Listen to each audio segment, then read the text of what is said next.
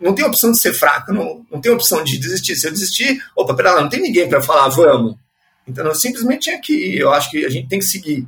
Então eu acho que eu, eu brinco e falo assim, acho que eu nunca me dei o direito de falar, opa, pera lá, vou desistir.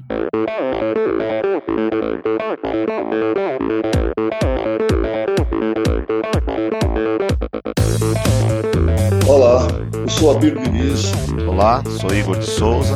Oi, aqui é a La Fabrini. Olá, aqui é a Rosana Fortes. Olá, eu sou a Lelúlio. Olá, aqui é a Toto Magalhães. E esse é o Endorfina Podcast. Sou Michel Bogli e aqui no Endorfina Podcast você conhece as histórias e opiniões de triatletas, corredores, nadadores e ciclistas, profissionais e amadores. Descubra quem são e o que pensam os seres humanos que vivem o esporte e são movidos à endorfina.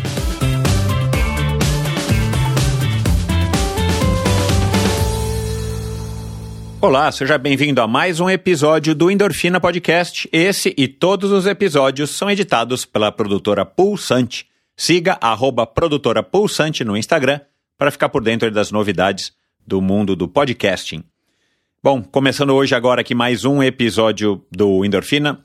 Para mim é um prazer contar com a sua audiência e, e esse episódio daqui é um episódio muito bacana já faz algum tempo que o Thales entrou no meu radar através do nosso amigo em comum, aluno dele, o Giovanni Caldas, também patrocinador desse episódio através da Titânio. E o Giovanni, um amigo meu de longa data, já foi convidado do Endorfina com uma história fantástica de, de mais de 30 anos de dedicação quase que total ou total em paralelo à vida profissional e familiar e ao esporte. E um cara bacanérrimo, e ele vem me falando a respeito do, do Thales, aliás, Luciano Burti, também, que já passou pelo Endorfina, o ex-piloto aí de, de Fórmula 1, que, que anda muito na bicicleta, já falou também a respeito aí do Thales, já contou aí alguns treinos épicos que eles fazem lá em Romeiros, aqui no, no interiorzinho aqui de São Paulo, bem pertinho aqui de São Paulo. E, e aí finalmente agora deu certo, e claro que é, fazendo a pesquisa e conversando com o Thales antes da, do nosso podcast, né, na, nas semanas, nos dias que antecederam, eu já percebi que haveria uma história fantástica. É isso que você vai ouvir aqui. Um cara que veio do fisiculturismo, um cara que acabou migrando para as corridas e das corridas ele acabou passando aí também a competir. Triathlon, ele que foi embaixador do X-Terra, ele que morou já em Paraty, ele que sobreviveu, isso eu não sabia, me pegou aqui de sopetão, a uma toxoplasmose bem severa aí que ele teve já faz alguns anos e agora, esse ano de 2022, ele foi diagnosticado aí também com um câncer e ele sobreviveu, está vivo e mais forte do que nunca. Um cara super rápido, um cara que já foi para o Ironman do Havaí, para o Campeonato Mundial do Havaí algumas vezes, já foi para o Campeonato Mundial de 70.3 algumas vezes. E ele é um personal, um cara fantástico, um cara de princípio, um cara. Vocês vão ver, um, um cara muito legal. Adorei a conversa com o Thales e espero que você curta tanto quanto eu. E quero aqui lembrar você de ir agora no botãozinho aí de seguir, de assinar esse podcast, o Endorfina. Nesse agregador que você está ouvindo, que é o agregador, agregador da sua escolha, vai lá. Você me ajuda muito fazendo isso. E você também pode ajudar o Endorfina, é, além de ouvir, é claro, compartilhando ele com seus amigos, colegas, é, companheiros de treino, de faculdade, de dormitório, familiares, quem quer que seja que você ache que possa se inspirar com histórias como essa aqui do Thales e de tantas outras pessoas que passaram por aqui. Essa é a maior ajuda, essas são as duas maiores ajudas que você pode dar. E claro, sempre lembrando, você pode contribuir financeiramente com esse projeto, também é uma ajuda que cai muito bem. Aliás, toda ajuda é muito bem-vinda, não importa se seja um, um, comentário, uma crítica, uma sugestão, ou uma doação, ou compartilhamento de, de episódios, enfim, toda ajuda é muito bem-vinda. Afinal de contas, o Endorfina é um podcast independente, um podcast que depende sim do boca a boca para crescer e para e atingir cada vez mais pessoas. Então, é, não se esqueça, endorfinabr.com também é o site do Endorfina, onde lá você pode se informar sobre o Endorfina ao vivo, você pode ouvir todos os episódios, você pode se aprofundar em cada um dos episódios, você vai descobrir as redes sociais de cada um dos convidados. Lá você pode, né, você encontra o link para o meu canal no YouTube, onde você vai poder assistir essa conversa. Você encontra um link para o meu perfil no Instagram. E lá também você pode apoiar financeiramente esse projeto e além de assinar a newsletter semanal, E, a, aliás, a newsletter semanal, se você assiná-la hoje já, nessa sexta-feira, na próxima sexta-feira você já vai estar recebendo. É uma newsletter bem legal, onde eu toco em assuntos como é, reflexões a respeito dos convidados da semana, ou do convidado da semana, e alguns assuntos que às vezes me foram inclusive indicados pelo ouvinte e outros que eu descubro aqui ao longo da semana ou das semanas e eu gosto de compartilhar com vocês, quem sabe, para trazer um pouco mais de inspiração também para o seu final de semana.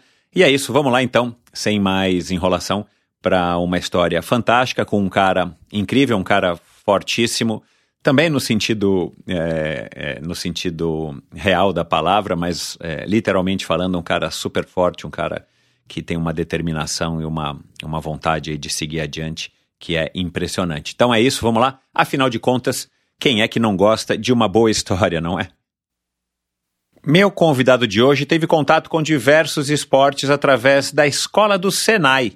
Começou a praticar musculação aos 14 anos de idade e competiu no fisiculturismo até os 25. Uma semana depois da sua última competição, participou de uma corrida de revezamento em Ilha Bela. A partir daí, mudou seu foco e passou a se dedicar às corridas. A adaptação aos movimentos repetitivos e ao endurance levou algum tempo, mas com paciência e muita resiliência, ele passou a correr maratonas, ultramaratonas, triatlons de todas as distâncias, inclusive as ultra.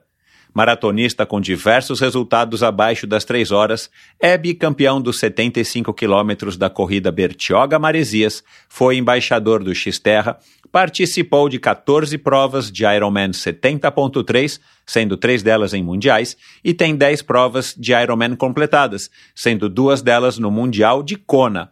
É também o atual campeão do Biking Man na categoria duplas e foi duas vezes vice-campeão do Ultraman Brasil, UB 515. Conosco aqui hoje o quase engenheiro mecatrônico, educador físico e personal trainer que já foi vice-campeão estreante de fisiculturismo no Fitness Brasil, um cara que não se permite parar ou ser parado, Thales Camargo Galbier. Seja muito bem-vindo, Thales. Ah, Michel, obrigado. Obrigado pela oportunidade aí de, de estar aqui com um pouquinho da, da história aí que a gente vive, né? Legal, cara. É, Giovanni já, já tinha me falado aí de você faz muito tempo, depois o, o Luciano Burti me fala, pô, e o Thales, quando é que vai? E o Thales, quando é que vai? E eu falei, não, cara, vai dar certo, em algum momento vai dar certo, e eu acho que depois agora de Kona, além de você estar tá mais tranquilo, você tem um pouquinho mais de história para contar, né? Mais um Kona aí, o seu segundo Kona nas costas. E, e então eu, eu, vou tentar aqui é, dar um, um, uma, um voo bem, bem rasante em alguns aspectos e panorâmico em outros na sua vida, na sua carreira. Mas para começar, Thales, você tem uma coisa que, né, você teve agora no mês de, de outubro para novembro, você teve esse teu perfil publicado lá na Trisport, né, o Rodrigo Ashley fez lá, falou do teu, da tua batalha contra esse câncer de tireoide e tudo mais que você enfrentou aí praticamente ao Sim. longo do, do primeiro para o segundo semestre, né, cara, que é uma, é uma história que de fato é, inspira e, e eu quero abordar sim esse assunto, mas antes eu queria conversar sobre uma, uma um pouquinho, né, sobre um, um, assunto que me interessa bastante e que eu achei que eu fosse conseguir com a Michelle Lenhard, a mulher uhum. do Bruno Fratos, né, que foi campeã aí de, de Miss Fitness nos Estados Unidos, mas ela praticou somente por três anos e acabou criando uma meio que um ela não curtiu muito, né? Porque ela foi com muita sede ao pote, acabou desenvolvendo uma bulimia por conta do, sim, do sim. Né, da pressão da alimentação e tudo mais. Mas aí eu queria então ouvir de você, cara, porque é um assunto que eu gosto de falar, eu adoro o culturismo, respeito muito as pessoas que praticam, os grandes atletas, né? Assim, eu tenho um, um grande ídolo que é o Arnold Schwarzenegger. E, e, tudo que, que é dele, assim, eu, eu, tenho essa, eu tenho duas fissuras no mundo do esporte, o, o Lance Armstrong e o Sim. Arnold Schwarzenegger. Tudo que, que sai deles eu procuro ler, procuro ouvir, procuro ir atrás, assistir, porque me interesso. Claro que não necessariamente compactuo com tudo, principalmente o Lance Armstrong, já para deixar aqui bem claro para todo mundo, mas... É... Sim, mas são histórias que acabaram marcando, né? Não, eu acho, eu, e mais do que as histórias, cara, o que eu, e é, e é o que eu tento trazer, agora uhum. refletindo aqui, conversando contigo, de repente até quem sabe estava no meu subconsciente, eu admiro, eu tento admirar ou, ou entender quem são esses seres humanos, né? Uhum. No caso do Arnold, um cara que, pô, é imigrante, meu, de origem humilde na, na, na Áustria, cara, sai de lá, de uma cidadezinha pequena, resolve para os Estados Unidos, cara, começa a trabalhar no mercado de construção, né, que é a história dele, é, sim, ganhando sim. já os campeonatos de culturismo e de repente ele explode em Mr. Olympia, explode em tudo. E aí vai para Hollywood, cara, e, e, chegou onde ele chegou, né? Não preciso repetir aqui tudo. E, e assim, cara, é um cara que eu adoraria, por exemplo, é, é, conversar, porque esse cara deve ter, um, assim, e já deu para perceber em várias conversas que ele participou, ele é um cara que tem valores, assim, muito interessantes como ser humano, né? Sim, sim. É, e que dão esse drive, né, essa vontade, essa motivação.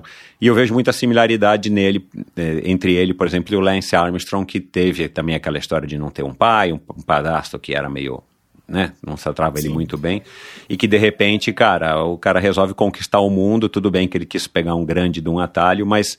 E hoje em dia ainda está tentando se reinventar, se reerguer. O podcast sim. dele é um sucesso. E, sim, sim. e você vê que. É, é, enfim, é um, é, são seres humanos que eu acho que são interessantes, não necessariamente para você se espelhar, mas para você tentar entender toda essa essa complexidade dos seres humanos. E, e, e, curiosamente você agora também, né, é um cara que acabou de passar por uma situação é, de câncer como o Lance. Cara, mas antes disso tudo, eu quero falar do, do culturismo, né, cara? Assim, quem para você foi referência, ou talvez ainda é referência, ou são, quem são as referências, e se foram elas que te motivaram a de sair de uma sala de musculação, provavelmente para ficar mais fortinho e tal, quando você começou ali com Sim. 13, 14 anos, para de repente falar, não, cara, agora eu vou bombar aqui, vou transformar isso num esporte e chegar a competir é, culturismo. Então, eu acho assim, até esses dois exemplos que você utilizou, eu acho que assim, essas pessoas têm uma palavra que elas são obcecadas Verdade. pelo aquele seu objetivo, né? Então, é, a pessoa deseja aquilo a cada momento, né? Ele dorme pensando naquilo, ele acorda pensando naquilo. Então, eu acho que não é desmérito em nenhum momento, né? Porque a pessoa coloca um objetivo na vida dela e ela, vamos falar, né? Infelizmente usa, como você falou, atalhos mas no caso a pessoa é obcecada por aquilo, entendeu? É, então, verdade. esses dois exemplos foram, né? Imagina se Armstrong, como o Schwarzenegger, da onde o Schwarzenegger saiu até onde ele chegou, né? Então isso é incrível essa, essas, esses tipos de exemplos que a gente tem. Mas o meu, vamos falar, é, eu comecei muito cedo, né? Eu tinha 13 anos quando eu tive o primeiro contato assim com uma atividade física de verdade. É, como eu relatei, o Rodrigo, eu tive. Eu cursei Senai, que era um curso, né, vamos falar, um curso preparatório na área de mecânica e desenho mecânico. Isso quando eu tinha 13 para 14 anos. E lá eu tive o primeiro contato com a educação física. Não a educação física que a gente tinha na escola, que era, a, vamos falar, aquela atividade coletiva de futebol, que o professor, infelizmente, dava bola e vão brincar e e monta cada um seu time. E ele, então eu tive um professor que eu lembro o nome dele até hoje, era um professor chama Néas. Ele nitidamente ele tinha prazer no que ele fazia, ele amava o que ele fazia, que era ensinar. Então eu com 13, 14 anos, eu tinha é, condicionamento físico, a gente tinha teste de 12 minutos, então a gente tinha exercícios como agachamento, flexão, tudo. Que e, legal. Assim, então, isso com 13 para 14 anos. Eu nunca me esqueço que a gente tinha uma aula prática e uma aula teórica. Eu fui aprendi, aprender unidade funcional do músculo sobre sarcômero, uma coisa que a gente foi aprendendo tipo no segundo ano na faculdade. Eu lembro do desenho na sala de aula com 14 anos, ele explicando o que a gente estava fazendo, o benefício que traria. Então, ali foi meu primeiro contato. Isso eu falo que foi uma coisa é impressionante como ele trazia de uma maneira fácil para a gente entender, com 14 anos a gente não estava preocupado em saber como que era aquilo, né? A gente só queria, vamos falar, tinha os dois professores que se revezavam nesse curso de quatro anos, que era o professor que dava bola e tinha esse professor que puxava para um lado de condicionamento físico mesmo, independente se a aula era às seis da manhã ou se era no período da tarde. Então era era uma maneira que a gente assim teve um contato diferenciado em relação ao que eu tinha na escola. Cara, que e, legal, meu. É, foi. Posso falar escola foi pública primeiro... ou, ou, particular? É, não, eu, escolhi, eu, estudava numa escola é, pública e fazia o curso Senai é, durante ah, o sim, dia. do entendeu? Senai, tá, então, entendi. Uhum. E, e nesse meio tempo isso já gerava uma, desde naquela idade já gerava uma competição, porque era um teste, então isso todos, e era uma escola, vamos falar que quase 95% eram homens, né? Tinha algumas mulheres em alguns cursos, só que a maioria é homem. Então isso gerou uma competição muito grande, tanto no teste de corrida, ou um teste de flexão, um teste de agachamento. Então isso estimulou bastante, né?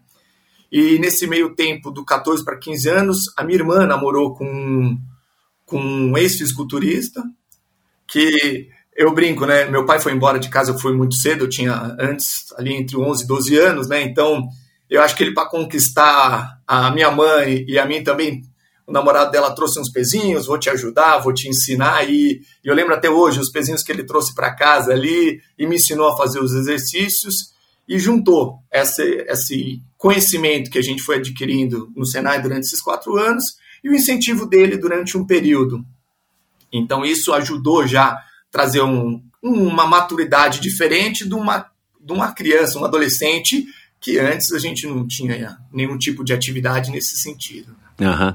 Ah, até os 14 anos era a educação física da escola e talvez alguma atividade de rua. Não sei, você, você sempre morou em São Paulo? Sempre morei em São Paulo. Sim. Em São Paulo. Então, provavelmente também você não pegou então uma fase de poder ficar brincando muito na rua, né? Já não era talvez tão comum ou, ou era na, no local, não, no local onde é, você morava. Eu falo que essa parte do Senai incentivou muito, porque assim, a gente tinha essa oportunidade de, de ter as atividades extras ali. Então a gente jogava bola ali, tinha as atividades, tanto futebol, basquete, a gente passou por todas as modalidades ali dentro do Senai. Isso foi um incentivo bem grande assim na, na área do, do, do esporte coletivo. Né? Uhum. Mas, a... mas até, até o Senai, eu queria saber, antes da escola, é, você não tinha nada, antes do Senai, até os 13, 14 anos, não tinha nada. Nem, na escola você não teve nada, num, nada, nada, nem futebol de rua, nada, nem rolemã. Ah, não, isso, ah, vamos falar, brincadeira de, de criança sempre. É, mas você era de... um garoto ativo. Totalmente, totalmente. Ah, tá. Brincou carrinho de rolemã, é, falar, tem muita gente que não sabe nem o que é, mas a gente brincou bastante isso, porque eu morava em Guarulhos, então tinha essa, essa facilidade. Futebol também, a gente, graças a Deus, teve essa, essa parte boa de poder brincar na rua sem nenhum problema. Né? Ah, legal. Mas bom, e aí e, e, a referência então que você tem até hoje, ou que você desenvolveu, além do namorado da sua irmã, ela casou com esse culturista? Esse não, culturista? não, não, não. Eu falo foi um, foi um belo auxílio naquele, naquele período, entendeu? Então uhum. acho que ajudou, ajudou bastante a direcionar isso. Entendi. E na verdade, aí depois do, dos 14 anos em diante, eu pedi uma autorização para minha mãe e quis ir treinar na, numa academia, né? E naquela época a gente tinha ainda esse, esse preconceito, né? Vamos falar que era um preconceito, né? E, e, e era limitado, né? Não tinha tanta, tanto conhecimento, assim. Muitos acreditavam que tinha malefícios, né? A, a, a musculação em si, então precisava de uma autorização. E aí eu comecei no, matriculado numa academia de 15 para 16 anos. Legal. Então. E, e, de novo, e aí, cara, você foi, você foi estudando, pesquisando, você começou a conhecer os ídolos, comprava as revistas e tudo mais para você se inspirar, ou você não teve nenhuma referência máxima, assim, que foi o cara que você falou, meu, eu, um dia eu quero chegar lá? Ah, não, não, essa referência, assim, como, como um ídolo, assim, não. Eu acho que, assim, foi o, o conhecimento adquirido ali a, a dia a dia, estudando, lendo revista, que tinha antes, né? Hoje quase nem teve tanto informativo em relação ao fisiculturismo, à musculação, que tinha naquela época, né? Uhum. Então, a própria academia já, já tinha esse, esse conteúdo ali, né? E a gente acabou com alguns amigos também compartilhando disso de conhecimento, de pesquisa, olhando, vendo as pessoas treinar. E tem, tem uma referência muito legal que com 17 anos, eu fui treinar numa academia em Guarulhos, chama São Jorge. São Jorge, e essa academia tinha uma coisa bem peculiar, que o dono era devia ter seus 70 anos, gostava, amava musculação desde sempre, né? Então, a academia tinha um, uns parâmetros diferentes.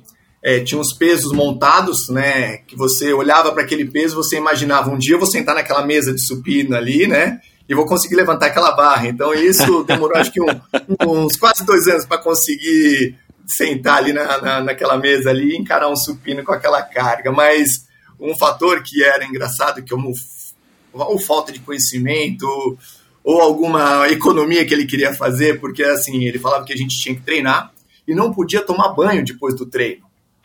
Porque ele acreditava, não, isso, isso causou um problema naquela época. 17, 18 anos eu ia para a escola depois. Falava, como que eu vou para a escola, para o colegial, assim, sem tomar banho, né? Mas por quê? Ele acreditava que o banho gerava uma vasoconstrição.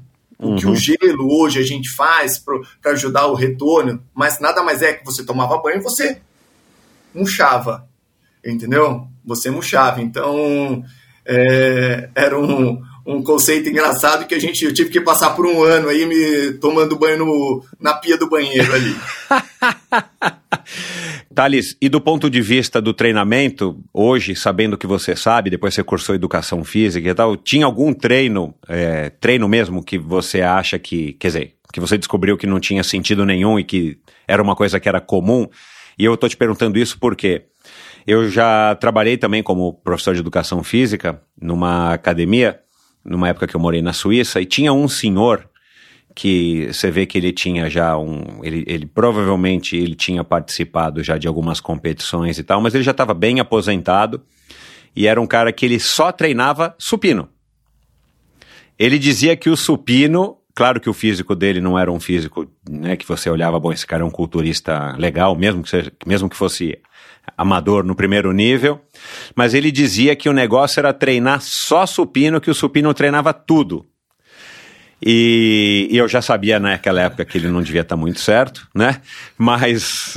ele estava um pouco equivocado. Mas você é, é, se lembra, cara, de algum treino que você chegou a fazer, ou que você pegou em alguma revista, ou que alguém. Você viu alguém fazendo e que, meu, era uma viagem que não ia dar o resultado e depois você descobriu? É, é engraçado falar assim, o, o, que acontecia, acho que, e hoje melhorou muito isso, é essa, com, essa condição da harmonia do, do físico, né? Então, antes a preocupação, a gente tinha amigos que só trabalhavam na parte superior, ou o cara acabava treinando só um grupo, uma ênfase maior que os outros, e ficava, vamos falar a palavra mais Exato. correta, assim, deformado, né? Porque ou tinha um peito muito grande, ou umas costas, e a perna, é. acho que sempre foi, é, e ainda continua sendo, né? A gente brinca, né? Porque homem não gosta de treinar perna e a mulher gosta, mas isso melhorou muito. Mas acho que, assim, era gente repetindo o mesmo treino, a cada tipo dia sim, dia não, o cara fazendo peito de novo e veio de melhorar a condição só acabava piorando, né? E não, eu ia falar a questão legal, né, para onde eu fui parar na educação física, né? Eu acho que assim, essa parte da academia, tudo foi foi motivado desde então desde os 13 para 14 anos só que a minha, minha área de trabalho ainda tinha continuado sendo engenharia. É, o desenho mecânico, engenharia. Eu prestei para fazer engenharia mecatrônica, então eu passei para fazer esse curso, que era um curso atualmente muito novo entre as duas engenharias, né? Então, e na semana de fazer a matrícula do, do curso, eu virei para minha mãe, eu brinco com ela, né? Ela fala que não, mas eu tenho certeza que ela foi. Eu virei para minha mãe e falei: mãe, eu quero fazer educação física eu não quero ser engenheiro. Eu tenho certeza. Ela fala, não, eu entendi, mas imagina, né? Eu não tinha pai desde cedo, minha mãe como falou, meu Deus, esse, meu filho vai ser um professor, né? Que a gente tinha isso, né? Que o educador físico era só o professor de escola, é. né? Então. Não, e nada contra o professor de escola. O problema é que assim, a gente sabe que não ganha bem, né, cara? Infelizmente, nenhum professor ganha bem. É.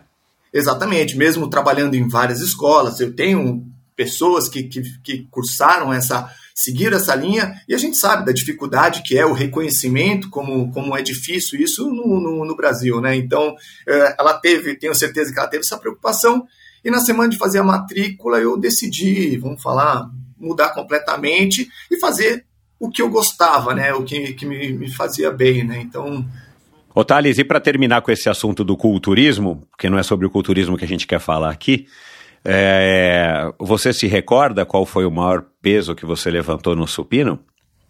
Nossa, eu falo. Hoje eu trabalho com isso e eu fico olhando e falo, como que eu conseguia fazer isso? Se, eu, se tá difícil, pra, às vezes eu vou passar o, o peso pro aluno e já tá difícil eu carregar, né?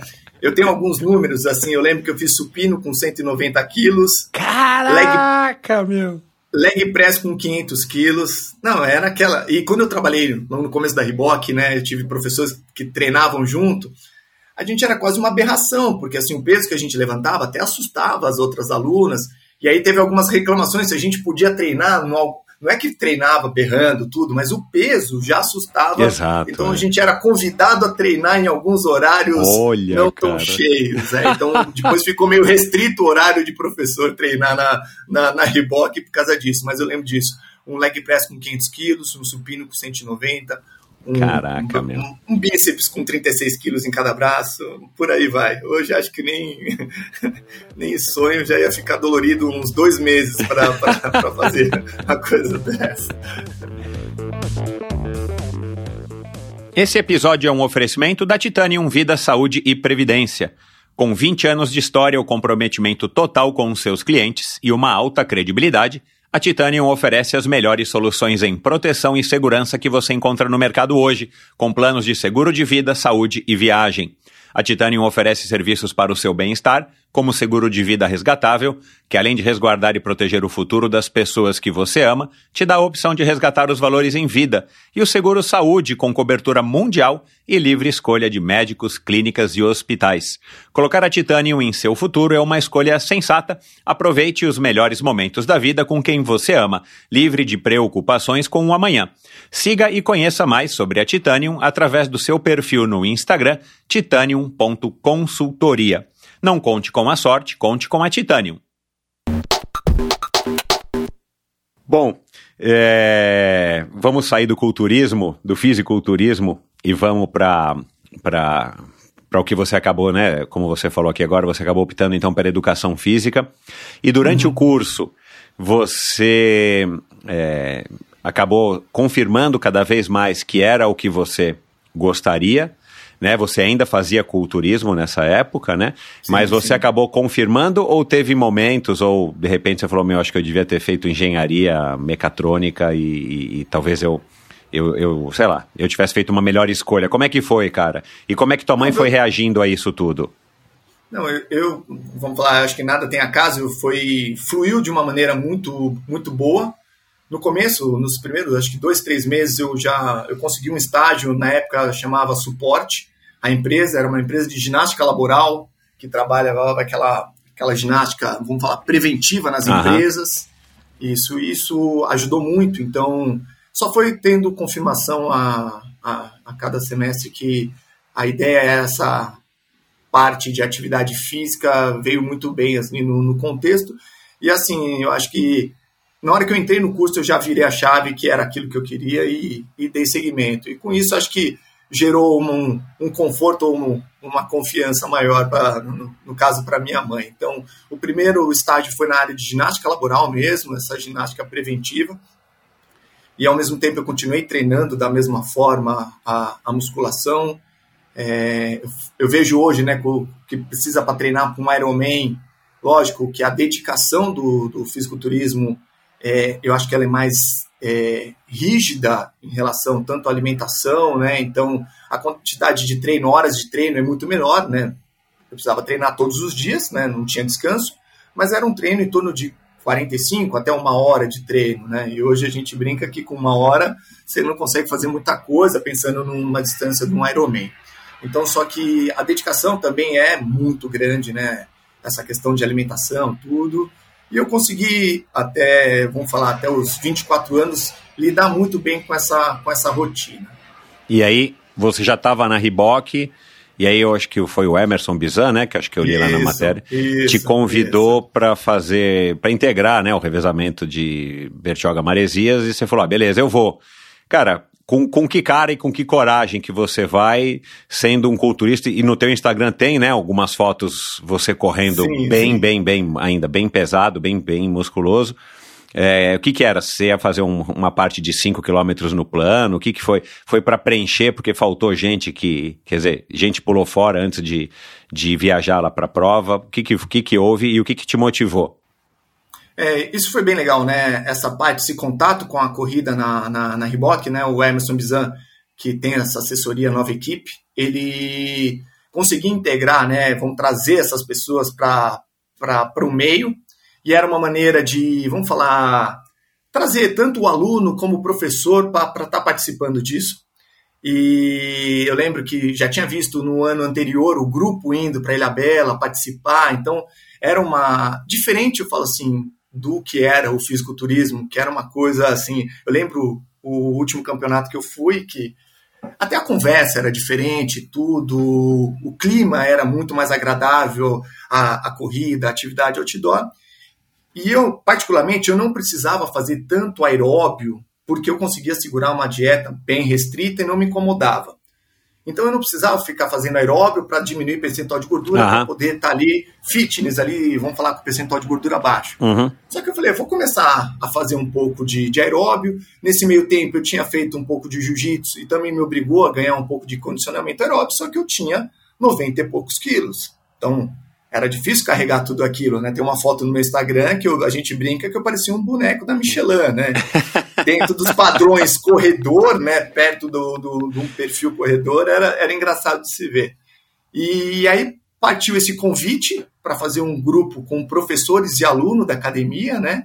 E aí a gente fala, ah, não era uma distância tão longa, né? Então a gente ia correr um período, acho que de 7, 8 quilômetros, não eram os trechos mais difíceis em Ilhabela, porque tinha, né? Tinha, tinha trecho que era castelhanos, tinha um boné, tinha trechos que demandavam uma certa capacidade. Na época, com certeza o peso ia fazer toda a diferença. E esse foi. Eu lembro que eu competi um final de semana e no outro eu estava Cult, na Ilhabela. Fisiculturismo e depois você foi para Ilhabela. Isso, fui correr para Ilhabela. Então, e aí ele foi, né? Eu lembro que assim, acho que com 7 quilômetros eu já estava cheio de cãibra, perna travada, né? Porque eu saí, vamos falar da atividade totalmente anaeróbia, né, que a gente não usava nada de oxigênio, para uma atividade, para mim, de máxima longa duração, né, uhum. correr 7 quilômetros. Claro. Naquela época, para mim, era uma ultra maratona, né, é. mas carregando tudo aquilo de massa muscular. Legal.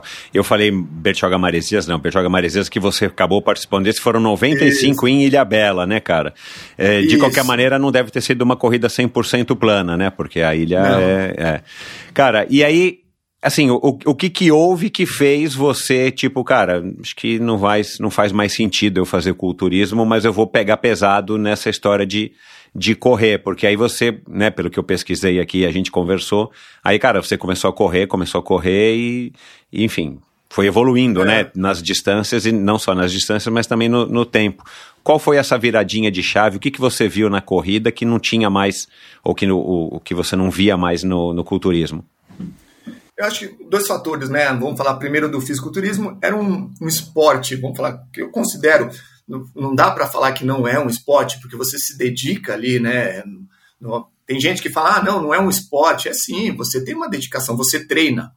Você treina. E para você precisa treinar, não é desmérito. Você precisa treinar todos os dias. E você vai até a exaustão, entendeu? Então é é, não é desmerecer essa atividade, porque ela é incrível. A dedicação que uma pessoa precisa ter é muito grande. Só que naquela época, eu acho que ainda no Brasil é ainda um pouco, melhorou muito, mas não é reconhecido, e naquela época era pior. A gente está falando isso em 2002, 2003, então era difícil, né? Tanto é, se manter, né? Porque, vou falar, eu comia 10 vezes por dia, né? Só de arroz e frango, eu lembro que minha conta, no, eu falo, minha conta, eu devo, até hoje deve ter uma conta lá no Fit Food da Riboc, porque era arroz e frango várias vezes por dia, né? E, e isso era o limitante, né? Não ter a, essa continuidade aqui no Brasil com, com o retorno que, que tinha. Então, eu falar, eu voltei de Ilha Bela já convicto que eu queria mudar. E se dedicar à corrida, né? Então eu procurei o Emerson, eu falei, Emerson, eu quero começar a me dedicar à corrida. Eu virei a chave quando eu voltei, sendo que assim eu mudei completamente minha rotina de treino de musculação, era simplesmente só uma manutenção é, e comecei a me dedicar na, na corrida. Ele me ajudou desde ali do começo, nas distâncias, como você viu ali, eu, eu posso falar que eu fui a, na escada e na progressão correta, do 5 para o 10, do 5 para o 10, um bom tempo, até chegar à, à meia maratona, fiquei um bom período ali, me arrisquei na minha primeira meia maratona, na primeira maratona, eu já estava com quase quatro anos de corrida em Porto Alegre, e eu ainda tinha, porque da atividade anaeróbica para aeróbica, eu tinha um problema. Meu corpo só estava acostumado, eu vou brincar, a fazer 20 repetições. Exato, então. Pouco, eu vou trocar para uma atividade que eu vou estar em contração durante 3, 4 horas.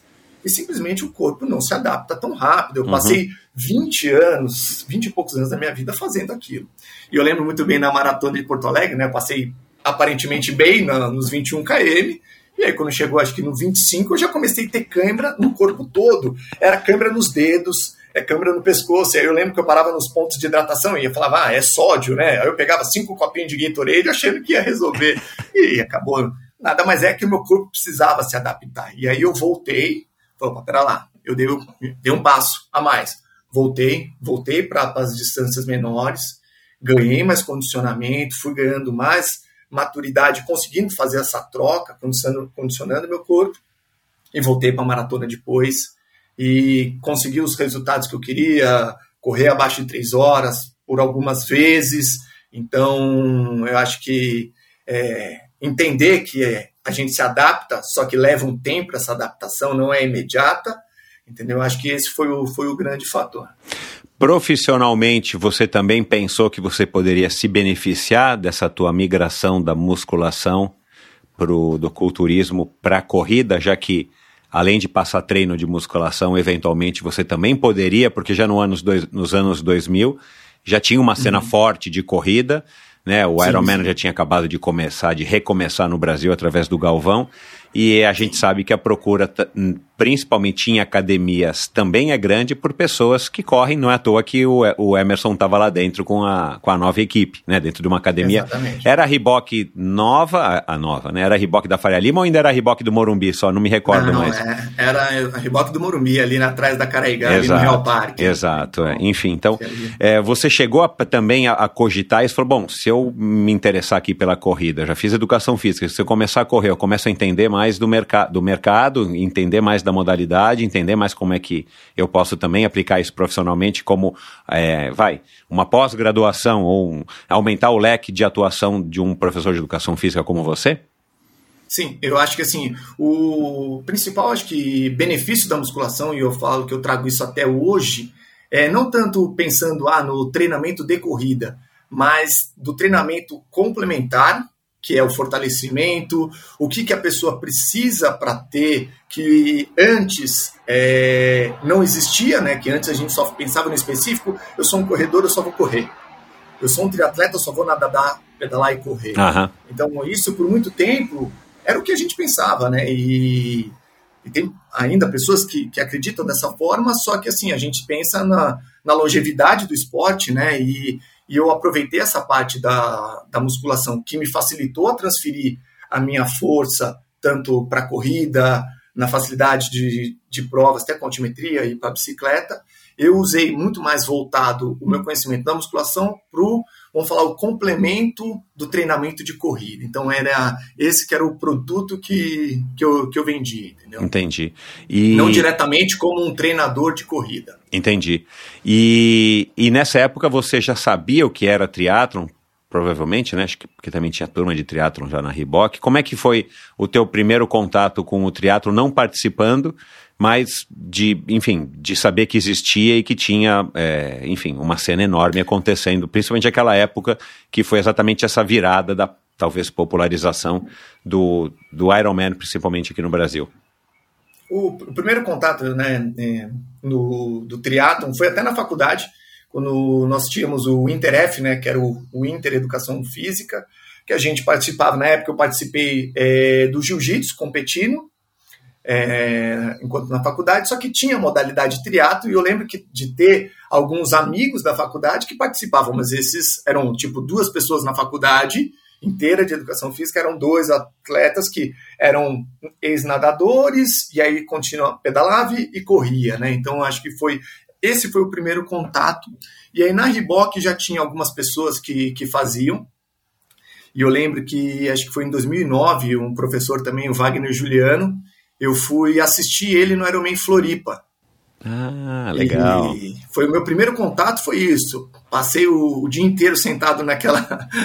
desde a largada até acho que ele fez em 12 horas e pouco. Eu, o dia inteiro sentado ali assistindo e vendo e acompanhando. Foi o primeiro assim contato de ver a prova em si, né? Isso acho que foi em 2008 que eu, que eu assisti o, e, o Ironman e, e, e, qual foi a reação assim de você ter passado o dia inteiro ali assistindo?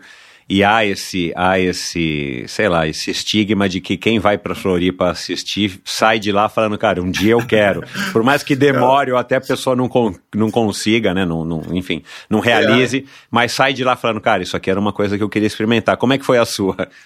Eu, eu, acho, Michel, que a gente podia pegar se a, a, todas as pessoas que estão ali assistindo, se a gente mandasse o cara assinar, que ali durante o dia ele assiste, ah, não, mas isso daqui acho que eu consigo fazer. Não, aquele cara chegou cansado, tá morto, exato, né? A gente fica dando exato. opinião. Não, ano que vem eu faço, né? É, Você é. acha que a gente conseguisse pegar todo mundo que fala, ah, não, eu vou fazer Iron Man, ah, ano que vem eu faço Iron Man, poder. Não, então pera, pera um pouquinho, assina aqui e vamos ver se o ano que vem você está aqui se compromete, né? ou, ou o cara nem vem mais assistir, porque é tão cansativo assistir quanto fazer, né? É, então, é. eu acho que ali, ali despertou, lógico, né? E ver a complexidade que é uma prova daquela, né? O que demanda do. Já entendendo um pouco do, do corpo, a demanda que exige, né? Então sabia o quanto precisava se dedicar para falar simplesmente, ah, o ano que vem isso daí eu faço, ó, oh, aquele ali tá fazendo, ah, como tá correndo, ah, eu consigo. Então, eu já entendia que era muito sacrificante, né? Então, ali eu tive a ideia, lógico, a gente olha e tem aquilo ah, um dia eu vou fazer, mas eu acho que assim, até eu chegar ali, precisou de um tempo e adaptações também no, de rotina e, e, treino também, né? Uhum. E aí você voltou de lá e você nunca tinha feito nenhum triatlon, aí você resolveu começar, pegou uma bike emprestada, ou sei lá, conta um pouco desse primeiro contato aí, sim, você começando a treinar para uma prova, provavelmente de, de, de triatlon de short, né, que foi o que você começou. É isso que é legal, que a gente guardar essas referências de pessoas que passaram na sua vida e nos incentivaram de uma maneira, é, querendo ou não, muito benéfica, né? E hoje eu falei até com, com, com, uma dessas pessoas, que foi o Felipe Pita, também professor ah, da Ah, é né? verdade, tá, tá certo, é. tá escrito então, na, na matéria da, da Trisport, é verdade, esqueci. Isso. isso. Então, o Wagner Juliano foi a pessoa que eu vi fazendo o Ironman, falar, nossa, meu, eu quero fazer um dia isso, me ajudou muito nesse, nesse meio ali, quando eu comecei a treinar, a gente treinou bastante junto, mas eu lembro como fosse hoje eu e o Pita sentado no banco da Reebok esperando algum aluno chegar, né? Aquele banco de espera, né? O banco de ônibus que a gente ficava ali. e ele falando, né? Conversando e, e veio a essa conversa. Vou aproveitar essa força que você tem da musculação e essa facilidade de transferir isso que foi na corrida, vamos colocar isso na bike, né? Falei, ah, meu Deus, vamos lá, né? Vamos gastar um pouquinho de dinheiro. Você estava fazendo só maratona até então, você não só tinha corrida. feito ultra ainda. Não, não, só corrida. Cheguei na maratona, voltei para os 21 km, e eu já estava com quatro anos de corrida ali, relativamente correndo bem, já, vamos falar, correndo 4 para 1, uma meia maratona, então os tá 10 para 37, é, tá e, e, e, já estava ali no, numa evolução, querendo ou não, ela é bem gradativa, mas constante. E aí veio essa conversa, vamos, pô, vamos pegar uma bicicleta? Eu falei, putz, vamos lá. Aí peguei, fui atrás, comprei uma primeira bike usada, é, mais pintada, ela devia ter umas cinco cores a bicicleta. Não, não, ela devia pesar, meu, ela tinha tanta tinta em cima dela, mas foi ótimo, foi uma road, é, então foi uma road, os primeiros treinos foi com essa road, eu demandei, eu fiz algumas provas de duato, que eu falei, nossa, aqui eu consigo ter esse controle entre correr primeiro, pedalar e depois sair para correr, e, e foi uma sensação boa, e aí eu falei, agora, maravilha, né, já consigo pedalar, querendo ou não, consigo transferir um pouco dessa força claro. na bike, então claro. tudo bem que pedalava muito forte e depois saía com câmera para correr, mas isso acho que é, é um pouco comum, né, que a gente demanda muito mais. E aí eu falei, agora eu preciso começar a nadar. Aí essa que é a questão, né? Como que você começa a nadar com uma densidade, uma massa muscular, uma rigidez dessa?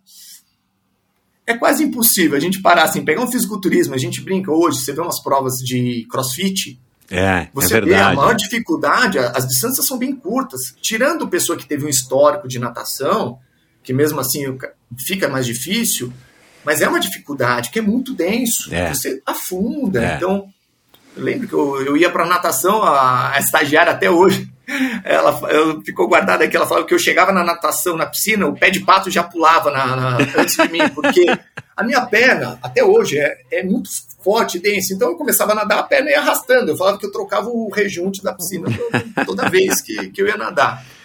E aí também teve um professor que eu falo que ele teve uma paciência, e esse fato foi engraçado, o Alexandre Angelotti, ele teve uma paciência e uma calma para falar assim, meu filho, não desiste, volta para academia, que eu acho que a vontade dele era todo dia, puta, já vem esse cara, meu, ele não consegue fazer 25 sem o pé de pato, como que esse cara quer fazer um triatlo? E foi pela persistência mesmo, persistência. E foi um ano trabalhando na piscina ali, até eu, fazer meu primeiro triatlo. Eu lembro até hoje, né, o, ali o Troféu Brasil. Teve umas provas mais curtas, que era um sprint que tinha em São Vicente, que era 500, 15, 3. Ah, legal. Só, só, que era bem encostado ali no canto, então era um mar bem tranquilo, era uma, uma piscina praticamente, né? A gente conseguia correr bastante, né? Que a maré estava sempre vazia, então esses 500 de natação, na verdade, era só 300 que a gente corria um, um pouco mais, então tava, tava bem fácil ali e tava no, no controle, né? E eu lembro que eu fui para essa etapa do Troféu Brasil e o mar estava mais mexido e eu tive uma dificuldade tremenda de sair da água. Aí quando eu vi, quando eu saí da água, eu falei, acho que eu saí com mais de 15 minutos e só tinha minha bike na minha categoria na transição. Bom que era fácil, né? Se chegava, era a única bike ali, não tinha como errar na transição. E eu saí para pedalar, falei, cara, o que, que eu estou fazendo aqui? Eu corria bem, né? Poderia estar evoluindo mais. Para que, que eu vou fazer isso? A gente se pergunta, eu, eu brinco que eu recebo mensagem de alunos se questionando, mas para que, que eu estou fazendo isso? E eu me perguntei naquela época, para quê, né? E aí fiz, comecei a pedalar, eu comecei a me sentir bem, passou um tempinho, comecei a pedalar, comecei a passar mais algumas pessoas, aí eu fui passando, saí para correr, consegui ainda né, os 5 quilômetros correr na casa dos 21, mesmo tendo uma natação difícil e uma bike ali, eu falei, pô, cara, na segunda-feira, isso foi uma prova no domingo, segunda-feira eu voltei para academia e falei, Ale, se vira, é problema seu, meu. Eu preciso melhorar essa natação. Não que ela tenha melhorado muito até hoje, mas eu continuei me dedicando, né? E último fato em relação à natação no triatlo, depois de um ano e pouco eu nadando, a gente foi fazer uma prova chama Fuga das Ilhas. Ah, sim. Que acontece agora em dezembro, é? Exatamente. Só que é uma prova de natação que não pode usar roupa de borracha, não pode usar artifício nenhum, não pude levar meu pé de pato que trabalhou comigo esse tempo todo. E aí eu lembro que eu fui com ele, e eu ainda eu tive uma dificuldade muito grande, eu tenho até hoje, né? Eu ainda tenho a massa magra que eu trabalhei todos esses anos. Eu comecei muito cedo, essa massa magra é minha, esse músculo é meu, entendeu? É diferente do cara que uma, pula uma fase exato, que exato. fica grande em seis meses e depois quando ele para a gente brinca ou ele fica gordo ou aquilo desaparece. É, né? derrete. Então, eu lembro que a gente foi para a prova no dia e fui com ele de carro, tudo, e vamos lá, né? Sunguinha, né? Aí começamos a nadar, chegamos na escuna, tava a, a sunga, a sunga não era do culturismo, não, né? Não, não, é, essa tá, tá, tá num quadro, tá num quadro, com lantejola, tá num quadro guardado ali, isso, de purpurina.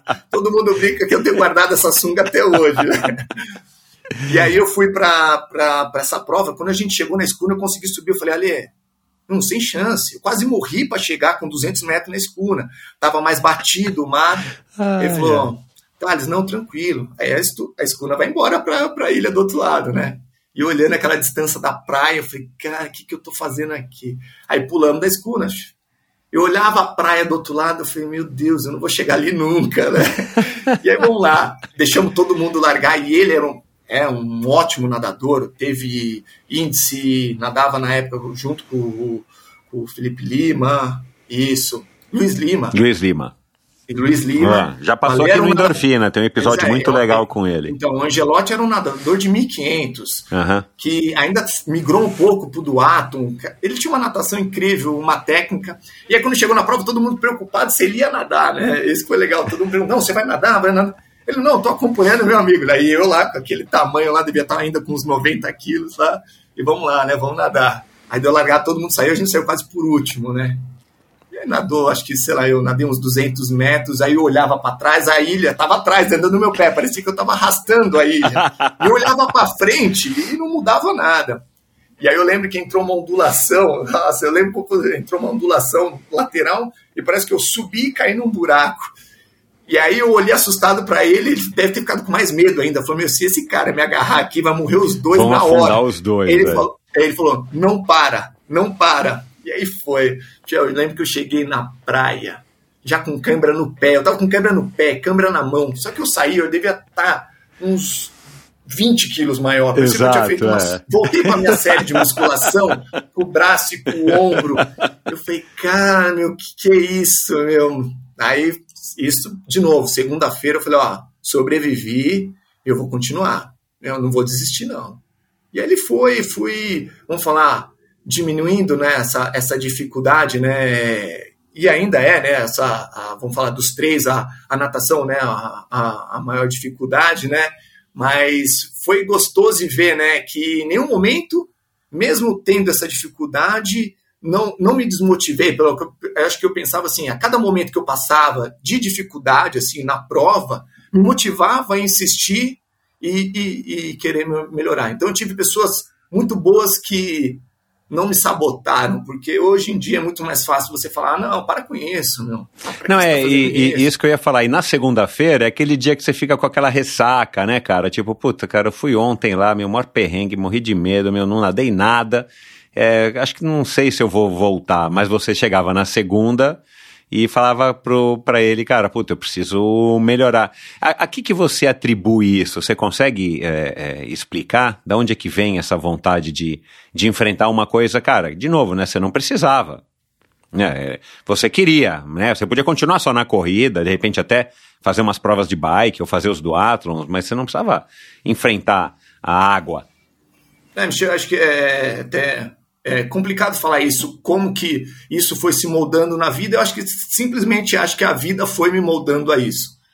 Não na área só da área do esporte, eu acho que em relação a, a tudo, tanto é, desde pequeno, família, tudo. Eu acho que isso moldou você não tem essa opção de você não não tem opção de ser fraco, não, não tem opção de desistir. Se eu desistir, opa, pera lá, não tem ninguém para falar, vamos. Então eu simplesmente tinha que. Eu acho que a gente tem que seguir. Então, eu acho que eu, eu brinco falo assim, acho que nunca me deu o direito de falar, opa, pera lá, vou desistir, entendeu? Então, acho que isso que me ficou, foi tão fácil eu retomar. E eu tive situações, é, a do câncer agora foi uma bem recente, mas eu tive uma em 2011 também, que a gente chega nessa, eu tive uma toxoplasmose. Ah... É, então, e foi bem nesse período, eu já estava no, no triatlon, então, já pulando para essa parte, acho que isso, essa vontade veio com a vida. A vida me moldou a, a ter essa, essa chave de falar assim, pô, é, eu posso ser melhor, eu posso dar continuidade. Então, eu brincava que assim, puta, ia muito mal no domingo, né? Eu falava, pô, com certeza, uma pessoa normal ia falar, meu, desiste ou pelo menos espera dois dias para passar, é como você disse, essa ressaca. É e vamos retomar de novo? Não, eu já colocava segunda-feira ali e vamos de novo. E, e acho que assim, como o fato desse ano do câncer, acho que eu consigo ver que na, na minha vida também, nesse momento, foi assim. Eu consegui virar a chave a partir do momento assim, passou. Falei, então é a hora de eu, de eu retomar agora e, e não preciso de ninguém para falar, ah, vamos, do, do incentivo extra. Acho que essa parte que a gente consegue se motivar sem precisar ninguém estar tá te empurrando, acho que foi a vida que, que acabou condicionando. Que é a motivação intrínseca, né? A gente é, aprende exatamente. isso também. E é um privilégio, né, cara, quem tem essa motivação e não depende necessariamente de ter fatores externos. Sim, sim. Não que isso seja pior, mas assim, se a coisa não. já vem de você, Ótimo, não importa se vai ter um Ironman ou se não vai ter o Ironman, não importa se tem a pandemia, se não tem a pandemia, não importa é, enfim, todos os fatores externos que a gente sabe que influenciam muito. Agora, é, cara, só uma curiosidade, porque eu já peguei toxoplasmose também. Como é que você pegou toxoplasmose? Eu acho assim, é, toxoplasmose, vamos rapidamente assim, você pode já ter essa, vamos falar, essa bactéria, né, no seu corpo e ela nunca se manifestar. Você pode viver ah. e ela nunca se manifestar.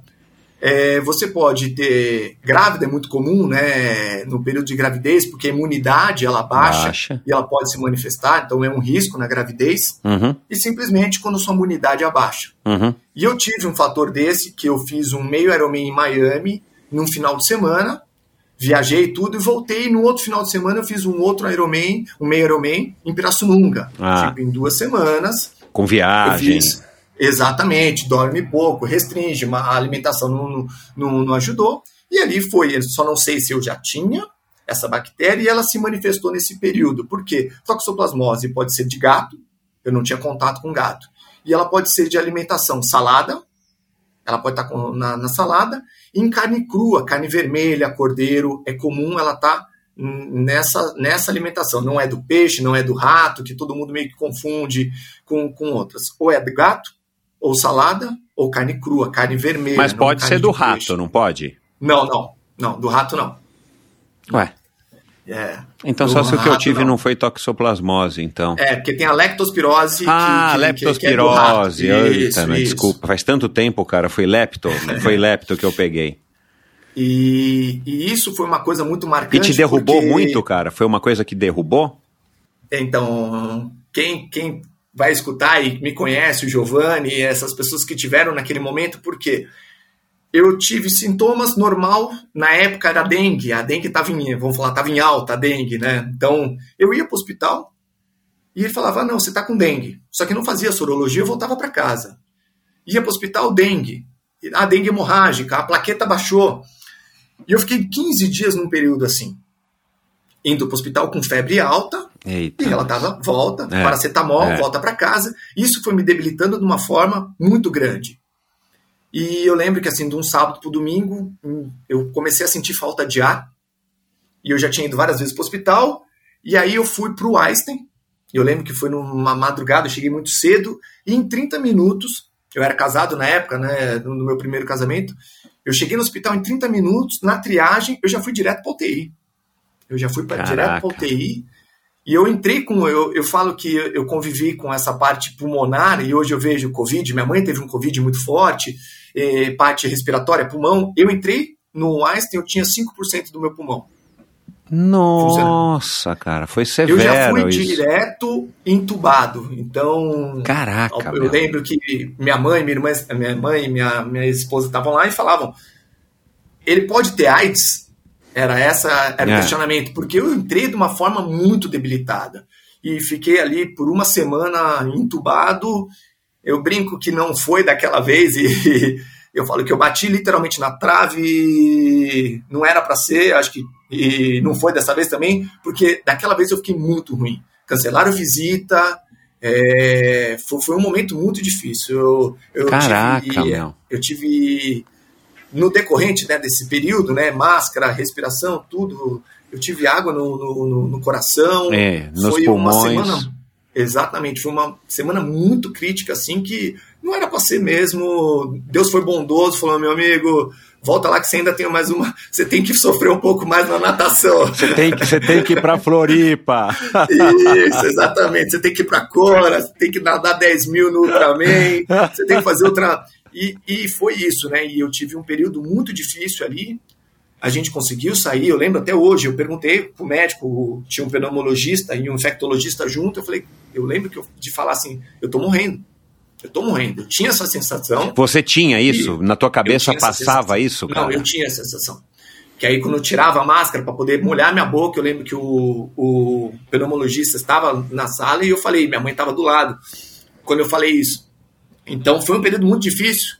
Graças a Deus eu consegui, a gente, Deus ali conseguiu e o corpo, o médico, todos falaram assim, se você não tivesse esse condicionamento, mesmo que debilitado hoje, é. você não teria aguentado tanto tempo com, com uma oxigenação tão baixa, entendeu? Eu tirava a máscara, meu, hoje a gente falou tanto de oxigenação no período de Covid, imagina, eu tirava a máscara do, dos 90 que a máscara estava segurando, caía para 70 e pouco, 60 e pouco, entendeu? Caraca! Então foi, foi muito difícil.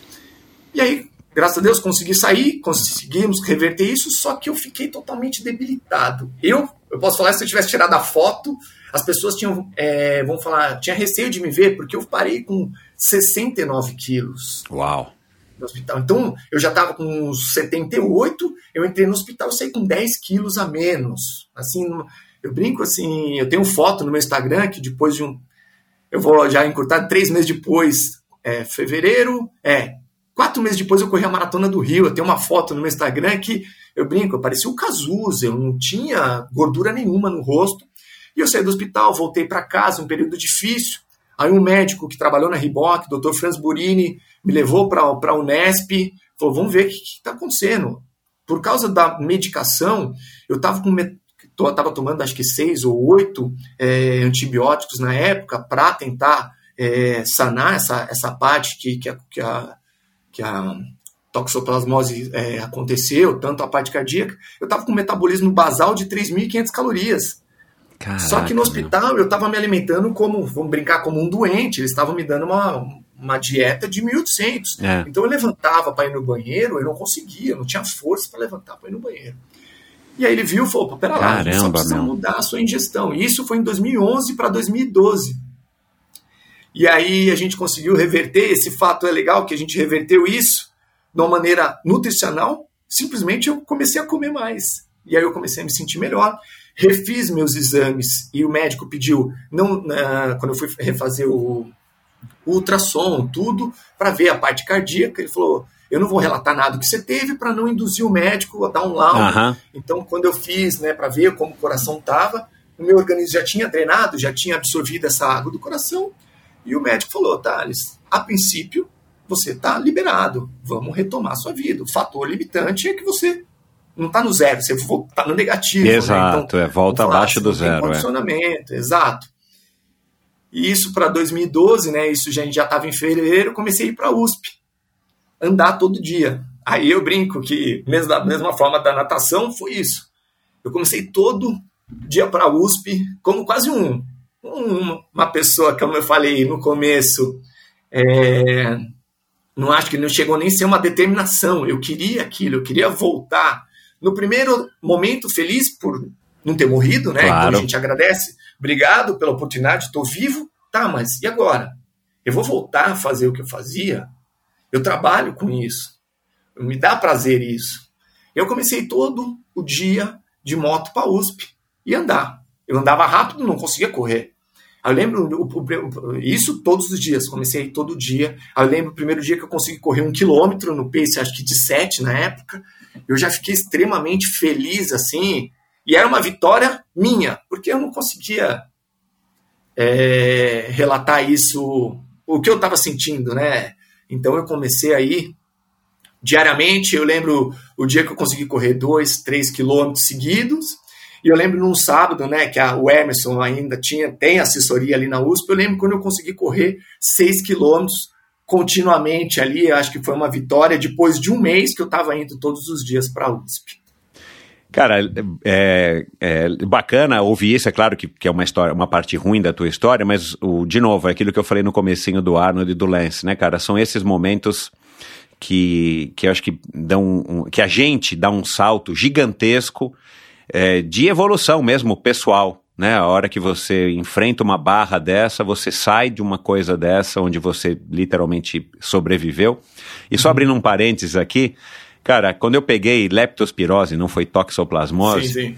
Mas, cara, foi mais ou menos a mesma coisa, só que aí eu peguei de, de morcegos e tal, porque eu tinha mergulhado em cavernas lá no Petar, ah, com um tá. buraco na minha canela de, de 20 centímetros de, de comprimento, e claro, tava uma porta de entrada e, e na água do, das na cavernas água. tinha fezes de morcego, Exato. e ainda por cima eu tinha uma barra na época de power bar, no meu bolso da calça, eu saí da aberta e eu saí da caverna hum. e comi a barra que Nossa. tinha ficado banhada ali durante algumas horas no, Aí peguei leptospirose e, e, cara, de novo, febre, mais ou menos como você. Por isso que eu, sim. enfim, eu achei que fosse toxoplasmose, mas sim, não. Sim.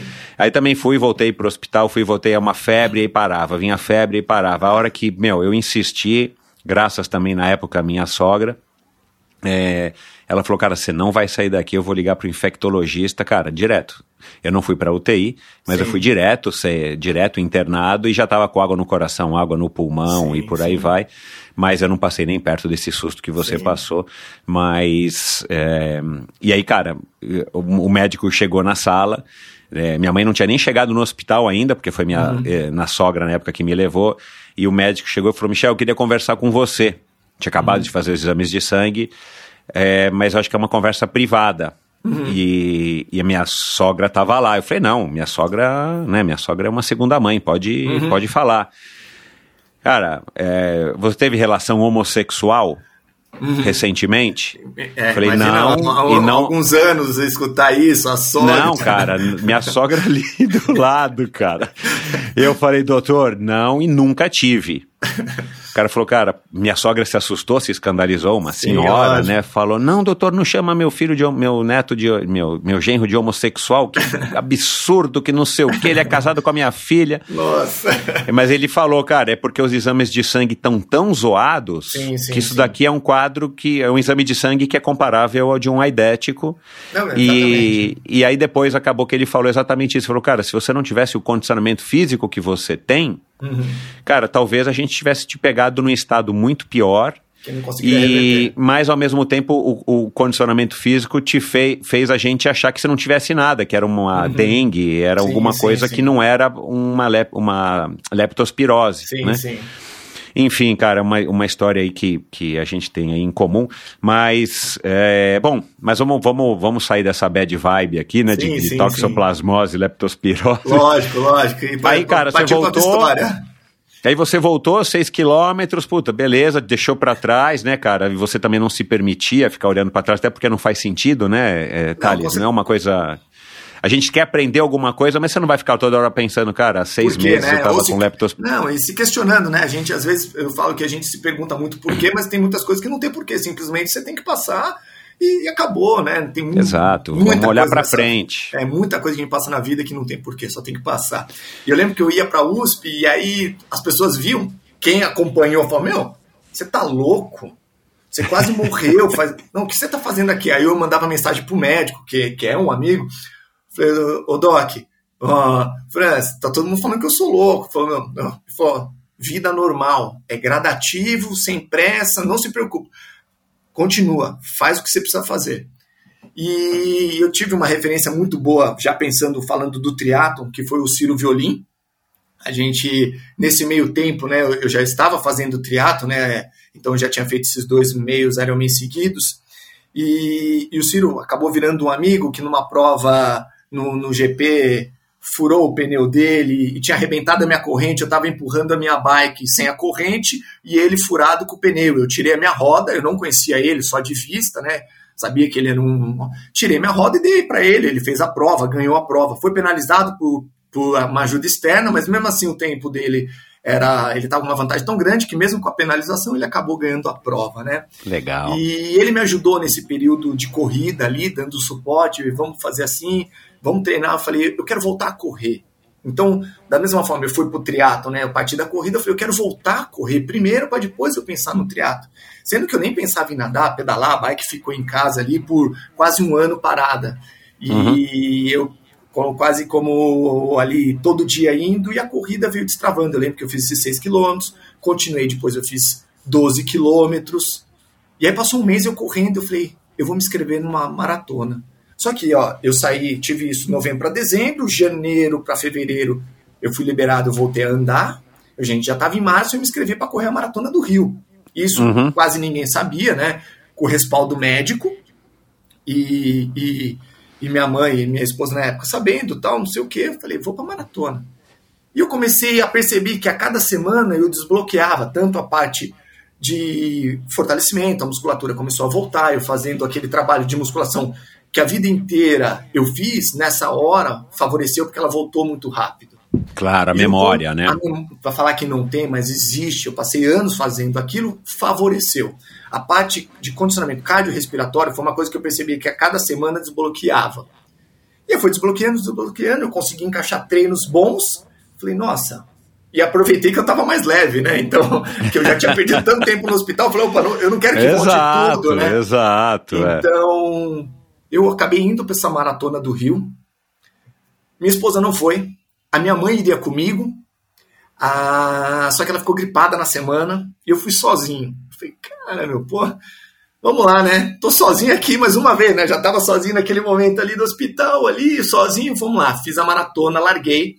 E eu tava muito condicionado e ao mesmo tempo eu tava agradecido por estar tá ali. Meu, vamos falar que em três meses eu treinei para fazer uma maratona, só que a partir do momento é, zero ou abaixo, sem força, sem condicionamento nenhum.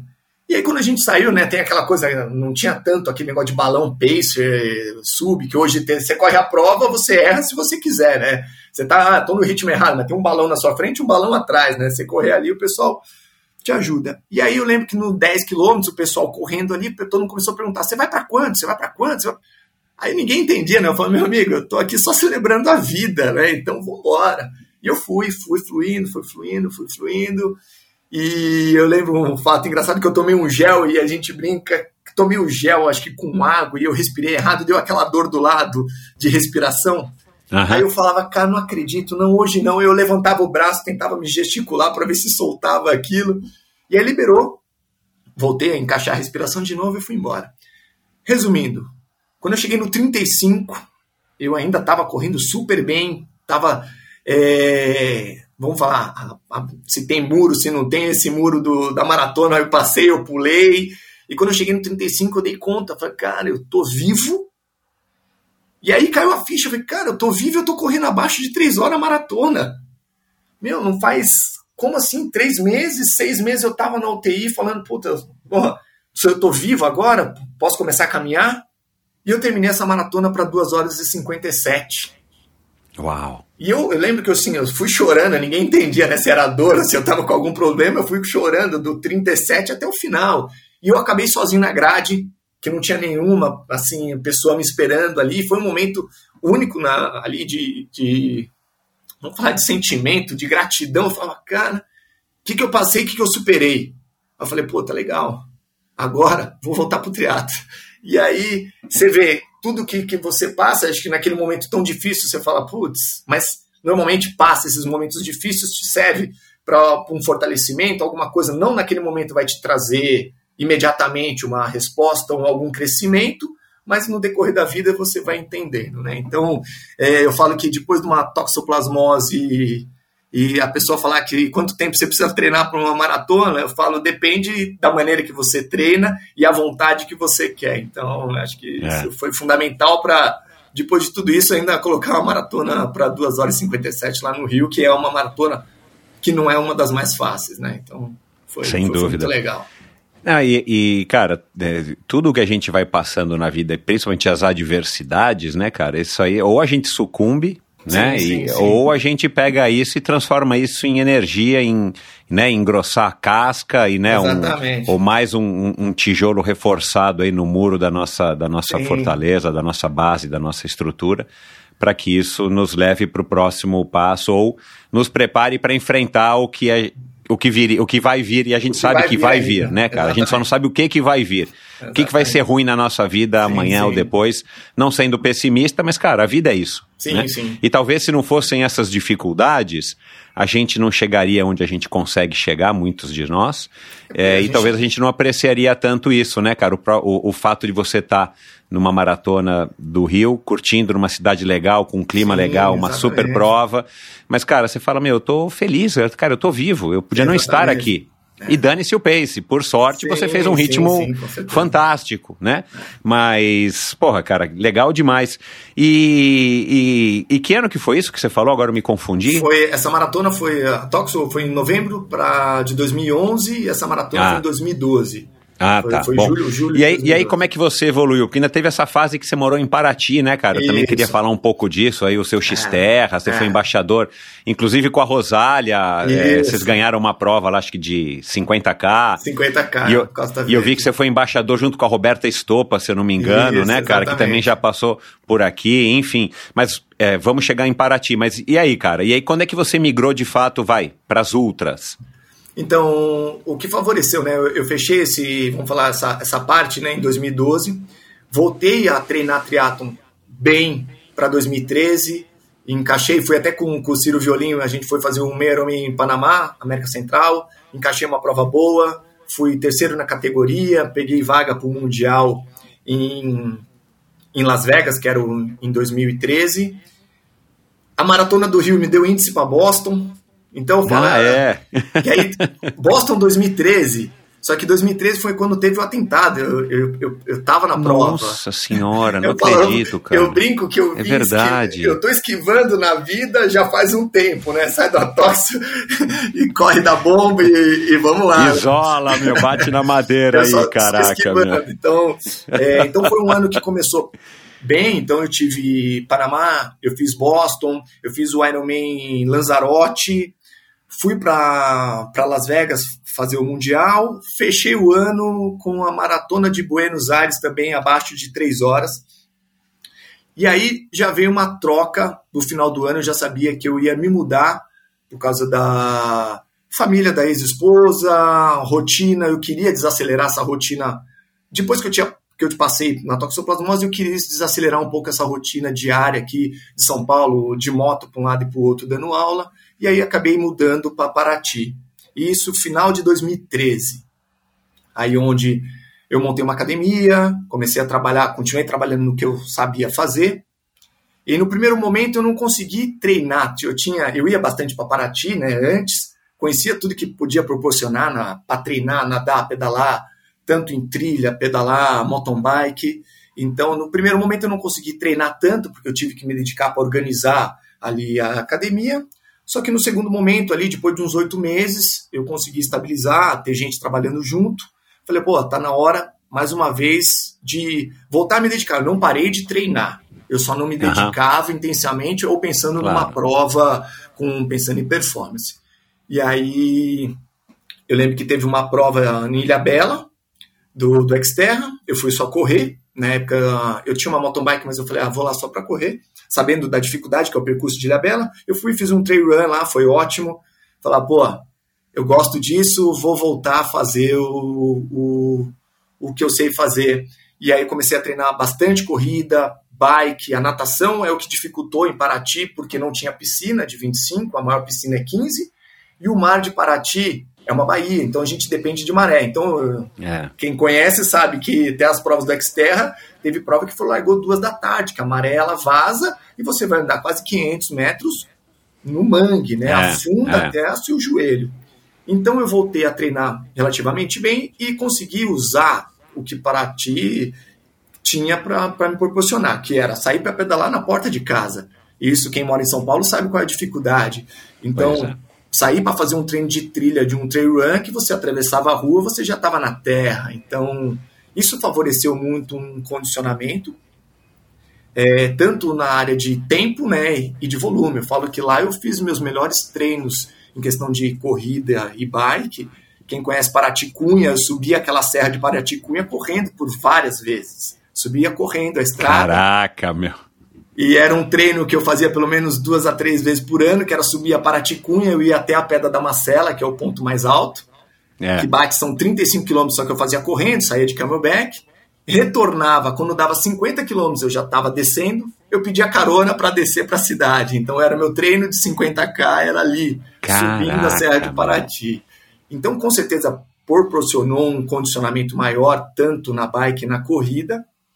E aí eu comecei a ver que, assim, como o meu corpo, desde a época do começo, né, ali da, daquela parte de falta de adaptação, ele começou a render no, no endurance, né? Então teve adaptação, eu soube, soube aproveitar isso e comecei a ganhar um, uma estrutura, uma bagagem maior, você vai tendo um autoconhecimento. E aí a gente foi partir para as provas, primeiramente de, de corrida, né? Uma ultra corrida. E o Emerson, eu lembro sempre assim, quando eu queria fazer alguma coisa, vamos brincar, fora da casinha, que não é o padrão, eu tinha as pessoas certas que se eu fosse perguntar, esse cara falou, não, vai lá e faz que dá. Então o cara nunca ia falar, não, se eu fosse perguntar para outra pessoa, eu falei, você tá maluco? Então eu lembro que eu falei pro Emerson, Emerson, ó, ia ter uma prova da Endurance North Face em, acho que Visconde de Mauá, que era o meu 50 km, minha primeira prova, só que na outra semana eu estava escrito em Bertioga Maresias. Falei, Emerson, dá para correr duas provas de 50 quilômetros em uma semana? O Hermes acostumado a fazer ultra de 100, 100 e pouco. Ele falou, lógico, que, que dá? Eu falei, ah, vamos embora. Eu tinha, nunca tinha corrido mais, que até então, nunca tinha corrido mais que 40. Só na maratona. E eu lembro que aí eu fui fiz a prova na, na Endurance, foi uma prova que erraram o percurso, os 50 tinha 58, os 80 tinha 12 quilômetros a mais. Só que um quilômetro no trail run não é 4, não tem pace. Exato. É 20 é. minutos para você fazer. É. Eu lembro, hoje que eu voltei, cara, eu tinha cãibra. Eu fiquei dois dias, eu tinha febre, de tanta dor muscular que, que, que, eu falava, como que eu vou largar Bertioga Maresias, meu, daqui cinco dias? Eu só consegui fazer massagem, acho que eu fiz umas três massagens para tentar melhorar a perna. E aí fui para Bertioga Maresias, eu já conhecia a prova, já tinha participado com o Emerson na, nos revezamentos, então eu conhecia a logística da prova, conhecia o percurso, tudo. E eu saí com o meu camelback, eu não tinha apoio, eu só tinha um amigo lá de Paraty que eu levei, que ele ia vir de bike, ao contrário, para me encontrar, porque ele também não tinha condicionamento suficiente para ir levando minhas coisas, eu ia ter que carregar ele. E era o percurso, é, e o percurso oficial era o que tinha que subir a Serra de Maresias. E a gente largou, eu com tudo, camelback pesado, e a gente saiu, todo mundo naquele pace maluco. Eu falei, gente, é 75 quilômetros, né? E o pessoal tava correndo 4 para 1, 4 e 5. Eu falei, ó, ó, eu, desse jeito eu vou parar. E eu comecei, eu tava bem condicionado, eu peguei a tela do relógio e virei. Do pace eu coloquei na frequência cardíaca. Eu falei assim, eu coloquei para mim, eu vou no modo econômico. E era uma coisa que eu repetia para mim durante a prova inteira, eu vou no modo econômico. Eu não sei como meu corpo vai responder que a minha única referência era uma maratona de rua e uma prova de uma semana atrás que foi quase uma caminhada de tão difícil que era o percurso. E ali foi a cada etapa de troca de praia, eu com aquele mesmo ritmo que eu estava, vamos pôr uma referência, meu batimento era abaixo de 145 que eu queria manter, só que estava em torno de um pace na época de 4,10 a 4,15. Com essa 145 eu não estourava, era esse pace. Na segunda praia, esse grupo que saiu na frente, eu já me aproximei sem precisar acelerar. Esse, esse, claro. esse grupo começou a diminuir.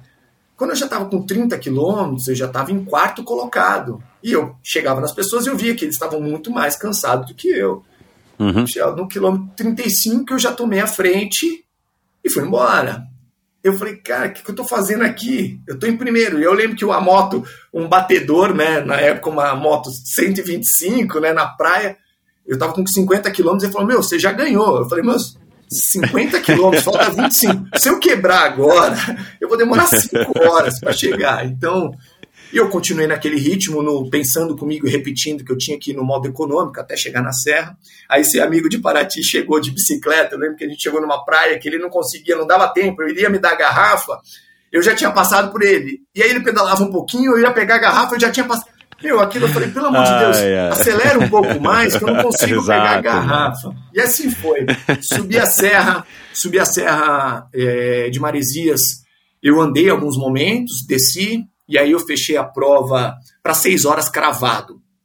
E na época eu fui o primeiro colocado, cheguei 20 minutos na frente do segundo colocado, e foi uma sensação incrível, que eu nunca imaginei que putz, eu poderia encaixar uma prova que eu já tinha corrido várias vezes revezamento, minha primeira vez correndo uma distância acima de 50 ali numa prova, ter feito. Então foi, foi legal essa experiência na Ultra, foi o primeiro contato na Ultra. E depois eu voltei mais uma vez no ano seguinte, na etapa de maio, e repeti essa Como? prova. Betioga, mas já com uma estrutura diferente, né, com uma maturidade conhecendo. Aí dessa vez eu levei um, um alguém para me ajudar mais, né? Então eu lembro que eu já comecei ali num ritmo um pouquinho mais forte, controlando mais, já sabia o que eu tinha pela frente. E eu tinha, quando eu fui para a largada, eu tinha falado para os meninos que no meu apoio, eu falei, hoje eu não vou, eu não vou andar nessa serra, eu vou subir a serra inteira correndo. E quando eu cheguei no pé da Serra de Maresias, todo mundo sabe que é, ainda mais para quem vai para o solo, é uma barreira ali, né? E, e até mesmo às vezes quem faz o revezamento anda, porque às vezes é mais econômico ou é mais rápido ali você andar do que você tentar trotar. E quando eu cheguei no pé da serra, eu tirei a, a mochila, subi com uma garrafa de 500 ml na água, de água na mão, e eu subi a serra inteira correndo, né? Eu tenho um amigo que é fotógrafo e falou, pô, foi brincadeira, né? O pessoal do revezamento caminhando e você no solo. E eu consegui abrir acho que sete minutos só na serra, e eu baixei Uau. meu tempo em 10 minutos em relação ao outro ano, e mais uma vez eu acabei ganhando o Bertioga Maresias ali. Então, foi, foi bem legal essa experiência da, vamos falar do, do do fisiculturismo até uma outra maratona foram assim, ó, exatamente, ó, 2004 foram nada, nada aí, foram 10 anos. 10 anos. A, até, a, até chegar ali, então do, vamos falar de uma caminhada até uma outra maratona 10 anos. Então, eu acho que assim, eu não, eu não, não usei atalho não, eu fui, fui degrauzinho por degrauzinho ali e, e foi bem legal. Não, e, e, o legal, né, cara, porque o, o culturismo é, é, é, aquilo que você falou, né, cara? Treinos super curtos, poucas repetições, claro, Exato. um nível de sofrimento que eu não sei se é comparável, se dá para comparar, né? Porque são sofrimentos distintos, mas. Uhum. Você também teve que, além de fazer uma adaptação física, você teve que também fazer uma adaptação, uma construção psicológica, né, cara? Sim, de saber sim. que você vai ficar três horas correndo numa maratona, né? É, primeiro, né, sei lá, 10, 20, 25 minutos num 5, depois sim, você vai sim. fazendo agora 40, 45 nos 10, até você chegar a correr 6 horas, 5 horas e 50 numa ultra.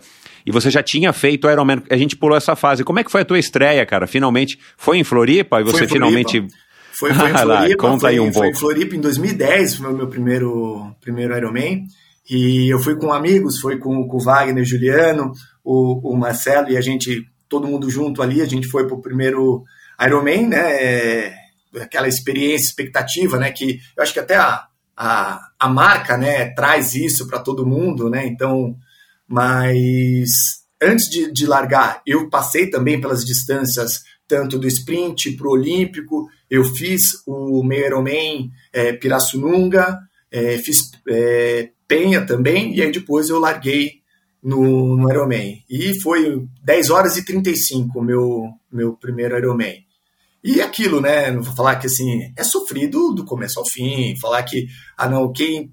O cara que ganha sofre na mesma intensidade do cara que chega em, em último. Então, é, foi sofrido, foi dolorido. Nossa, no outro dia depois eu lembro, putz, não conseguia nem andar. Imaginei no banheiro, era uma coisa.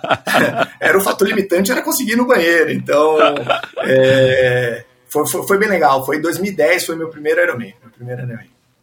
E, e, correspondeu ao que você ao que você imaginou ali atrás quando você tinha ido assistir o teu amigo, ah, sei certeza. lá, 2000, 2008, sei lá. É, foi, foi 2008, foi 2008. Correspondeu, com, com certeza. E você terminar sabendo assim, é isso aí, mas eu vou, vou continuar. É, eu gostei, é sofrido. Você, você se inscreveu no próximo já na, na, ali naquele momento ah, ali? Já, já foi, aí já, acho que já foram. Eu fiz mais dois, eu fiz três Floripas, e aí depois eu fui fazer pro, outros Ironmans fora. E aí, não, Cozumel, aí eu fui, fui escolhendo outras provas, até mesmo para conhecer a, a, oportunidade de estar tá conhecendo outros lugares, fazendo outros percursos, né? Então, acho que esse esporte, tanto como a corrida ou como o triatlo, a gente tem essa possibilidade, né, de, de ir conhecendo pessoas e lugares diferentes. Foi, foi, foi, foi bem legal isso. Ô Thales, é, o, e o que que, o que que você, o que que te agrada né, nesse processo de construção, de, de, de, de se aclimatar com esforços que duram muito mais do que poucas repetições ali num supino ou num leg press, é, você passar horas fazendo, né, ou revezando entre as três modalidades, ou somente correndo.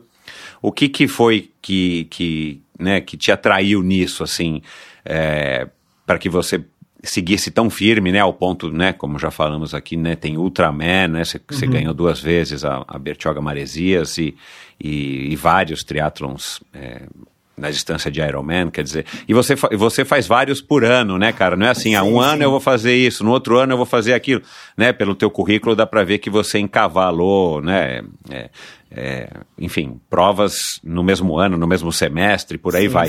É, inclusive esse ano, né, cara, você fez o Alpe do Ex depois do câncer, cara, sei lá quantas semanas, quatro semanas, duas semanas antes, é, sei lá, dois meses é. antes de Kona. Cara, quer dizer, é, o que que você viu, cara, no, no, o que que te atrai na, na longa ou na ultra distância? Eu acho assim, é, você conseguir achar um estado, vamos falar a palavra certa, acho que um flow se eu consigo entrar num. É, é um estado de flow mesmo, fluir, fluir. Eu, eu, brinco, né? Eu vejo tanto aluno ou gente treinando para Ironman que eu vejo a pessoa com dificuldade. Ah, amanhã eu tenho o meu treino de 180, 150, nossa, vai ser sofrido. Para mim é prazeroso. Para mim é prazeroso é, estar ali por horas. Ou contemplando, eu falo, eu tenho prazer de fazer aquilo todo dia. Eu falo para todos os alunos tem dia que você está cansado, tem dia que você está claro. indisposto, mas eu vou. Mas eu vejo prazer nisso. Então, é, eu falo que em Paraty despertou mais ainda pela, pela, pela beleza natural, pela qualidade que você tinha, o que você falava, pô, eu estou correndo num lugar lindo, olha esse. E eu tenho essa facilidade de estar fazendo aquilo e ao mesmo tempo estar tá aproveitando. Eu consigo visualizar tudo que está acontecendo. Então isso para mim se tornou muito prazeroso. Então eu falo sair para pedalar no final de semana é prazeroso. Então eu não tenho, não tive esse bloqueio de tempo. Ah, eu tenho que ficar uma hora pedalando, duas horas, três horas. Então eu consegui desbloquear esse é, eu, eu, acho que é uma chave que a gente tem limites, né? Ah, eu só consigo ficar duas horas pedalando no rolo. Eu não tenho essa dificuldade, porque para mim é prazeroso. Eu sento na bicicleta. No período da pandemia, eu pedalei 4, 5 horas. Eu fiz treino de 200 quilômetros no rolo. Teve um momento que eu coloquei na, na pandemia, eu coloquei uma esteira na sala, eu corri 42 quilômetros na sala. Eu não tenho esse problema de ficar por horas fazendo. Para mim, é, não é fácil, mas também, assim, é, é prazeroso. É prazeroso é, estar eu, nesse eu, estado. eu entendo. Não, é, a dificuldade é física, não é psicológica. Claro exatamente. que cansa. Claro Isso, que você pedalar 200, correr 40, ou o que quer que seja. É, então... Mas não é uma coisa que dá um peso na cabeça, um fardo, né? isso, né? Nossa, meu, amanhã eu vou ter que fazer meu treino de 150 e correr não sei quanto. Você, você viu prazer nisso. E claro, isso diz muito da sua motivação intrínseca que a gente já falou aqui exatamente. agora há pouco, né, cara? Bacana, porque também, de novo, né? São privilegiados, né? As pessoas que têm isso. Sim, sim. Ô Thales, e aí voltando aí para Paraty, você ficou quatro anos lá e foi aí que você também mergulhou de cabeça no X-Terra e você participou de outras provas ou só prova ali perto, Paraty, sei lá, Ilha Bela? Eu vou falar que eu aproveitei, eu falar que eu estava ali e querendo não, a facilidade de poder pedalar, mountain bike, é, eu falo, eu não tinha tido contato com mountain bike antes de ir para Paraty, né, só tinha pedalado uhum. de, de road, bike de triatlo, Falei, ah, eu preciso comprar uma bike, uma mountain bike para andar na terra aqui, né? Então, vamos lá, né? Comprei uma bike. E aí eu corri essa prova de Ilha Bela, só a corrida, e aí na sequência, no final do ano, tinha uma etapa em Costa Verde.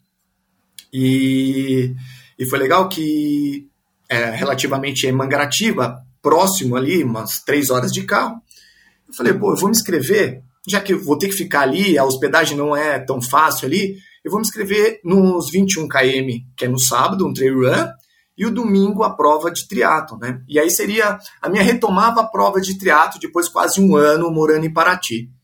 Uhum. E e aí eu, eu, sempre falo, né, que eu perguntava para as pessoas que quando eu queria ter um respaldo de uma loucura, né, eu, eu tinha sempre as pessoas certas. eu lembro que eu mandei mensagem para o Ciro Violim, eu falei, Ciro, é, vai ter o Xterra, tem os 21 km no sábado e o, o triatlo no domingo. É, qual a estratégia, né? Ele falou, meu, larga, deixa fluir e, e vai embora, né? Vamos fazer as duas. Eu falei, ah, é tudo que eu precisava ouvir, né? Só que eu fui, fui largar no sábado, né? E, e, antes da largada, né? Eu falei, eu vou correr tranquilo, 21 km na trilha, né? Então já não é tranquilo, né? E aí, segundos antes da largada, eu falei, vou fazer assim até o quilômetro 5, eu vou correr ali e vou ver como que eu me sinto ali no, com o grupo da frente, né? Aí tá bom, largou 5 quilômetros, né? Daí saímos, sai todo mundo. Eu falo, é, Xterra, acho que é muito legal disso, né? Que mistura tanto pró como amador, larga todo mundo junto, né? Então não tem essa separação, amador, pró, larga primeiro. Então largou, saímos. E aí nos primeiros quilômetros eu vi que eu estava entre os 10 primeiros do, da corrida, assim. Eu falei, pô, tá legal, né? E aí, quando entra pra trilha, né? Sai ali da parte do condomínio, entra pra trilha, eu falei, pô, me dou bem correndo aqui na terra, né? E foi indo, foi fluindo, foi fluindo. Aí a gente fala que mudou a, a maneira de pensar, falou, pô, vou colocar um pouquinho mais de intensidade. Fui crescendo, fui crescendo, fui passando. E eu lembro quando a gente chega num, num pasto grande ali no, no, em Mangratiba. Aí eu perguntei pro cara que você na trilha, você perde a referência, quem tá na sua frente, quantas pessoas você passou. Eu lembro que o cara, eu perguntei pro cara, ah, Quantos tem na nossa frente? Ele falou: ó, a gente é o quarto e quinto. Eu falei: opa, pera, quarto e quinto? Falei, ah, agora, tchau. Peguei, apertei, passei ele. E aí, mais para frente, eu consegui ver o terceiro colocado. Eu falei: ah, não, amanhã eu descubro como que eu vou estar aí. vamos viver, literalmente, vamos viver o hoje e o agora, né? E eu ainda consegui alcançar o terceiro colocado e acabei chegando em terceiro nos 21 km, né? Só que aí eu Acordei domingo, parecia que eu tinha sido atropelado. A musculatura que a gente exige num trail run, tanto como mountain bike, né, a pedalada no na road, um treino na ciclovia, você andar um treino de mountain bike na trilha, exige uma musculatura completamente diferente. Imagina 21 km. Já acordei extremamente dolorido. Eu falei, cara, o que, que eu fiz ontem, meu? Aí eu tentei aquecer um pouco, saí antes, eu pedalei um pouco, tava inteiro dolorido. Aí eu falei, ah, vamos com, com o que tem hoje, né? Eu fui, nadei, claro. nadei a natação, é, foi uma natação legal, gostosa, da, como eu te falei, a largação, a, a largada do Xterra é todo mundo junto, não? então você tá junto com os prós ali, então é legal, eu falo, a música do Xterra é motivante, aquela largada, eu falo, é. aquela música, eu tenho ela salva até hoje, ela vai liberando uma adrenalina antes da largada, que é, é fantástico. E aí eu saí, fiz uma bike, uma natação boa, fiz uma transição rápida saí para pedalar. E aí no percurso eu pedalei no finalzinho junto com, com um cara ali que eu já conhecia do, do triatlon de rua. Aí a gente saiu, chegou junto na transição, eu falei, ah, meu, agora é correr, né? Ele falou, vambora. Aí no primeiro quilômetro eu apertei e, e chama Henrique Werneck esse cara. Aí eu passei, fui embora, acabei um pouco mais na frente dele. E foi incrível voltar a fazer o triato e como foi o triatlon Xterra a primeira experiência. Foi incrível. Uma, largar com os prós, esse contato com a natureza é, é fantástico, né? E, o, e a ideia do, do grupo se ajudar ali, na hora que está no perrengue ali na prova, é diferente, isso é diferenciado. É, for, já é. teve situação, eu disputando etapa, de furar o pneu, pessoa passar e te jogar alguma coisa para te ajudar, uma câmera, isso é muito legal. E aí foi o primeiro contato com a Xterra ali. Fiz duas provas, saí todo arrebentado, fiquei uma semana com dor muscular, mas foi muito legal. Só que aí veio o ano seguinte e o Xterra foi em Paraty. E eu falei, pô, eu tô em casa. Eu vou fazer todas as provas. Pô, eu faço isso, eu falo assim, eu faço isso diariamente. E aí eu falei, eu me inscrevi. O triatlon era de manhã. Nossa o Night Run, 21 km à noite. E no domingo tinha a prova de mountain bike. Só que favorecia aonde eu treinava, eu poderia voltar para minha casa e comer tudo, então estava muito não fácil. Não tinha viagem, não, não tinha, viagem, nada. vamos falar, aparentemente estava muito fácil. E, na, e o Xterra nesse ano começou com o Desafio do Guerreiro, patrocinado com, tinha bastante apoio, a Oakley, a Red Bull, e aí eles tinham algumas premiações, ou, era coisa de maluco, né? Só incentivar os que já não tinham a cabeça muito boa, né? Porque eles davam uma premiação pro cara que fazia o melhor tempo em todas as provas, né? Então eles é. incentivavam o cara a ser, meu, maluco fora da casinha. Então eu fui no... E aí tinha algumas premiações em cada prova, melhor corrida do triatlon, então eu lembro que eu larguei nesse dia para fazer as três provas e da mesma forma, como eu já tinha falado com o Ciro, era sem economia. Larguei no triatlon de manhã sem pensar que eu tinha a prova da noite. E fiz a melhor corrida da manhã, então já teve a premiação como a melhor corrida do, do Xterra do, do triatlon. À noite eu corri os 21 km, eu fui o quarto geral nos 21 km. E no domingo, eu falei, ah, gente, é só mais uma, né? Eu já fiz duas, vou lá, vou mais um dia. E a bike era parecida com o que a gente tinha feito do triatlo. Eu falo que aí a bike já sabia cada buraco que tinha, então facilitou. Eu ainda acho que eu fui, acho que o quinto no, no, no, no mountain bike ali. E aí gerou Pô, falei, quem que é esse maluco, né? Acho que até o Bernardo Fonseca na época falou, meu, quem que é esse louco aí de Paraty, né? e que cara se inscreveu e, e querendo ou não, consegui performar bem na, nas três provas. E o Henrique, trabalha esse Henrique que fez a prova comigo em Mangaratiba, ele trabalhava na, na X3M, e depois da prova no meio da semana ele veio, pô, Thales, você tem um perfil, eu falei, perfil doido, né? você tem um perfil externo, qual que é o, o que se joga em todas, né? Então, me chamou, falou: a gente está montando um time. E aí foi na época que veio a, a, esse convite para ser embaixador, junto com mais alguns atletas que eram referências de cada modalidade. Então, é. a, a Estopa no mountain bike, aí tinha o Edvando também, Ilha Bela. Então, montaram um time para ajudar tanto divulgar as etapas e favorecer o participar das etapas. Então, eu comecei a ir em todas Tiradentes, Ouro Preto e com o mesmo perfil. Aí eu falava, pô, eu posso ir e posso fazer. Como que é? Eu posso ir fazer todas? É. Pode, pode. Mas termina pelo menos vivo. E aí eu falo que a, a última, a mais loucura foi em Ouro Preto, que eu larguei para fazer quatro provas. Eu fiz o Duaton de manhã, eu larguei para fazer os 21 km uma da tarde, teve o Night Run 7 km e domingo mountain bike. Só que eu tinha ido de, de carro para Ouro Preto e tinha que voltar para Paraty trabalhar na segunda-feira. E fluiu, eu fiz as quatro provas, e aí eu lembro que uma, uma assessora ali do, do Bernardo falou assim: tudo bem, parabéns, só vou te dar no domingo quando você terminar as quatro provas. Por enquanto, você só está na expectativa. E acabei as quatro provas, foi, foi super legal. E, e a interação com, com, com os atletas, hoje eu, eu ainda falo, estou no grupo do Xterra até hoje. Vai fazer quatro que anos que eu moro em Paraty e não vejo essas pessoas. E a gente fala de prova, mensagem, ah, o cara tá no, no Brasil Ride agora, manda. Então, isso foi muito legal. criou uma convivência, pós-prova era muito gostoso, que o Xterra proporciona isso, essa, essa integração com, com todo mundo, foi, foi bem legal. E aí chegou no momento que eu falei assim, pô, eu já fiz todas, eu fiz prova de stand-up. Eu vou falar, não, não, eu vou falar, eu aproveitei todas as provas. O Bernardo falou, pô, eu, eu tenho camiseta do Xterra, não preciso comprar camiseta de prova para treinar durante um bom tempo. É, depois o Bernardo, acho que se ele escutar isso, ele vai querer cobrar oh, quantas camisetas eu tinha da prova. Ao ponto que eu tenho uma foto no, no Instagram que eu acho que em 2015 2015 eu competi acho que 27 provas no ano só da Xterra.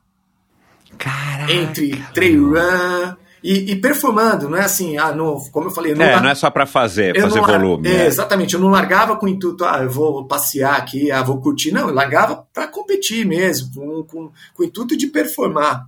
E aí, em 2016, eu já tentando migrar mais para o endurance mesmo, eu me inscrevi, foi a primeira vez por 50 km em Costa Verde, em Mangaratiba.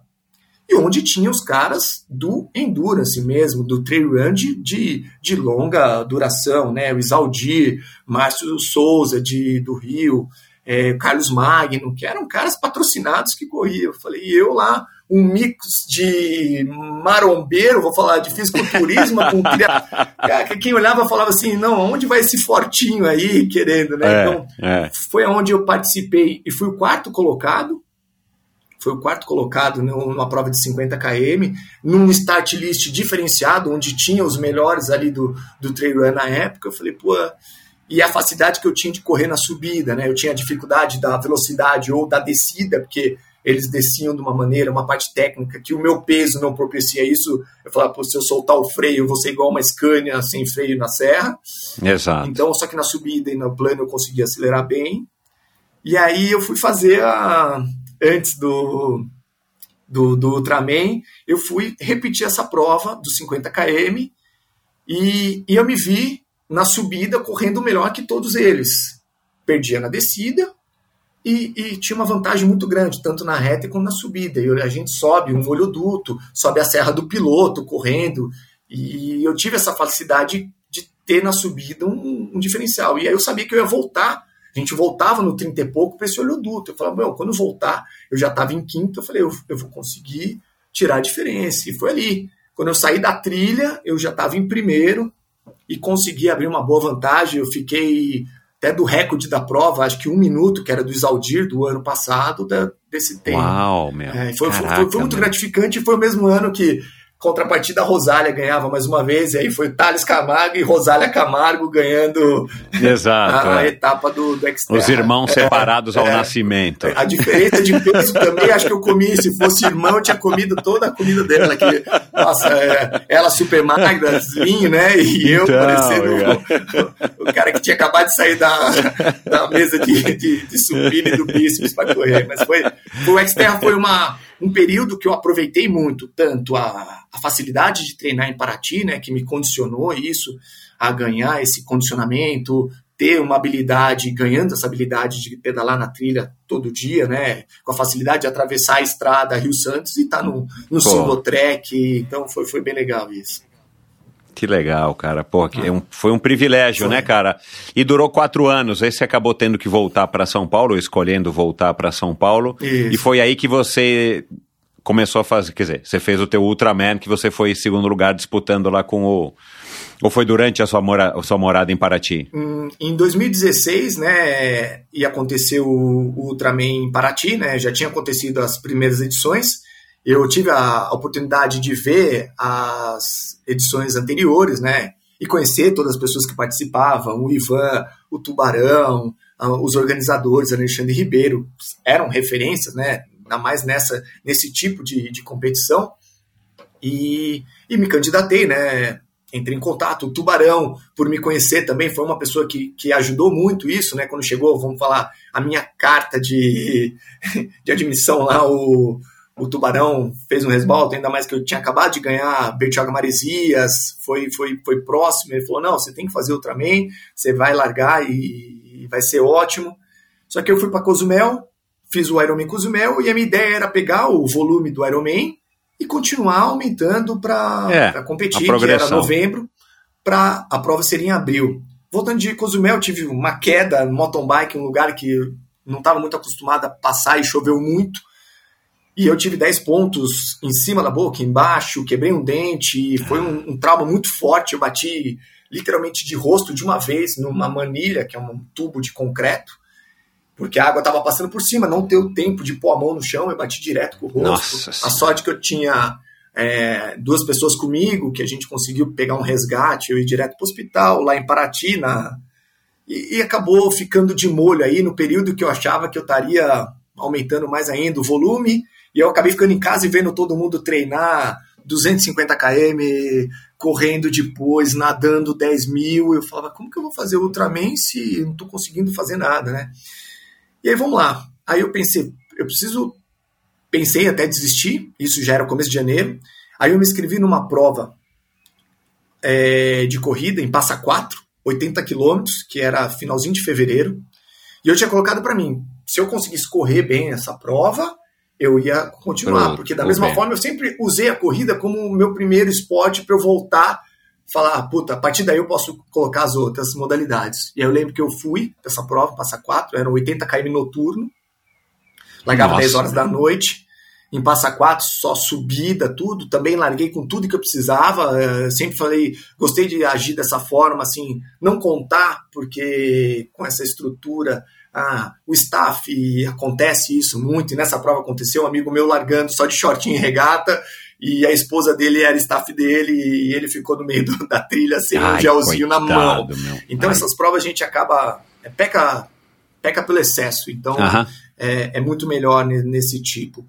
E aí fui para essa prova, foi ótimo. Eu fui o segundo geral nos 80 km, isso final de fevereiro, março, e a prova era no começo de abril também. Eu falei, cara, tudo bem, consegui correr 80, só que eu preciso pedalar no mínimo 275 e eu preciso nadar 10 quilômetros. Cara, eu nunca nadei mais que 5. Pois é, E cara, aí- pra, pra você isso daí era. Já é difícil pra qualquer um, mas pra você era muito É, era mais desafiador, muito, né? Muito mais difícil. Uma, não tem uma piscina em Paraty e depender da maré. Então, e assim, para você nadar em Paraty, eu tinha que nadar para frente, porque a maré era rasa. Eu não consigo nadar paralela à praia, Exato, porque a maré exato. não sei. Então eu saía algumas vezes para nadar, então eu saía para frente, só que eu tô sozinho e tem barco que passa o dia Nossa, inteiro meu. ali. E não tinha nem, eu vou falar, essa boinha de sinalização, ela foi agora. Em em 2016 não existia essa boinha de sinalização ainda, nenhum site para vender, senão. Não tinha nem do tudo. X-Terra, cara, não, Não, tinha, porque o tinha X-Terra nada. vende hoje, né, essas boias. Isso, exatamente, não, não tinha. E aí eu lembro que eu fiz dois treinos. O primeiro precisava ter um staff, né, que na época foi o Gero, um professor que trabalhou comigo. Ele foi meu staff, vamos pôr você num caiaque, você vai ter que remar do meu lado. E eu falo, foi cômico, porque eu ia nadar, o caiaque vinha e batia em mim. Eu falo, pô, nada mais pra lá, né?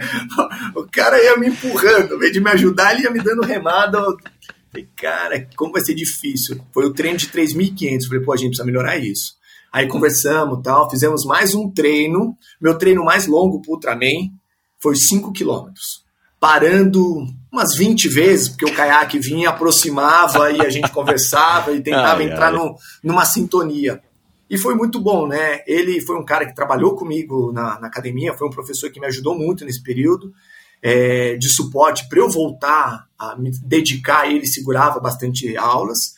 E ele foi meu um staff principal ali, junto com o Davi e com, com o Guilherme, mas ele esteve no caiaque. E aí encaixamos essa natação ali sofrida, foi meu treino mais longo pro Ultraman. Eu falo, todo mundo pergunta, ah, quanto foi seu treino? Eu falo, eu fiz uma prova é, um mês e meio ali, mais ou menos, foi essa Ultra D de 80. Eu fiz o meu treino mais longo, 5 mil, parando 20 vezes, não- eh, parava, conversava e não foi uma natação direta. E eu fiz um treino de 200 km na Rio Santos. Isso me favoreceu porque era o percurso onde eu pedalava sempre, que a prova, né, demandava Ubatuba, Paraty, a primeira parte, depois seguia sentido Rio. Então eu pedalei um treino de 200 de camelback para não precisar de apoio, coloquei um camelback na bike de triatlo e pedalei 200 km sem pôr o pé no chão, sozinho. E no dia seguinte a gente pegou o carro, eu falei, ó, vamos para a Serra do Piloto, eu quero subir a Serra do Piloto. Fomos de carro, peguei mais um amigo com, com road, subi a Serra do Piloto, subi e desci, falei, tá visto. é uma serra dura, é, eu sei que vai ser no segundo dia, só que legal, eu subo, estava acostumado a subir Paraty, tinha feito o Letap de Cunha, então esse foi meu treino, eu falo, chega a ser engraçado, né? para um Ultraman, então eu via o treino de todo mundo, o Ivan voando, porque ele queria fazer uma boa corrida, que no, nos outros anos não tinha encaixado tão bem, que a Luísa Tobar tinha encaixado uma super corrida no, no, no, ano anterior. Eu falei, ah, tá bom. E aí eu expliquei para os meus staffs que eram pessoas que não tinham essa vivência. Eu falei, gente, ó, eu sei o que eu estou fazendo. Então, é, se eu falar que está difícil, eu sei que está difícil, não é para é, interferir nas minhas decisões. Eu vou pedir, uhum. eu quero que vocês me, sejam meus staffs. O que eu pedi ali foi uma coisa bem acordada e, e o Gero, nesse ponto, ele foi fundamental por isso, que eu falava, é assim, eu quero assim, eu tô assim, eu tô assado, e ele absorveu isso. E ele foi, é, esse suporte aí, até para umas outras provas, foi fundamental. E aí a gente foi largar no, no B 515.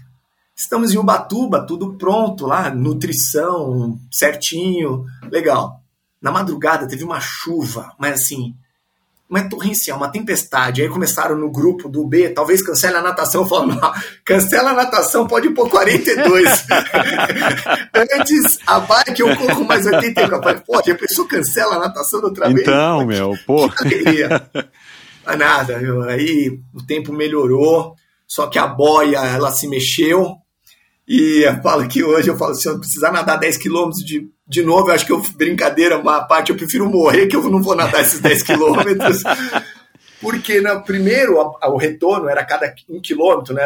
Voltas de, vamos falar, dois quilômetros, né? Eu lembro que o, o lap do relógio estava a 500 metros. Ele deu 500, deu 1000. Eu olhei para frente, cadê a boia? A boia estava muito mais para frente. Eu falei, cara. Aí eu já virei pro Gero, dei uma parada, falei, ferrou meu, a gente vai nadar mais. Já vou falar, cara, aquilo ali foi interminável. Eu nadei, deu 11,800 nesse Nossa ano a natação. senhora, meu Deus, caraca. E aí a gente até brinca com o Alvani, que é com o Albani, que teve um, acho que dois anos depois, um ano depois, a natação foi muito mais, tava um pouquinho mais curta, todo mundo nadou, ou, acho que deu nove e pouco, eu pô, no, nosso, no ano que eu fui, justo no meu ano. Exato, é. Cara, e aí quase foi uma sobrevivência. Meu braço não mexia mais. Eu nunca tinha nadado. Eu nadei 5 mil, mas mais longo. Imagina para quem não tá. Não é o esporte. Cara, não, o, e cá entre nós, né, cara? Um braço ainda pesado, né? Porque tem esse não, problema, não, não, né, cara? Ser um braço eu, mirrado é um pouco mais leve, né, cara? Eu girava o braço, né? Eu só colocava o braço em cima da água. E aí, finalmente saí da água. Acho que eu saí em 14 da água, né? Cansado, não tem como falar. Eu tava exausto. Três horas e pouco nadando nadando, né? Ali já estava no modo sobrevivência, né? Pelo amor de Deus, eu quero sair daqui. E aí fiz uma transição boa, subi na bike, falei, pô, é, era a minha sensação, e é a minha sensação, né? Quando eu subo na bike, eu falei, puta, agora começou, né? A prova começou, né? Venci, né? Saí da água, e aí, aí eles falam, ah, tá 14 tal, não sei o quê, eu montei na bike e comecei a pedalar. E da mesma forma, assim, eu posso falar se errei ou não, eu não pensei se eu tinha ao outro dia. Eu pedalei, pedalei, pedalei aquele percurso e fui passando, fui passando, fui passando, fui passando, fui passando, me hidratando, bem focado no que eu precisava comer, eu só precisava me hidratar e comer, porque a intensidade eu estava tendo, e fui embora. Eu acabei o, o, primeiro dia em segundo colocado. E foi muito legal, porque a chegada é em Paraty no portal da cidade, e estavam os alunos da academia, um grande grupo ali esperando. Eu falei, puta, olha o que eu fiz. Porque a gente largou, meu intuito, eu tinha explicado até para os staff, gente, a gente tá largando uma coisa que eu nunca fiz. Então, se a gente concluir, já estou realizado. Eu não tinha pretensão nenhuma. Eu falo isso é, sem nenhuma vergonha. Eu não tinha pretensão. Minha pretensão ali no Ultraman era conseguir concluir. Em nenhum momento eu, eu larguei e falei, não, eu posso. Não, eu nem sei como meu corpo ia reagir. E aí cheguei em segundo, a vantagem ficou somente da natação, a minha vantagem para o Albano ficou muito próximo é, da bike, uhum. e a natação, que foi a diferença toda. E aí vamos para casa, comer, a facilidade está na minha casa, deitei na minha Pô, cama. É. Então propiciou isso, uma recuperação mais rápida. Fiz, tinha um fisioterapeuta que ajudou, banheira de, de, de o tambor de gelo me esperando no portal da cidade, então facilitou muito. Fomos para o segundo dia, né? Bike, 270 e poucos quilômetros. Minha estratégia era trocar de bike. subir a Serra do Piloto, que você pode fazer isso, né? Então eu fui de TT, a gente foi muito parecido. E querendo ou não, a gente abriu uma vantagem muito grande do grupo dos restantes, que acho que nesse ano largou 30 e poucos atletas entre homem uhum. e mulher. Uhum. E a gente, a nossa prova era eu e ele lá na frente, que a gente já estava com quase uma hora de vantagem para o terceiro colocado. E aí a gente manteve a bike, subimos a Serra do Piloto praticamente juntos. Só que quando desceu a Serra do Piloto até Itaguaí na época, que a gente continuava, né, sentindo o Rio, e acabava Itaguaí nesse segundo dia, eu não optei por trocar de bike. E o Ivan trocou. Porque uhum. ele já tinha feito, sabia. Claro, porque é. o asfalto de Mangaratiba até Itaguaí é muito ruim. Passa por um túnel, é um asfalto é, com buraco, tudo. E a TT é, é mais cansativa. E eu troquei, não quis trocar, continuei com a road. E aí ele abriu uns 4, 5 minutos nesse dia por causa da bike de triatlo. Meu, eu acabei feliz da vida, a gente abriu mais uma vantagem do grupo, né? Então a gente já tinha colocado uma vantagem, abriu mais tempo ainda para o terceiro colocado. Eu falei, gente, puta, já tô feliz da vida. Pô, queria largar. Aí depois, no primeiro dia, quando eu acabei em segundo, eu falei, gente, pô, se eu chegar entre os 10 primeiros daqui para frente, já tá ótimo. Exato. terminar.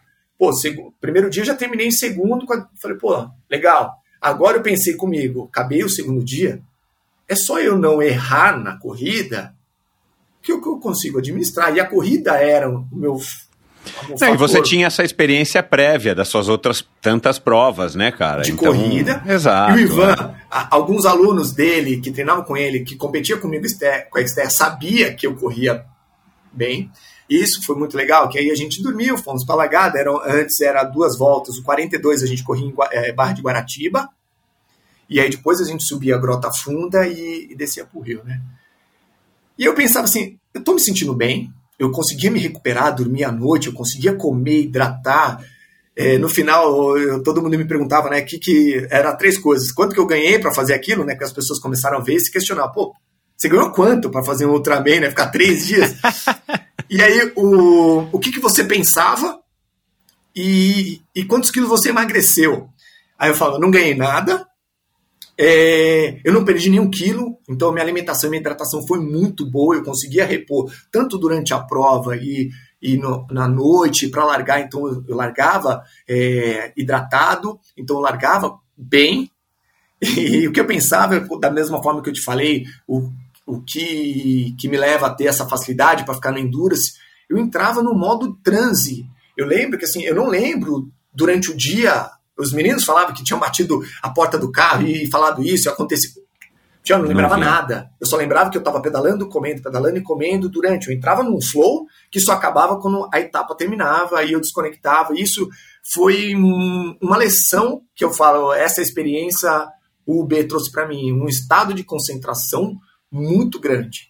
De, era um flow, entrava num transe e ia embora. E aí eu lembro do, do, da corrida, quando a gente começou, eu falei, eu não tenho nada a perder, eu já tô ganhando demais aqui. Pô. Pô, eu treinei 5 mil, eu fiz um treino de 200, um treino de 200 para um Ultraman. Hoje eu fiz para Kona, ou, é, treino para Ironman, eu já cansei de fazer 180 três, quatro vezes, treino de 220. E para o Ultraman eu pedalei só 200. Então eu falei, cara, eu tô no, já estou ganhando muito. Eu saí para correr, como não tivesse feito nada em dois dias antes. Coloquei um ritmo e aí e o meu pensamento, pô, o Ivan, hum, falando assim, nunca conseguiu nos anos anteriores ter encaixado uma dupla maratona boa. Então, porque ele nadava relativamente bem, fazia um pedal que abria uma vantagem que ninguém conseguiu alcançar ele. É. E a gente tava próximo. Eu falei, pô, tomara que esse ano ele não corra bem, né? é, a minha expectativa era essa. Então eu coloquei uma intensidade, as fotos que a gente tem na sequência, eu coloquei um passo ali de 4h30 e fui embora numa dupla maratona. A, gente passou, eu lembro que o Alexandre Ribeiro berrava na frente de um posto de gasolina onde era o retorno, o Alexandre Ribeiro berrava, vocês vão quebrar, vocês vão quebrar, e eu pensava comigo, é isso que eu quero, eu quero quebrar ele, né? Então, meu pensamento era ver o momento que ia, ele ia quebrar, né? Porque não tinha sido o padrão de uma corrida tão boa como essa. Então a gente fechou a primeira maratona para 3,16. Caraca, já é assim, porra, Thales, surreal. Meu. 3,16 para depois você ter que correr mais 42. Exato. E aí, e aí eu brinco que assim, quando a gente começou a subir a Grota Funda, ele já estava um pouquinho para trás, né? Quando a gente fechou a maratona, eu já tinha aberto um pouquinho, mas estava sempre no visual. E aí, na subida da Grota Funda, que é uma subida relativamente longa ali, quase 5 quilômetros, a gente subiu junto E ali a gente foi a maratona, a segunda maratona ali junto, lembro que a gente fechou para 7 horas e pouco, tinha dado, deu uma média de 5, 5 baixo, 5, 5 e 2 de pace, os 84 quilômetros. Ele terminou, tipo, 3 quilômetros na minha frente, e a gente correu o tempo inteiro, lado a lado, sendo que chegou a hora que os staffs, né, o Gero me acompanhou o tempo inteiro de bicicleta, com o staff dele, se revezavam em buscar as coisas pra gente. O staff dele ia falar, pô, tu não aguentava mais tomar gel e tomar carboidrato. Tava um calor de 36 graus no Rio. Eu não aguentava mais tomar gel e carboidrato. carboidrato já tinha todos o mesmo gosto. Aí foi uma hora que a gente começou a tomar picolé. Porque açúcar puro é. e gelo. Gelado, é, mudava. Não, é. Falei, eu quero picolé. E aí eu, cada hora você revezava um staff buscar picolé e a gente terminou os últimos 40 quilômetros chupando sorvete, literalmente, né? foi, foi uma experiência, meu, incrível. A gente acabou, a vantagem ficou muito maior por causa da natação, fui vice-campeão, a gente abriu mais ainda na corrida do, do grupo, né? Então foi legal que foi uma briga é, nossa do último dia, né? A partir do segundo dia foi a bike, né? Todo mundo voltou a atenção para nós dois, e a corrida a gente correu percurso inteiro lado a lado, ali se revezando um pouco na frente, um pouco ele. E, e foi incrível, foi, foi uma experiência assim fantástica ali de estar tá fazendo um Ultraman, tá? Ficou ticado na, na minha vida. E aí, logo na sequência, né, eu fiquei mais um ano em Paraty, aproveitei um pouco a, a estrutura, aí eu vi que eu precisava, eu me separei, queria voltar para São Paulo, minha mãe tinha ficado aqui, e querendo ou não fazer muito bem feito o que eu fazia aqui. E quando eu fui para Paraty, eu, eu me desliguei dos meus alunos, né? Eu falei assim, gente, eu não estou indo a passeio, não estou indo passar Exato. férias na praia, eu estou indo morar, né? Eu casei, estou indo morar. Vou... E foi muito bom que aí eu falei para alguns alunos, eu entrei em contato no final de 2017, falei, gente, eu vou voltar. Falei, cansei de brincar de casinha, né? Aqui, brincadeira à parte, né? Cansei de, de, de morar na praia, né? E resolvi mudar, literalmente retornar para São Paulo, que foi em janeiro de 2018. Legal. E você, você voltou para a UB de novo, né? Não. Ah, foi só Não. uma vez o B. Ah, foi, tá foi certo. Foi uma vez, foi, foi, foi, é. foi uma vez. Que ticou, o... tá certo. Aí você falou, Isso. ticou e pronto. É.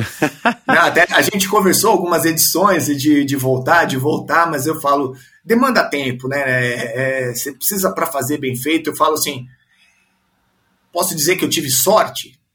Eu acho que eu acho que eu tive um pouco mais de autoconhecimento, né, de conhecer o meu corpo, controlar, uh, tirando o primeiro dia que assim, o percurso me favorecia porque eu, eu tinha essa confiança de conhecer cada subida ali da Rio Santos, de pedalar a, a, brinco que a marcha da bike trocava sozinha ali no automático, mas favoreceu e dos outros dias foi um conhecimento ali, acertar alimentação, hidratação e e tá ali fazendo literalmente ali o, uma maneira ali de, de contemplar um, mais uma, um, uma, uma vitória ali de estar tá ali fazendo uma atividade que eu falei que gerou uma facilidade e está fazendo por horas, o que eu gosto de fazer todo dia, entendeu? Então, então mas você vê, né, cara, você falando dessa, dessa do, do, de como que você encarou desde, desde aquele conselho do Ciro na primeira uhum. vez e tal.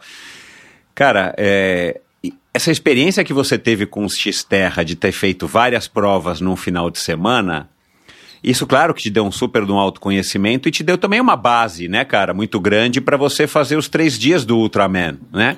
Porque, pô, você fazia, né, uma, como é que era? Um triatlon de manhã, uma prova noturna, uma prova à tarde, à noite uma prova noturna, no dia seguinte uma prova de mountain bike cara, de alguma maneira você já estava treinando para o que seria o, o, o B, né? Mesmo talvez sem você saber que você iria fazer um B um dia, né? Com certeza, eu acho que assim, se pegar em tempo, né, vamos falar num final de semana em atividade, né, vamos para juntar as provas com, é, ali seguidas, só em atividade ali dava 10 horas, 8 horas de provas seguidas. E querendo ou não, ah, é, tinham seus intervalos, mas é em atividade no final de semana. Exato. E o B nada mais é que foi isso. Foram três dias de 7 a 8 horas por dia em atividade, né? É. Com certeza. O Xterra deu uma base é, e eu falo de largar em prova. Eu falo, largar em prova a, não é confiança, mas assim, gera um, um, controle emocional, né? Então, de largar várias vezes se torna uma coisa comum de você fazer. entendeu? Eu falo para os meus alunos, é, é, bom competir, o melhor treino é competir. Então, sua prova-alvo é uma maratona, faça provas com distâncias menores, provas B, que a gente não diminui tanto o treinamento e passa por ela, mas isso te condiciona tanto para a logística de acordar mais cedo, ter toda aquela logística que gera um estresse, um uma ansiedade, o dia da prova prova-alvo A, você ter um, um controle melhor emocional. Então, essas provas da Xterra, falava, pô, e até, como eu comentei, como a largada do, dos prós eram junto, e eu me vi assim, por a natação ser o meu esporte que eu tinha mais dificuldade, no começo das, das etapas que eu fiz do Xterra, eu largava lá atrás. Aí, daqui a pouco, eu falava, eu me via sempre numa. Aí eu lembro de uma prova que eu fiz, eu falava, pô, caramba, eu tô na primeira fila, né? Eu tô uhum. na faixa no peito. Então, isso propiciou um, um autoconhecimento, uma confiança maior, entendeu? Então, pô, largava na primeira fila. Eu tenho, há dois anos atrás, eu estava lá esperando a largada lá em último. Então, isso ajudou muito a, a, a uma estrutura, um conhecimento, uma preparação psicológica, com certeza, para enfrentar um, um desafio desse que você larga de manhã falando que você vai passar o dia inteiro fazendo isso. Né? Exato.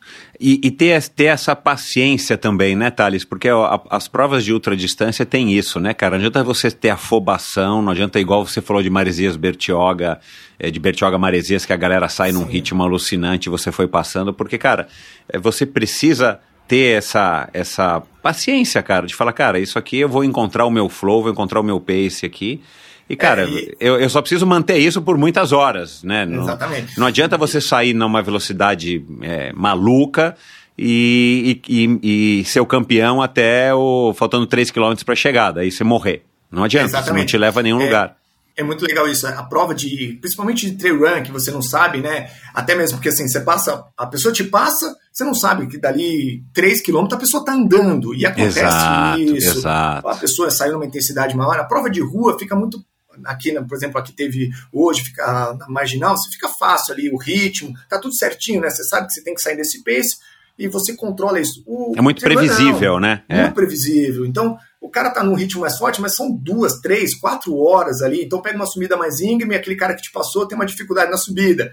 Aí você alcança ele na subida. Então, é, esse controle emocional, lógico, você tem que ter um autoconhecimento e controle emocional, porque senão você sai e vai tentar, ah, porque o cara me passou, você vai passar e e acaba, acaba muito antes a prova do que você imagina, né? Então, é, essas provas de endurance é, é muito legal isso para esse autoconhecimento. O cara te passou, aí faz anda dois quilômetros, o cara tá andando e, e termina duas horas depois do, do, do previsto. É, pela tua experiência na, na, na ultradistância e todas essas ultramaratonas e, e, e, sei lá, esses finais de semana que você fez aí intensos no X-Terra por, an, por, por anos, é, você diria que talvez seja o, o, o erro mais comum das pessoas, cara, não saberem dosar Aí não importa a distância, né? Seja alguém que está correndo uma prova de 5 ou uma meia, como a que você correu hoje, talvez, e, e, você como um treinador, né? Seja mais difícil de você colocar na cabeça das pessoas essa história do, do ritmo certo para cada desafio que a pessoa se propõe a fazer? Ah, com certeza, né? Acho que é, essa parte de gera a ansiedade da pessoa, né? Eu acho que é o primeiro ponto, né? A pessoa fica ansiosa, então ela, ela erra mesmo. E, e esse controle, até no treino a gente fica hoje tentando controlar isso e mostrar para a pessoa que é, se ela erra nessa intensidade no começo, ela tem um preço muito grande no final.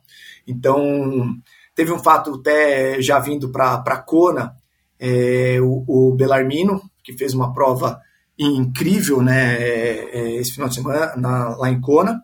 E no momento a gente passou, né, ele largou, ele nadou super bem, ele me passou pela água, até devido toda a questão da cirurgia, e ele tem com aquela natação dele muito boa.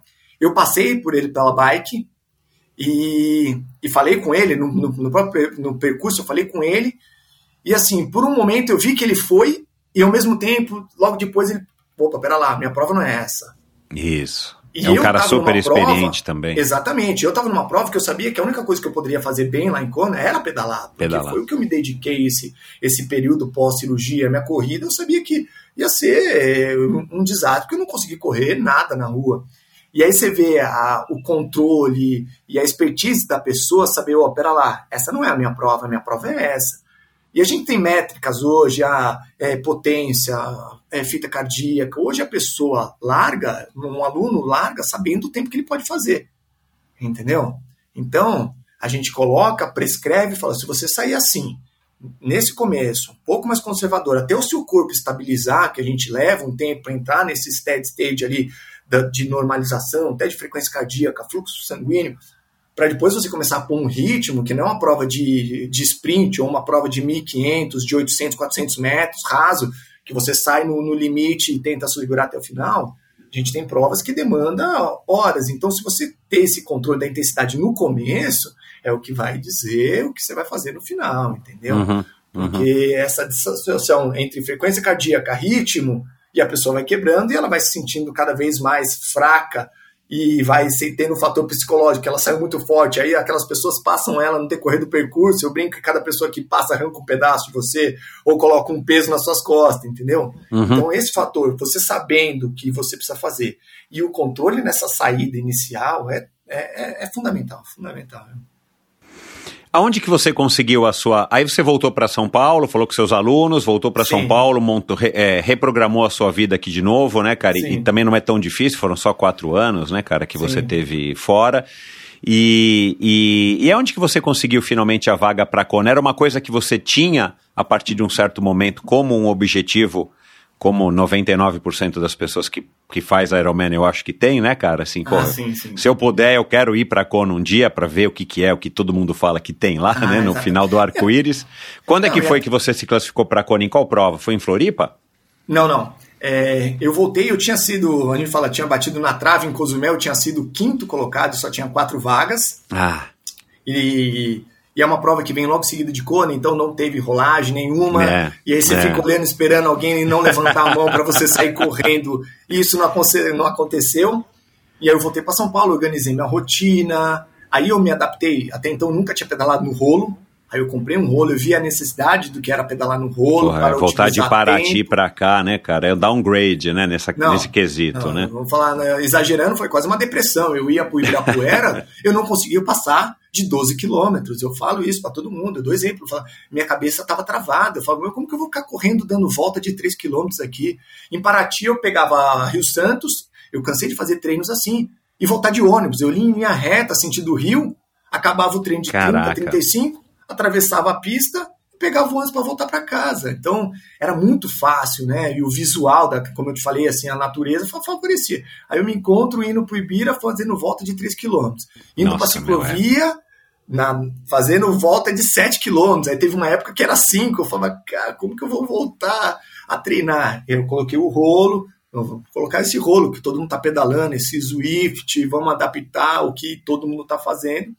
E, mais uma vez, né, você se vê na necessidade simplesmente de ter que fazer, então você faz, não vai ter a ah, desculpa. E aí fui, comecei a pedalar no rolo, comecei a destravar a cabeça que eu precisava voltar a correr, que era só um limitante que eu estava colocando para mim. No segundo semestre eu me inscrevi em, em Buenos Aires, 70.3 Buenos Aires. Primeiro me inscrevi no 70.3 Rio, que era no comecinho do segundo semestre. Buenos Aires e Mar del Plata, que era no, em novembro, focando é, a vaga para Kona. Eu fui para o 70.3 Rio e na subida da Grota Funda, que eu conhecia, gostava tanto, que eu corri tão bem, eu subindo ela, meu pneu traseiro furou. Na verdade, rasgou o bico do pneu. E era um pneu tubular e o CO2 também não encheu. E eu fiquei a, a mercê na prova, não consegui apoio. Voltei de carona numa moto com a bike nas costas, fiz somente a corrida me inscrevi na sequência. Eu não estava inscrito ainda em Buenos Aires, me inscrevi em Buenos Aires, falei, pô, não posso perder esse, esse gap de fitness que eu tive, né? Então vou para Buenos Aires um mês depois. Só que Buenos Aires era 25 dias antes de Mar del Plata. Então eu fui e fiz Buenos Aires, o meio Ironman, encaixei uma corrida que até então eu tinha feito só na corrida, eu corri a meia lá para 1:18:03. Eu fiz a, a sétima corrida da prova geral, então no meio Ironman foi minha melhor Caramba, performance meu. ali. Peguei, peguei vaga para Nice, que era o Mundial em 2019. E aí, 25 dias depois, eu voltei para fazer Mar del Plata, aonde eu consegui a vaga, eu cheguei em quinto, e eu tava com a corrida muito boa, só que é, é aquilo, né? Ironman, Ironman, não perdoa. Eu fiz uma natação boa, eu fiz um pedal muito forte e saí para correr, a gente brinca, saí para correr igual um menino, né? Tava confiante, já tinha encaixado uma super corrida há 20 dias atrás, saí correndo 4 para 1, só que lá em Mar del Plata o vento atrapalha até na corrida. O vento é. lá é muito ruim. Todo mundo é. que faz ali sofre. Na bike são 30 km de vento a favor, que você vai a 50 por hora, e na volta é, é 25 por hora, 28 por hora. E aí eu saí, e aí a corrida, primeiro que 7 km no vento a favor, eu correndo 4 para 1, eu falava, alguma coisa desse jeito não, não vai ter para ninguém. Só que aí na volta vento contra e foi piorando. É. E eu não, não corri bem, corri para 3,19 a maratona, sendo que assim, tinha uma corrida para fazer melhor, só que a intensidade que eu saí para correr foi muito mais forte. Acabei chegando em quinto e peguei a vaga a primeira vez para ir para Kona em 2019. Ah, Isso foi em 2018. E aí, Legal. nesse ano, 2019, eu acabei indo para Nice, fiz um Mundial de 70.3 em Nice e em Kona no, no segundo semestre. Legal. E aí e... foi a primeira vez na ilha. E aí, cara, foi assim uma. Foi um, foi, um, foi um marco? Você considera que foi um marco, uma realização de um sonho ou você não, não, não chegou a alimentar tanto essa questão de Kona, Kona, Kona? Ah, a gente sempre, acho que quem faz teatro hoje, e ainda mais ainda com tanta mídia, né? Não tem como você não olhar para Kona. A gente tem. eu tenho vídeos de DVD de Kona. Então, você tem aqueles, aquelas coisas que você não consegue esquecer, aquele, a foto daquele pier, a, o pessoal correndo ou andando na Energy Lab, né? Então, você tem toda aquela, aquela história que, que foi falada, né? E visto tanto em TV, em DVD, em YouTube. Então, com certeza tinha. Eu tive um problema em 2019, eu posso falar que é um erro, um erro meu, porque eu já estava com a vaga garantida para 2019, e aí eu fui falar, meu, vou fazer o Ironman Floripa pô, já tô com a vaga, então vou lá para a Ironman Floripa e vou fazer, tentar encaixar uma ótima prova. Só que aconteceu, é, eu sempre gosto de pedalar no sábado e correr no domingo. Eu fui para Romeiros, eu fiz acho que 180 no sábado em Romeiros, e no domingo teve a Maratona de São Paulo. E foi é, no, no, outro dia, estava com a perna cansada e corri a maratona de São Paulo. E na época foi logo no começo do, dos Nikes ali com placa de carbono, tudo, o Flykinit, e aí eu corri a maratona de São Paulo para baixo de três horas, é, depois de ter feito o 180 no sábado em Romeiros. Só que ali já gerou uma inflamação muito grande no meu tendão de Aquiles. Ah, Só que era umas quatro semanas antes de Floripa. E dali eu acabou no Ibirapuera, para voltar para minha casa eu já não conseguia andar direito, o tendão ficou bem inchado. E aí você fica aquilo, putz, diminuía, fazia uma fisioterapia, dava uma corridinha e aquilo não melhorava sendo que aí eu fui para Floripa, não consegui correr, então era uma prova que assim eu não precisava estar largando, era um período que era é. para eu ter parado e, e, zerado completamente isso. E ali ela foi só, vamos falar, ficando quase com uma coisa crônica. E a início ainda eu consegui correr relativamente bem, só que para a Kona essa inflamação piorou muito piorou muito ao ponto de gerar, já, já tinha, que chama síndrome de Ragnu, então já tinha uma deformidade, só que essa deformidade aumentou mais ainda, gerou uma calcificação ali no osso que raspa no tendão o tempo inteiro. Ah. Então, cheguei em Kona ali, já com a cabeça que seria mais difícil do que já é, né? Então, fiz, cheguei um tempo antes com, com, com um amigo lá, com, com o José Graça, a gente fez alguns treinos bons de natação, a bike, e aí as duas tentativas de corrida lá foi muito dura por causa da lesão, já vi que a corrida não estava encaixando. E aí foi uma prova assim muito sofrida, que assim, eu lembro que eu subi a Palane ali no começo, que é o quilômetro 12 ali, eu já não conseguia mais correr de dor. E ali foi ah, uma, pena, uma briga constante entre troto e ando, troto e ando até o final. Então ficou com aquela coisa, falar, cara, isso daqui é incrível, mas de estar tá ali vendo todo mundo, né? Então, a semana que antecede, você encontra é. o cara pedalando, você vai tomar um café, você esbarra, você é. vai nadar. Eu lembro que a gente foi nadar e tava a, a Sarah Crow nadando na nossa frente. Ah, vamos tentar nadar no pé dela, né? Ela pegou, foi embora e a gente tá procurando ela até hoje lá na natação. Então, isso é legal, você tá muito próximo dessas pessoas que, que são referências, são pessoas que a gente fica vendo, vamos lá, em todas as provas que ali em Kona estão todas reunidas. Você vai para um Ironman fora, você encontra um, dois, mas É, são é. todos, né? Exato, então, é, é, é incrível. A ilha, a energia da ilha é, é- é fora de série, fora de série. Uhum. Você, você curtiu isso, assim, de Kona, o calor, o vento? o- na- não que você goste disso necessariamente, mas eu digo assim, você gostou desse, desse cenário para o que é o Campeonato Mundial de, de Ironman aí há 40 anos. Aliás, 2019 foi o 40 ano, não foi? Acho que foi isso, né? Ou foi Isso. 2018?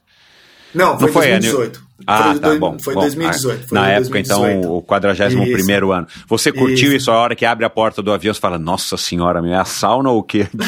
É que ele possa voltar, né? Posso É, voltar? Não, é. com certeza. Só que em 2019 eu consegui chegar antes e, e, e sentir isso, adaptar isso. adaptar. Então, é, porque é o fator fundamental, ainda mais tanto, né? Pra gente que mora em São Paulo e pra quem mora no Sul é muito pior ainda, né? Exato, São Paulo, é. esse ano foi atípico, né, gente? Se- agosto, setembro foi chuva e frio. É. Eu conto os treinos que eu consegui fazer bem na rua. Lógico, ainda veio a questão da, da, do- da cirurgia, tudo, mas a maioria dos meus treinos foi rolo esteira, né? Aham. Então, chegar ali em Kona um pouco, um pouco antes, né? Eu cheguei acho que mais de 15 dias, ter pedalado no 180, eu fiz o 180, falando, ó, cheguei em Ravi, agora eu tenho que voltar, né? É, nadar por algumas vezes no percurso Porra, legal da demais. prova. É. Você ir correr ali na Energy Lab, a gente foi correr no final do dia ali. Sabe, você fala, cara, nesse lugar tem uma energia especial, é muito duro, a questão do vento, a questão do calor e umidade. Só que né, para aquele ano foi absorvido, né? Eu consegui absorver isso e não era o que mais me preocupava. Diferente desse ano que eu cheguei em cima, e aí eu falo, Michel, eu vi a importância de chegar antes. É, frequência cardíaca, eu cheguei na terça-feira, ah, fui pedalar na quarta, a frequência cardíaca já está alterada. Claro, É, fuso, você transpira para caminhar dentro de casa, então isso é, é muito diferente. Antes da gente falar aqui de, de, de Kona, a gente vamos estamos seguindo aqui uma ordem mais ou menos cronológica, né, cara? Aí, bom, aí você fez esse Kona, voltou e tal, não foi o que você queria. Cara, aí veio a pandemia, que a gente não sabia que ia acontecer. Você estava programado para fazer, inclusive, um teatro em Alpe d'Huez em 2020, que aí foi postergado para esse ano, né, 2022. Aí veio a pandemia e tudo mais, cara, né? Vambora, você se adaptou e também já estava adaptado aos treinos indoor. Cara, aí voltamos 2022, né, cara? Finalmente vai ter Kona, o teu triatlon Alpe d'Huez tá aí, tava aí é, dois meses, é isso? Antes de Kona, por aí, é isso? É, cinco, isso, É. dois meses, dois meses, certinho. É. Bom, que é no verão europeu, né, claro. E, cara, e aí você foi diagnosticado aí com esse câncer que, que cara, claro, né, ninguém gosta de, de ser diagnosticado com nada, né, e- Sim, e, sim. muito menos com, com o- um câncer. É, aí eu queria que você passasse, cara, claro, não precisa entrar em todos os detalhes, mas como é que foi o, o, o, o, que eu queria entender aqui de novo, para que você pudesse passar, não para mim, mas para quem tá do outro lado ouvindo. Cara, e aí, cara, o psicológico, né, cara, como é que fica, né? Você já tinha enfrentado esse baque da, da toxoplasmose, que, cara, acho que, né, você pode aqui dizer, mas acho que não é nada comparável você ser diagnosticado com uma coisa que, cara, a gente sabe que, meu, a, a taxa de letalidade ainda é grande e não tem Sim, cura, sim. né, cara? É, e aí, cara, como é que foi você ser di- diagnosticado e falar, cara, vambora, não posso desistir, eu não vou desistir, vamos fazer o que eu posso fazer para para resolver isso e entrar Sim. na faca, que foi a, me- a melhor solução, né? Exatamente. É, só para anteceder, né, o, como foi isso, é, 2021 eu ainda consegui fazer algumas provas, né, mesmo no período de quarentena. Eu fui para Cozumel, Aham. eu fiz um challenge de Cancún, fi- fiz uma quarentena em Ah. Cozumel em 2021. Ah, porque aí você fez três provas em 21 dias. Puta, esse cara é Isso, louco, meu. Ah, Exatamente. tá certo, não, isso. Eu, eu- quis voltar para a época do Xterra, só que a distância era maior. Então eu fui pro eu fui pro Challenge Meu Cancún. Deus do céu, é Fui pro verdade. Challenge Cancún, fiz a quarentena em Cozumel, aí aproveitei, usei uma prova que tinha lá de 21 km e, e a estrutura que tinha, só que estava ainda na pandemia, né? Fiz a quarentena para poder entrar nos Estados Unidos e eu fiz o Ironman Tulsa. E ali eu peguei a vaga é, para Kona, que seria 2021 até então, né? Então Kona seria o meu Kona, a minha vaga seria para 2021 e encaixei, né? Challenge, é, esse período em Cozumel que foi ótimo, estava bem fit, né? encaixei uma prova em Tusa, consegui a vaga.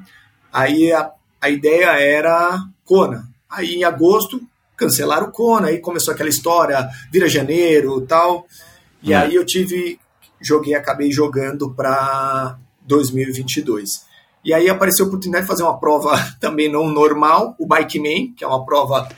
Isso, puta, é verdade. Tinha esquecido, cara. Desculpa. Primeira etapa, primeira prova. Meu então, Deus é, é aquele céu, que ninguém. Meu. Sabe aquelas coisas que, tipo, ah, vai ter uma prova, um Ironman em primeiro ano, ninguém vai, né? Porque você vai esperar se dar certo, todo mundo voltar reclamando, venta muito, é calor, é, o é, percurso é, é ruim. É. Vamos lá, tem uma etapa do Bike Man. Que prova é essa? Você vai pedalar autossuficiente, mil quilômetros com 19 mil. E aí eu fui em dupla com, com um amigo, também meu aluno, o Piscirena, da, da Ion, e aí a gente fez essa prova maluca, novembro, pegamos chuva, putz, foi, mas foi incrível, uma outra experiência, legal de se falar, porque assim, era uma pessoa que eu conhecia, só que eu nunca tinha convivido. E passado os perrengues que você passa numa prova de mil km, né, cara? É, exatamente. A diferença é conviver com uma pessoa nas condições normais. Às vezes você vai acontecer numa prova chovendo, terra, lama, em todas as condições difícil, cansaço, e fluiu super bem. A gente ganhou como a primeira dupla é, nesse desafio, que foi cinco dias pedalando, 19 mil, subimos tudo que pode, de gravel, numas estradas que eu falo que nem sabia que existia. Teve uma entrada entre a Tamoios e a Oswaldo Cruz, que eu falo que são 100 quilômetros, estrada da Natividade da Serra. Por favor, não passe nem de ah, carro. Eu nem passa é, de eu carro, sei que estrada acha, que é. Você não vai é. sair nunca mais dali, mas foi um feito. mas não é revezamento, né? não, né? É Fica um... claro aqui para as pessoas, é, é, pedalando junto. junto não é dois... tandem e não é revezamento. Exatamente, é, é autossuficiente, a gente carrega tudo que a gente precisa, não pode ajuda externa, os dois pedalando juntos, os mil quilômetros chegando junto todos os dias. E aí eu acabei super bem, a gente fez uma prova na intensidade dele, para mim tava é, a parte de intensidade estava boa, então eu consegui ali conduzir tudo, acabou super bem. E aí na sequência, um aluno tinha convidado para eu fazer uma prova com ele, o Ironman, 25 dias depois, do Bike Man. O que, que eu fiz? Eu lembro que a minha esposa hoje eu falo ela é uma santa. A Vívia vai escutar isso e eu agradeço ela, eu reconheço isso. Santa porque, Vívia. Nossa, porque eu voltei do Bike Man, acho que no sábado, depois de uma semana perrengue, pedalando, dormindo na pousada, tudo molhado. Eu voltei para casa e falei: ó, você sabe que eu tenho um Ironman, que eu vou fazer o aluno fazer. Não, eu vou fazer a minha prova e o aluno vai fazer a prova dele, né? No Ironman, essas coisas, cada um faz sua prova, né? Eu não, nem vendo esse serviço de acompanhar, nadar junto, pedalar junto. Então eu fui para fazer a minha prova, então eu vou precisar treinar. Cheguei no sábado, eu nadei, pedalei no domingo de novo. Eu já tinha pedalado, eu lembro que assim, eu pedalei mil na semana, eu pedalei mais uns 70 no domingo, né? deixa, eu ver, deixa eu ver se eu ainda consigo sentar na bicicleta, né? Pedalei, corri e não fiz day off nenhum. Eu acabei o bike man e continuei treinando. Fui para Indio Wellness com ele na Califórnia. Fiz uma ótima prova, fui meu melhor pedal, né? Então isso que é legal, né? Todo esse conhecimento adquirido e condicionamento a gente consegue transferir. E eu falo que ali foi a hora que eu pedalava e falava, cara, tudo que eu treinei no Z2, né, aquele ritmo baixo, numa prova de dias, eu estou transferindo hoje. Então, fiz um, o, acho que o primeiro ou segundo pedal amador da prova, eu pedalei para baixo de 2 e 10 ali, é, os 90 quilômetros, corri tudo. Perfeito, acabamos. Isso foi dia 5 de dezembro. Bem, voltei para o Brasil, voltei a trabalhar, vida normal, pedalei no, no, na semana com os alunos. Eu falei, eu vou usar o meu convênio, né? A gente paga o ano inteiro. Eu estava me sentindo, eu, isso que eu quero deixar até claro, isso, até um, um alerta, né? Eu estava ótimo, eu não tinha problema nenhum. Eu não tinha fadiga, eu não tinha dor muscular, vida normal. Fui, fiz meus exames é, de sangue, né? Padrões, né? Que a gente vê que tem alterações que são algumas enzimas, CPK, que é normal, está alterado por causa de uma prova do, disso. Os hormônios da tiroide estavam todos perfeitos, T4, T3, estava tudo normal. Só que aí o perfil, né, a gente vai ficando um pouco mais velho, nunca tinha feito uma ultrassom de carótida e tiroide. E aí quando eu saí uma clínica integrativa, um clínico geral, né, não era nenhum médico endocrinologista especialista, especialista ainda. Uhum, uhum. E aí ele viu um nódulo mínimo, 5 milímetros, para quem tem ideia, é muito pequeno. 5 milímetros. É micro quase. Só que a formação já não era legal. e ele pediu um exame complementar, que era uma punção, uma PAF. E eu não dei muita importância. Eu falo isso de uma maneira que assim, fala, putz, você acha que foi até bom que eu conduzi até o saber que isso demorou quase dois meses até sair o resultado, convendo liberar esse exame, eu consegui fazer e sair o resultado. Eu toquei minha vida normal, nem lembrava. Ah, vai ser isso normal. Fiz essa PAF. É, uma saúde de ferro também, né, cara? É duro, né? Você. Eu entendo isso, é duro você achar que você tá com alguma coisa fazendo tudo isso que você faz, né, E cara? não- Mas é um acho que lê do assim- engano, é. Eu acho que o maior, porque assim, eu não tinha sintomas. Eu acho que assim, se a princípio, ah, tem esse nódulo, mas você tá sentindo o quê? Ah, Claro. você tá com. um- um- ah, o seu exame, só o exame de sangue tá, tá, erra- tá dando alguma alteração. Pera lá, isso é uma- um alerta. Ah, você tá com alguma dificuldade, você tá com, tendo algum, alguma disposição tal. Eu não tinha, é, vamos falar, é, algum efeito colateral, algum sintoma que, que indicasse isso. E aí, esse período, fiz o exame, esperei o resultado. Eu fui para a ciclovia dar aula nessa quarta-feira. Quando eu voltei, a minha esposa me abraçou na entrada, né? Ela nunca tá nesse horário, já que eu voltei, acho que dei duas aulas de bike. Ela falou, saiu o resultado. E eu tinha olhado na segunda, não tinha dado nada. E não olhei na terça. E ela falou, não é legal. Aí eu falei, "Putz, Eita, nós. Falei, não é legal, mas o quê? O que, que é, né? Só que ela já tinha entrado em contato com uma amiga dela que é médica, já se inteirou, falou, cara, tá, e aí? Carcinoma é papilífero. O que, que é isso, né? Só que, meu, eu tinha que trabalhar o resto do dia. Falei, cara, tá bom. Caraca, Vamos, vamos embora. Meu e aí eu Deus dei aula céu. o dia inteiro, até as 9 horas e 9 e meia da noite. Eu lembro, minha última aula foi com, com, a, com, a, com a Cicarelli e com, com o Guilherme. E eu tava com aquilo. Eu já tinha feito, eu sabia, só que eu não eu precisava entender, né? Não podia falar com ninguém sem saber o que era na real. E aí, depois dali, a gente começou, foi procurar médico. E aí, para encurtar um pouco, eu fui no médico, um ótimo médico renomado no Sírio. Esse cara me avaliou, olhou e falou assim: ó, eu acho que ele está tão acostumado a ter cânceres muito mais agressivos, que todo médico fala assim, todo mundo fala que assim, ah, se é para você escolher um câncer, ninguém quer escolher um câncer, para começo, né? E quando é, É. no, no seu pescoço também já muda, né? É fácil eu falar do pescoço do outro, né? Se é para escolher um Coitado, câncer, meu, é. escolhe um câncer na tiroide. Eu falei, legal, até podia ter escolhido outra coisa, né? Mas não queria isso. E ele falou, não, é super, vamos acompanhar o crescimento. A cada três meses a gente faz um ultrassom para ver se cresceu, se teve alguma alteração. E eu saí dali, já ali eu não, eu não saí convicto, eu não saí confortável. Aham, aham. E aí um aluno, puta, nota mil, o Henrique, eu entrei em contato com ele, falei, Henrique, é isso? Ele falou, pera um pouquinho, minha mãe operou um nódulo na tiroide, me indicou um doutor Frederico A1, ele marcou e pagou minha consulta, esse meu aluno, online, eu saí do Sírio de moto, voei para casa, cheguei em casa, abri o computador, tive essa consulta, esse cara me deu uma aula de uma hora e meia, desenhando, explicando tudo, falou, Thales, é isso, isso, não é comum um homem ter esse câncer, carcinoma papilífero, tal, blá, blá, blá.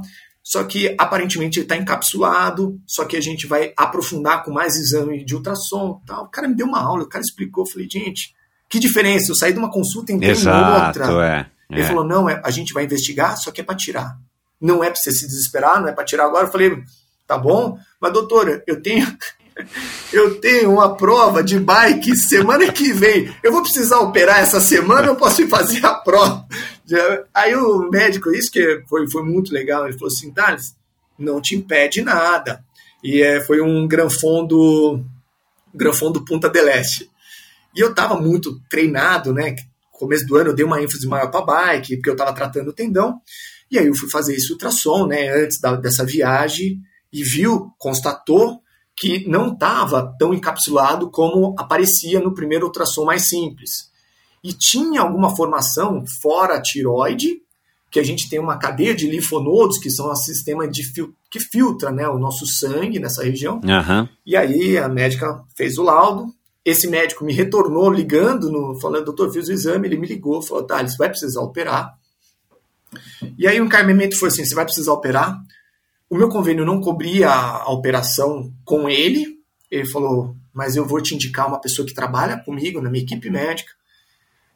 E aí ele me deixou totalmente confortável, mas mesmo assim, gente, é uma operação, é um câncer na garganta. Exato. E eu lembro até hoje, eu falei, doutor, você daria, eu lembro, fala, com essas palavras, esse médico, assim, ele me explicou, ele me deixou muito confortável com essa situação e falou assim, eu perguntei para ele, doutor, você daria o seu pescoço para o doutor operar? Lógico, é uma situação Caraca, de risco. Meu. Ele falou, tá, Exato, meu. Ele operou minha mãe. Então, Opa, então, olha lá. Mudou, Era o que você precisava ouvir. É, é. é falava, ó, então é, aceitava meu convênio, vai ser no Oswaldo Cruz, vamos, vamos ter que operar. Tive a consulta com o médico. Enquanto isso, eu fui para a punta, fiz uma prova de ciclismo sem pensar, ou pensando, no, eu não consigo falar agora se eu pensava, nossa, no pior, ou eu pensava, deixa eu aproveitar agora que eu estou 100% condicionado, eu não sei quanto tempo eu vou demorar, ou se eu vou pra ficar voltar, com alguma é, sequela. É. Então, deixa eu viver esse momento, vai ser prazeroso. Também a minha esposa foi, me esperou, eu fiz, eu fui o 12 geral na prova de ciclismo, que é um padrão triatleta fazer uma prova de ciclismo. O Giovanni foi, o Giovanni estava comum, o Bechara também estava junto. Então foi super legal, assim, a gente conversando no meio da prova e quando acelerou o negócio, falou, ah, valeu que agora eu vou, eu vou apertar e vou ali fazer um pouco de força, que eu acho que vou ficar uns dias de folga aí depois da, da notícia. Então fui, voltei, eu tive um apoio muito grande de, de um vamos falar, um cordão de alunos. É difícil, acho que essa eu vou falar, não vai ter como segurar. É, tem vários alunos, o Kelete, o Mark, você deve conhecer muito deles. E todos ficaram sabendo, eu conversei, todo mundo viveu isso comigo. É, e a consulta última do médico, ele me passou passo a passo. A sua cirurgia pode ser tirar um pedaço da tiroide, ok, paramos por aqui, até um ponto pior, que vai tirar a tiroide toda, tem linfonodos, eu vou ter que fazer um esvaziamento dessa região para não ter risco de metástase. Tem o risco de você ter um trauma nas cordas vocais, porque é muito próximo, ele põe, vamos falar grosso modo, uma pá para abrir para retirar. Então pode ter um efeito, um, um, vamos falar, o último nível é perda de voz, isso pode acontecer. Então o médico foi categórico explicar todos os níveis que podia acontecer, do mais simples ao último, que é retirar tudo e eu ainda ficar sem voz. Perfeito, fiquei com aquilo, continuei tocando a minha vida, treinando normalmente, trabalhando normalmente. E eu tinha marcado com um aluno para pedalar no, no, domingo Romeiros, que era o domingo que antecedia minha, minha cirurgia na quarta. Aí o médico falou: é bom você dar uma descansada, diminuir Claro, um é, não vai chegar lá muito debilitado. Né, Exato. Né, ainda mais sabendo, enzima, tudo, o que eu vivi de uma imunidade baixa. Eu fui para Romeiros, fiz um Romeiros um, sozinho. Passeando, é. Não, não, pior que não, eu fiz um Romeiros firme, assim, relativamente firme, que o, o aluno que ia comigo não foi, mas já com um pensamento, sabe, ali já voltado, pensando o que, que eu precisava fazer para voltar depois de uma cirurgia, enfim. Quando eu entrei no carro, peguei no celular, tinha uma mensagem do, do Quelete, meu, estou com você, não sei o que, de apoio. E, resumindo, é, depois eu fiquei sabendo que eles fizeram um, um grupo, todo mundo, é, vamos falar, me fez um presente ali naquele grupo, para eu não me preocupar quanto tempo eu ia ficar sem trabalhar. Porra. Então, é difícil falar isso, mas. É, Vamos falar, eles fizeram uma vaquinha, sem eu saber, sem precisar de nada, cada um. Eu fui recebendo, posso falar, um pix atrás do outro, e notificação sem entender nada. Aí eu falei, caraca, o que está acontecendo? Aí a minha esposa não estava em casa, quando chegou, ela falou, pô, tá acontecendo isso? Eu falei, cara. Aí o Samarone, que também é um aluno, João Samarone, aí ela me contou por cima, ela falou, mais tarde você vai ficar sabendo. Então criaram um grupo, não só de alunos, de amigos. E cada um fez um, vamos falar, um, uma doação. Falou, vai lá, faz sua cirurgia, não se preocupe, quanto tempo você vai demorar para voltar. E a gente vai Caraca. estar aqui apoiando. Cara, foi um dia, com certeza, melhor que qualquer prova, melhor que qualquer resultado. E aí depois eu ia entrando e falando com cada um, que depois me colocaram no grupo, eu fui entender tudo que era aquilo, cada pessoa que estava ali. O Burt estava ali, então Giovanni fala, cara, que, que coisa incrível. E isso foi no domingo antes da cirurgia. Então, cara, então, fui para a cirurgia, querendo ou não, é, não, não, não, preocupado, né? Lógico, né? Pô, eu vivo com isso, né? Eu trabalho com isso, né? Vou saber quanto tempo eu vou voltar, tá ativo, a tá trabalhando, tudo, mas confiante que e acreditando em Deus que se eu tinha, apareceu isso na sua vida, é uma notícia que você não quer ter, ninguém quer passar por isso. Só que mais uma vez, como já tinha passado pela toxoplasmose, eu entendia que eu tinha que passar, independente do pós. Eu sabia que eu tinha que passar por aquilo, então você tem que passar, não tem como, não tinha como pular daquilo. Então você tenta se tranquilizar. Mais uma vez, o, o médico me deixou muito tranquilo em relação àquilo. Fui para a cirurgia. É difícil encurtar tudo, mas assim, fui para a cirurgia, a cirurgia correu tudo bem. Retirou a tiroide inteira, retirou os linfonodos. A gente foi até o extremo onde o médico tinha falado que poderia ir. É. E eu fui para o quarto. É, e fiquei entubado, tudo, e minha voz ficou muito ruim. E aí eu já no outro dia fui sair, eu já não conseguia falar direito. Só que devido ao trauma na região, né, um trauma de abrir, forçar para retirar tudo, né, e tem um, uma retirada, tudo, ponto interno, tudo. E o médico falou, pô, Thales, deu tudo certo, a gente precisou tirar até o limite do que precisava mesmo, tal, não sei o quê. Tudo indicia que o indício é de um tratamento complementar, que é a iodoterapia, que é um ótimo, é o melhor tratamento, né, para o câncer de tiroide e tal. Voltei para casa, sentei no sofá e a minha esposa, engraçado que quando ele me lembrou, bem, tudo, eu tive um dia, foi, foi um dia ruim. Domingo foi um dia maravilhoso, eu agradeci meus alunos, mas depois, quando eu já estava em casa, eu vi que tinha sido, eu falei, cara, quanto tempo eu vou demorar para minha vida normal? Eu já não estava conseguindo falar direito. E aí, a gente entrou em contato com o médico e falou assim, Taz, fica tranquilo. Você saiu falando, você falou comigo depois da cirurgia. Tá, mas Vamos falar português, cara, eu não lembro de nada, eu tava sedado, só acordei no quarto, né? Se você tá falando que você. É, hoje eu dou risada, mas eu falo assim, pô, eu não lembro de ter falado com você. Você tá falando que eu falei, mas eu não lembro, tá? E aí, teve uma piora muito grande, minha voz não saía mesmo, eu tive um, um trauma na região, gerou edema, ficou vermelho, tudo, mas é, aí fomos pesquisar, fomos falar com outros médicos. É normal, pode durar até seis meses quando você tem um trauma na corda vocal, você já não fala mais nada. O médico falou que eu saí falando. E eu saí, é. e eu saí resmungando algumas coisas durante As tuas cordas vocais eu acho que estavam intactas. Tava o problema foi que, cara, mexeram um tão perto ali que, pô, né, o corpo dá uma. Um trauma muito grande. Aí, a princípio, voltamos, ficamos lá enchendo o mel. Pô, doutor, não tô falando, pô, eu quero cantar, né? Pô, o cara fazer uma cirurgia quer falar igual a matraca, quer voltar a falar da aula. E ele foi, voltou, fui mais uma vez, tudo perfeito, cirurgia. Aí eu fiz o iodoterapia, fiquei internado nesse período. Não comecei a reposição, como é indício de iodoterapia, eu não pude tomar o, o que é o, a, o hormônio da tiroide, porque a tiroide é, é, ela tem uma função muito grande do, do, do, corpo. E a partir do momento que tira, você para de, de, de secretar esse hormônio. E esse Exato, hormônio é a gente brinca, né? Eu falo hoje, né? A gente tinha aquilo, ah, desculpa, né? Desculpa que a pessoa falar que tem hipotireoidismo porque tá engordando, tal, não sei o quê. Lógico, o remédio ele vai estabilizar, vai ser modulado e você vive normal. Mas o que, que são os efeitos colaterais de uma hipotireoidismo quando a pessoa tem um nódulo? Ao mesmo que ela não precisa tirar, mas ela tem esse, esse, essa disfunção hormonal, ela pode ter uma depressão, ela tem dor muscular, ela tem fadiga, ela tem. É, mexe todos. com tudo, né, cara? Desregula tudo, tudo a máquina, tudo, né? Tudo, tudo, tudo, tudo.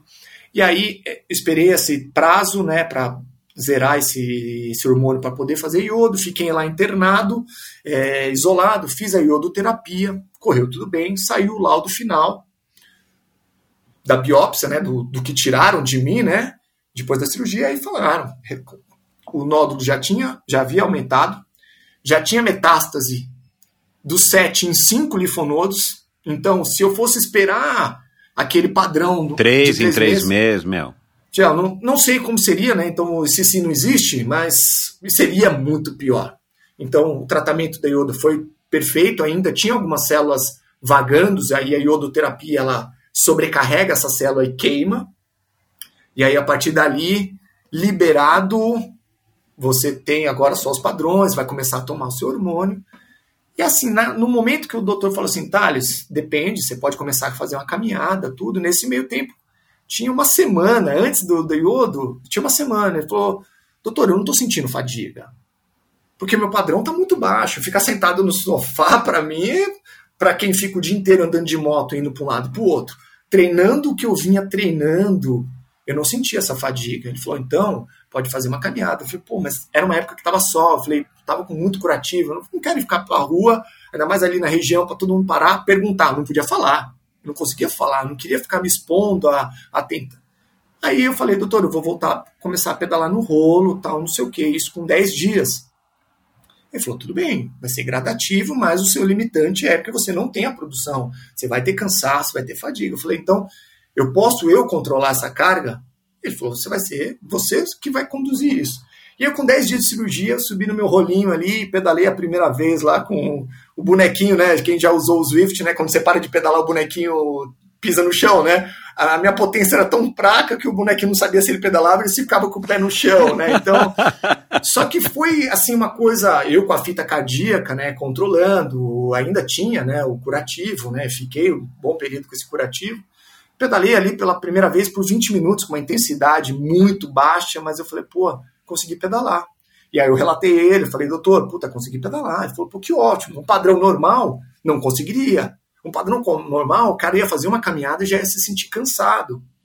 E aí ele me indicou para uma endocrinologista, que aí ela ia fazer esse acompanhamento da volta, da reposição. Só que nesse tempo eu continuei todo dia 20 minutos, 25, fui aumentando, aumentando gradativo, acompanhando. Os watts não existia, né? Mas estava ali, a bicicleta estava ali, ótimo, já estava me sentindo bem.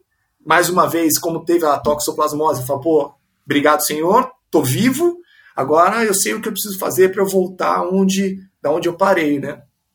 E aí a médica foi modulando, eh, fiz os exames, aí estava muito baixo ainda, porque não tenho nada de, de produção, desceu o mando da tiroide, ela falou, ah, você está sentindo fadiga? Eu falei, doutor, eu não estou sentindo fadiga, porque eu estou fazendo muito abaixo do que eu sempre fiz. Então, o meu padrão, de uma, uma pessoa sedentária, quando tira a tiroide, ela vai chegar, ela falou assim, não aguenta atravessar a rua.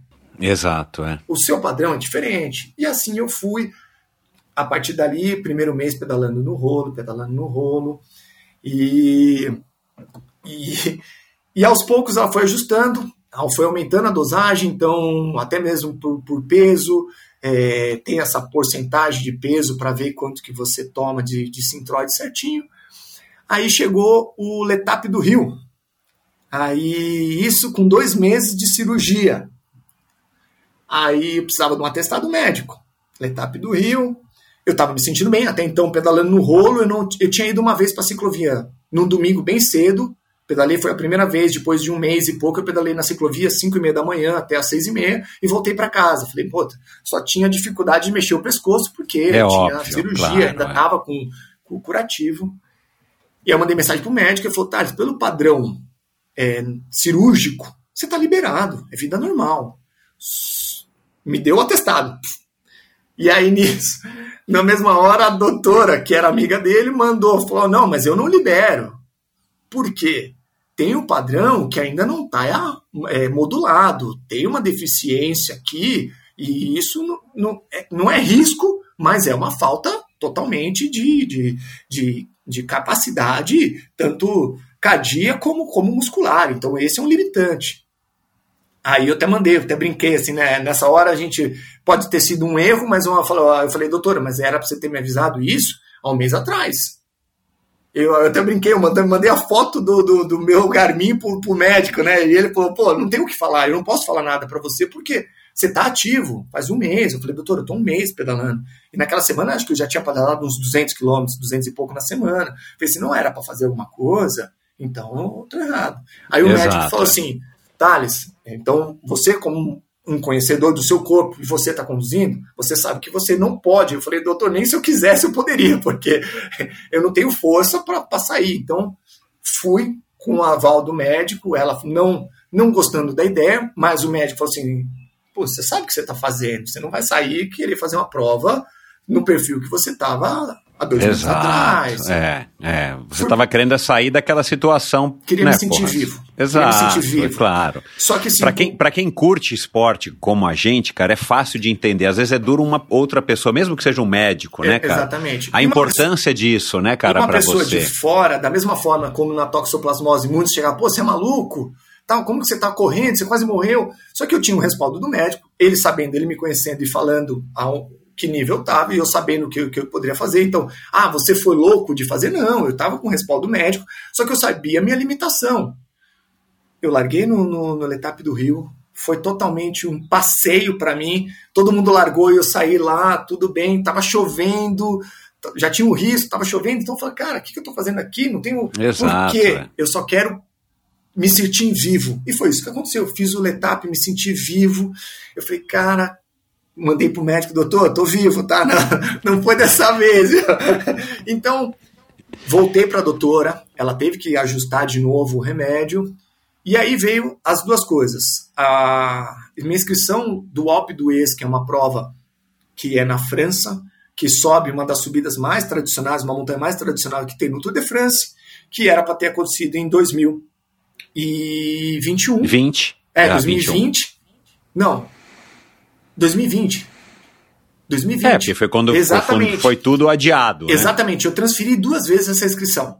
Duas vezes. E aí eu me vi no momento assim. Eu não estava conseguindo nadar ainda muito, eu só conseguia nadar no, com snorkel, porque eu não podia fazer ficar rotação Virar no pescoço. o pescoço. E claro. a corrida eu só fazia na esteira, até mesmo por causa do impacto, para diminuir. E a bike, querendo ou não, eu já tinha destravado alguns níveis. E aí sim, o médico também, de novo, mais uma vez, autorizou, falou, Thales, você que sabe seu condicionamento, você sabe que você não vai poder fazer a prova que você queria. Eu falei, doutor, eu sei aonde, que nível que eu tô e o que eu posso fazer, né? Então, vou para lá. Só que já minha cabeça era, vou pro OP do ex para certificar que eu vou conseguir largar em Kona é. daqui dois meses. Então, Exato, porque é. o OP do ex era uma prova que eu gostaria de fazer há anos, eu vejo essa prova, uma prova também tradicional. É, temos atletas, o Colucci já ganhou essa prova, tem, então tem um histórico, e o lugar é incrível, né? Então já estava tudo pago também, não, não ia conseguir reembolso de nada. Eu falei, eu vou. Fui sozinho, minha esposa não foi, eu fui. Cheguei lá, aquele lugar é também como Kona é para o triatleta, né? Você está nos Alpes pedalando, é como para o ciclista. Então eu já cheguei no, cheguei no final da noite, no outro dia eu subi a bike, falei, que meu, vou subir, vou descer e subir esse Alpe do ex, né? Um dia, um dia antes da prova, né? Eu vou falar, mas é, nessa hora a gente fala assim, mais ser de, de, viver do que medo das consequências, né? A prova, é. eu sei que não ia ser minha melhor prova, então não ia fazer diferença se eu ficasse no sofá, me, deitado com a perna para cima, esperando para fazer a prova, como é uma periodização, você se descansar seu corpo para a prova. Ah, então eu desci, né, e subi o Alpe d'Huez, aquelas 21 curvas, aquele lugar incrível. Fui no outro dia para a prova, a natação era num lago, água gelada, então também tomei cuidado para nadar mais afastado, para não ter tanto contato físico. A natação é Exato, é 2.200, o percurso da bike é, 100, é 118, só que com 3.500 a gente sobe duas montanhas antes de chegar no Alpe d'Huez. E a corrida são 20 quilômetros, né, 19 e pouco, no topo da montanha, que é uma estação de esqui, que é meio trail run. Aí eu, eu matei a saudade da época da Xterra, de correr um pouquinho na terra e, e foi perfeito. Eu terminei a prova, fiz a transição. Eu achei que ia chegar lá, ia sentar na transição, ia chorar. Falar, meu, vou ficar por aqui que tá ótimo, não vou correr.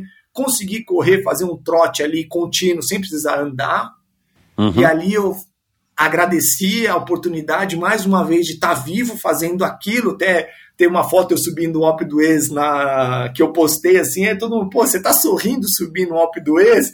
Falei, pô, o meu sentimento ali era de vitória, né? Então eu tinha saído uhum. ali, fazia três meses que eu tinha saído da cirurgia e ter conseguido levar um condicionamento suficiente para estar tá ali, simplesmente fazendo é, uma prova. Terminei acima do tempo que eu queria, projetado há dois anos, foi, mas foi extremamente gratificante estar ali, sendo que no outro dia com dor na perna absurda, que eu não fazia tempo que eu não corria 20 km, ainda mais depois de pedalar 118 com 3.500.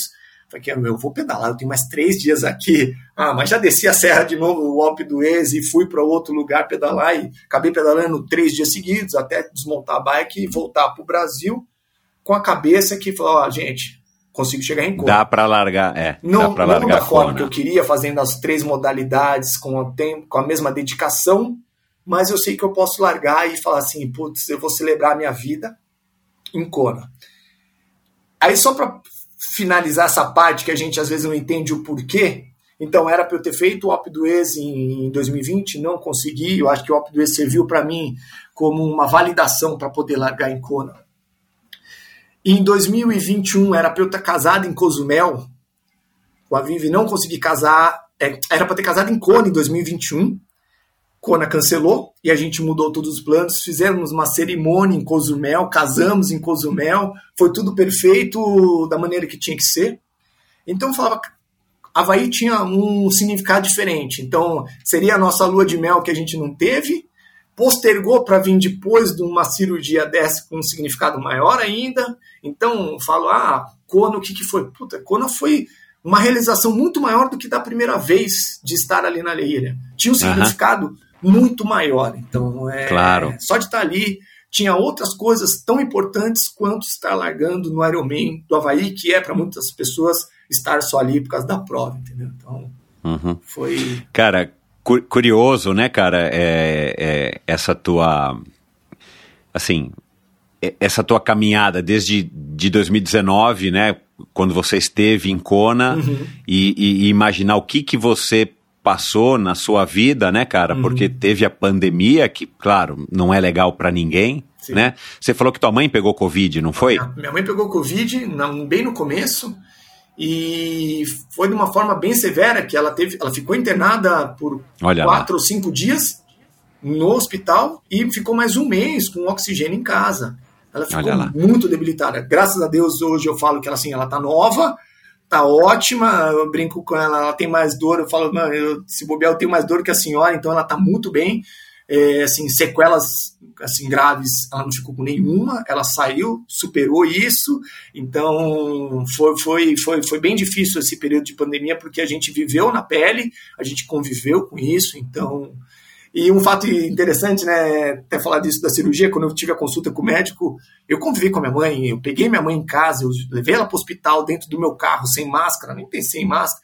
Eu fiz a mala dela, estava, minha mãe mora sozinha, eu tive com ela muito próximo quando ela estava no e voltei, levei ela para casa assim, e eu brinquei, doutor, eu não peguei, eu posso ter pego o Covid em algum momento, eu tive alunos que pegaram, pessoas que pegaram, e eu não tive Covid. Ou foi tão assintomático que eu não, é, em nenhum momento é. eu, eu tive, né? Então, esse 2019 até esse até Kona, até 15 dias atrás, foi, foi, foi bastante coisa aí na, na, na vida ali de tanto de adversidade, mas como, como superação e saber que momentos assim acaba passando, né? Não dura, não dura, né? Então a gente é. passa e, e reconhece.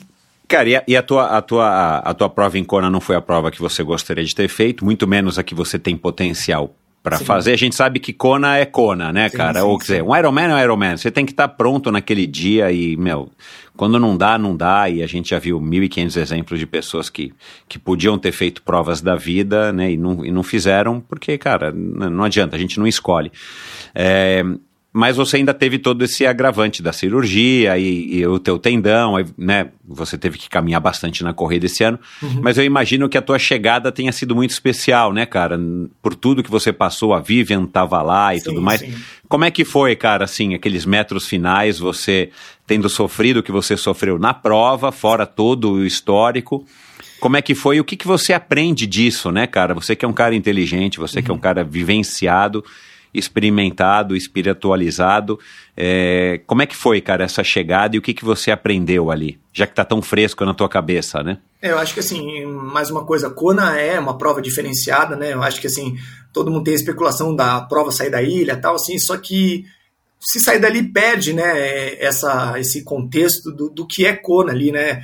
Tanto o clima, o vento, as condições que a, a prova em si, né, vamos falar, entrega para a gente e a gente devolve isso, ou em performance do, do que a gente tem para aquele dia. Né? Então, é, a gente optou chegar mais em cima da prova, devido a trabalho também porque queria aproveitar os dias pós-prova com, com, com, com a minha esposa.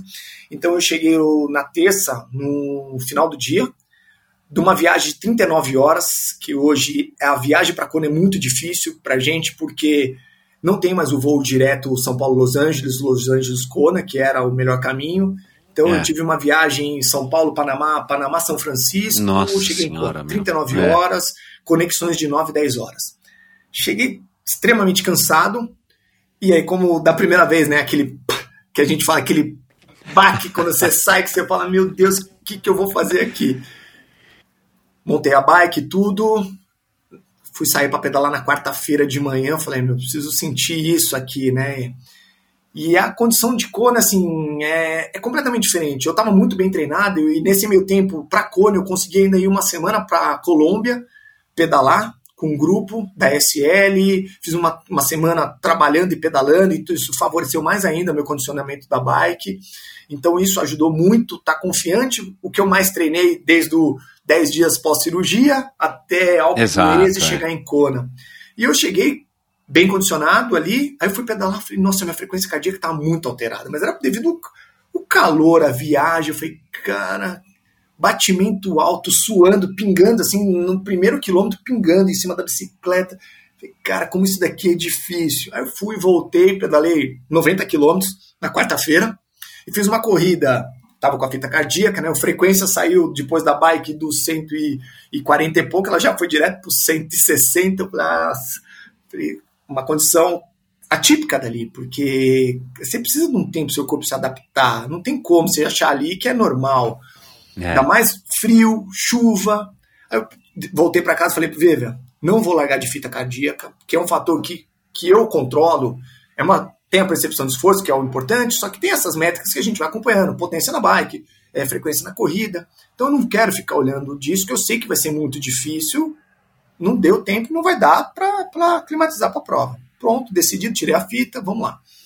Eu sabia que eu não tinha nadado nada para essa prova suficiente para saber que Kona é uma prova intensa em todas as modalidades. Querendo ou não, estão todos os melhores age group que participam na distância Ironman ali. Não tem, não tem, deve ter um ou outro ali que conseguiu a vaga. É, que rolou, feito, rolou, rolou, rolou, é, rolou, é. ou por exemplo fez 12 Ironmans aí tem a oportunidade de largar em Kona, mas isso é uma minoria. Então eu optei já também na, nadar bem tranquilo. Falei, quero, eu quero pedalar eu, o que eu mais fiz desde a cirurgia foi pedalar. Eu quero fazer um, um bom pedal. Um pedal bom. Que eu sei que eu treinei para isso. Fiz a natação, saí com uma transição bem tranquila. Coloquei minha meia na sapatilha, que a gente fala assim, pô, vai pôr a meia? é um minuto aqui que eu vou pôr ela agora depois eu vou ter que lá na corrida. Deixa eu pedalar confortável com o meu pé ali, então coloquei a meia na transição. Subi na bike, assim, já tem uma subidinha, no, deve ser 150 metros, 200 metros na Palane. Subi, Falei, é hoje, tô me sentindo bem, a perna respondeu. E ali eu comecei a fazer uma bike e, assim, daquele mesmo pensamento, putz, eu tô me sentindo bem e obrigado por ter aqui, tinha um significado estar ali e eu consegui ver na primeira subidinha pós-transição a Vive ali, me vendo largar em Kona. Putz, eu falei, cara, é hoje. Ah, Michel fala assim, pedalei com vontade, mas dentro dos meus, das minhas métricas, então quem conhece, sabe e potência essas referências que a gente tem que nos ajuda a estar tá dentro, não é só achando que tá bom ou não, né? Não é só percepção ou achar que eu tô forte nesse dia. Eu pedalei para um, a potência ali para 236 é, de NP, que era o meu o programado até um pouquinho mais abaixo. O IF, que a gente fala que é a porcentagem do FTP, eu pedalei para 0,73. Então foi dentro do que eu. Só que eu estava muito treinado na bike. Então eu comecei a passar pessoas que eu falava, cara, não é que eu tô passando igual um Ironman normal, que aí você pedala mais forte, você passa pessoas que estão fazendo pela primeira vez. Então, uh -huh. assim, é. Não, eu tô passando as pessoas boas ali. E ali fluiu. E foi um dia tão bom que quem conhece a ilha já foi. Meu, você chegar em Ravi é duro, porque tem subida, acumula tem quase 1.300 é. em Kona, quase 1.300. E o vento, eu não senti tanto esse vento, Michel. Eu falo, quando eu cheguei no retorno de Ravi, eu falei, cara, eu fiz 95 quilômetros já, é só voltar. E foi rápido. Quem já fez Ironman sabe que pô, você chegar no 90 e pouco, você fala, cara, eu tenho mais 90. Eu cheguei rápido ali, passou rápido. Me hidratei da maneira correta, comi sal, carboidrato, foi tudo hidratei, peguei água. E é isso, eu fui passando pessoas que iam falar, cara, foi nessa hora que eu encontrei com o Belarmino, eu vi que o cara estava na prova dele focado, ele foi um pouco, falou, opa, pera lá, minha prova é essa, eu não vim aqui só para vir para fazer a minha melhor prova, é. e aí eu comecei a retornar, e eu lembro de 2019, o vento era muito lateral, voltando de Ravi, que é, é descida, só que é um vento que te empurra para o lado, né, então você está descendo, só que não dá para você ficar confortável na bike, que é um vento lateral o tempo inteiro. É. E por ter ido em 2019, ter sentido ali, saber aquele percurso, eu já estava com uma relação maior na bike, eu estava com uma coroa da frente 55, 11 atrás, então eu pedalava nas descidas enquanto todo mundo ficava na função ali aéreo, tentando economizar, não, eu estava pedalando e na descida eu já passava muitas pessoas. E fui indo, fui indo, fui indo, e aí, sabe, cada ponto, o Ecoloa falta 40 quilômetros, aí quando você está chegando ali, o Ecoloa é um lugar que você falta 40 quilômetros e é duro, que você pega mais algumas subidas, passou o Ecoloa, passou o aeroporto, eu falei, cara, eu já estou entregando a bike. E aí quando eu vi que eu já estava num pedal para entregar abaixo de 4 horas e 40. Eu falei, cara, eu não imaginava Uau. assim, eu, eu tinha falado, eu tenho isso anotado, eu tinha prescrito para mim que ia dar em 4 horas e 45, lógico para mim as condições favoreceram. Eu entreguei a minha potência e o meu IF como eu tinha prescrito. Cheguei na transição, falei, cara, eu pedalei abaixo de 4 horas e 40 no Havaí. E passei, não, não, não sei quantas pessoas eu passei, eu olhava uma linha e ia passando, igual quando a gente está no pelotão lá na ciclovia e você vai passando as pessoas, você põe para o lado esquerdo ali, você dá a seta para a esquerda é. e vai embora, foi isso. E ali eu falava, nossa, eu estava muito feliz de ter entregue a bike que eu consegui treinar né? Então, e consegui evoluir nesses período pós-cirurgia, saí para correr, fiz a transição ali com calma, saí para correr. Aí saí para correr, já encontrei a Vivian de novo ali na, na subida da Palane, um pedacinho já virou. Pô, eu estava muito feliz de estar ali, de estar vivendo aquilo, o que representou para mim depois de cinco meses. Vamos falar, depois de cinco meses eu consegui nadar e sair, entregar uma bike daquela e falar: meu, eu só preciso agora terminar essa corrida aqui e vai ser do jeito que for. Se for para andar, vou precisar andar, se for para correr, eu vou correr. E aí foi até o quilômetro 12 ali, eu ainda consegui correr. Eu subi a Palana, encontrei com a Vivi mais uma vez e era muito bom saber que ela estava ali em todas as esquinas. E desde as três horas da manhã acordada, eu lembro que eu passei por ela, eu falei: vai ser longa, hein? Essa corrida vai ser longa, né? Eu sabia o que ia ter que passar, né? E aí você vê, né, naquela ilha, você começa a encontrar os prós voltando, né, voltando de, do, do Energy Lab, né, e você vê os primeiros passando muito forte, e aí você vê profissionais de referência que treinaram, você acompanhou esses caras treinando pela internet hoje, e vê o que esses caras treinaram para estar tá ali, e você vê esses caras de cabeça baixa, boné enfiado até a metade da cabeça, você fala, é diferente isso daqui. Então, tem que ter um respeito, lógico, né? É uma prova muito difícil, os melhores acabam ali não executando, mesmo tentando fazer o melhor plano, e não consegue executar. Já. E ali foi, quando chega próximo ali da Energy Lab, você fala que você entra ali, você fala que você quer sair mais rápido, só que demora muito. Ali, caramba, cara, e aí você entra e você chega nos amadores que estão ali. Aí você vê um, eu falo, um amador com a mão no joelho vomitando, o outro parado com a mão no joelho de cãibra, você fala, cara, parece uma guerra aquilo ali. Só que ali eu já estava realizado de estar ali. E aí eu andei, corri, andei, corri, aí o tendão começou, quanto mais eu ando, para mim é pior, o tendão ele piora na caminhada. É, é a cirurgia que eu precisar, preciso fazer, seria igual que o Colucci fez, né? Tanto raspar o osso, tudo, é uma cirurgia delicada que demanda seis meses parado, quase, para voltar a trotar é cinco meses, só que você precisa trabalhar, preciso me deslocar, né? Então, eu sei do, do, do, risco dessa cirurgia e como, quanto tempo demora. E aí eu voltei andando. Só que quando eu saí da Palane, da, da, da Energy Lab, eu já não conseguia mais correr de dor. Só que eu estava ainda com tempo, por causa da natação ali e a bike ter sido muito boa, eu ainda estava para baixo de, de 10 horas de prova ali. E ali eu comecei a andar e não conseguia mais correr. E ali você vai meu, passando tudo que dá tempo, né? 12 quilômetros andando, eu vou falar que cada balãozinho lá de milha era uma eternidade chegar, né? E aí você consegue começar a refletir em tudo que você viveu para estar tá ali. Então, acho que cada pessoa, com certeza, tem uma história, uma história, às vezes, muito pior que a sua, você não sabe o que o cara passou para estar tá largando. Então, eu comecei a refletir por tudo que eu passei desde da cirurgia e você vai trazendo coisas que passou antes. Você fala a importância de você estar ali, o, o que é, o que significa aquilo para você, né? Eu acho que para as outras pessoas, às vezes não tem o mesmo significado, mas tem um significado importante. Eu falei, pô, eu só preciso terminar isso daqui. E aí continuei andando, eu falava, cara, a Vivian deve estar acompanhando lá meu bonequinho, lá não sai do lugar, né? Ela falou, pô, você pode chegar. Coitado. Quem está acompanhando a prova, gente, no, no, no aplicativo, deve ser meu, muito difícil. Eu falei, que boneco, pô, dá pra se acelerar? Eu tô esperando aqui. e aí ele foi, né? E, e, andando, aí quando desceu a Palane, foi a hora que eu consegui fazer uns trados e falei, meu, deixa eu terminar logo, que tô com dó dela, não esperou tanto, né? E aí terminamos e foi, a gente já saí da dispersão ali, do pós-prova, só cumprimentei algumas pessoas conhecidas que performavam muito bem, que performam muito bem, também quebradas, tive câimbra, tive câimbra na natação, tive problema com não sei o que, falar, você vê, é uma prova que a gente não tem controle. Eu acho assim, o mais legal, o Roberto o Azevedo, o mestre, ele sempre fala, né? Ironman foi feito para dar errado, né? E são Exato. dando errado para as pessoas é. mais condicionadas que estão preparadas, que já conhecem a ilha. Então, eu saí da dispersão muito rápido ali, né? Conversei, fiquei 10 minutos ali no, no pós-prova e fui encontrar com ela e agradecer por todo esse período.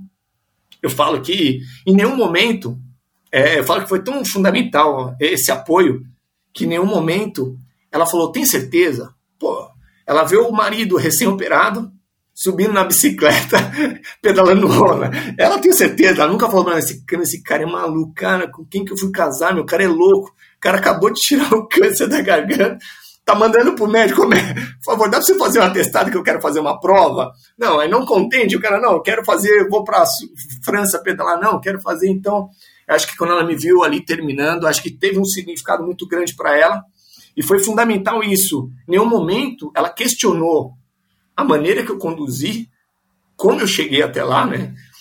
Ela só acreditou. Ela só incentivou e acreditou. Isso foi, foi fundamental. Eu acho que assim, a gente sabe, né, que entender essa rotina de Iron Man não é para qualquer um. Mesmo todo, eu, escuto, eu escuto bastante isso, ah, mas você faz isso da vida. É fácil. Não é fácil. Eu faço isso o dia todo. Então, não, não existe a pessoa 100% modificada todo dia, né? Você sabe disso. É, tem dias que é difícil. Só que eu sei que eu preciso fazer, então é, essa é a minha quebra da barreira, é isso, eu preciso fazer. Mesmo eu estando motivado, ou mesmo estando cansado, eu preciso fazer, eu vou e faço. Então, a pessoa de fora olhar, cara, todo dia ali, igual um, é, que nem aquela. Eu falei, o cara é obcecado.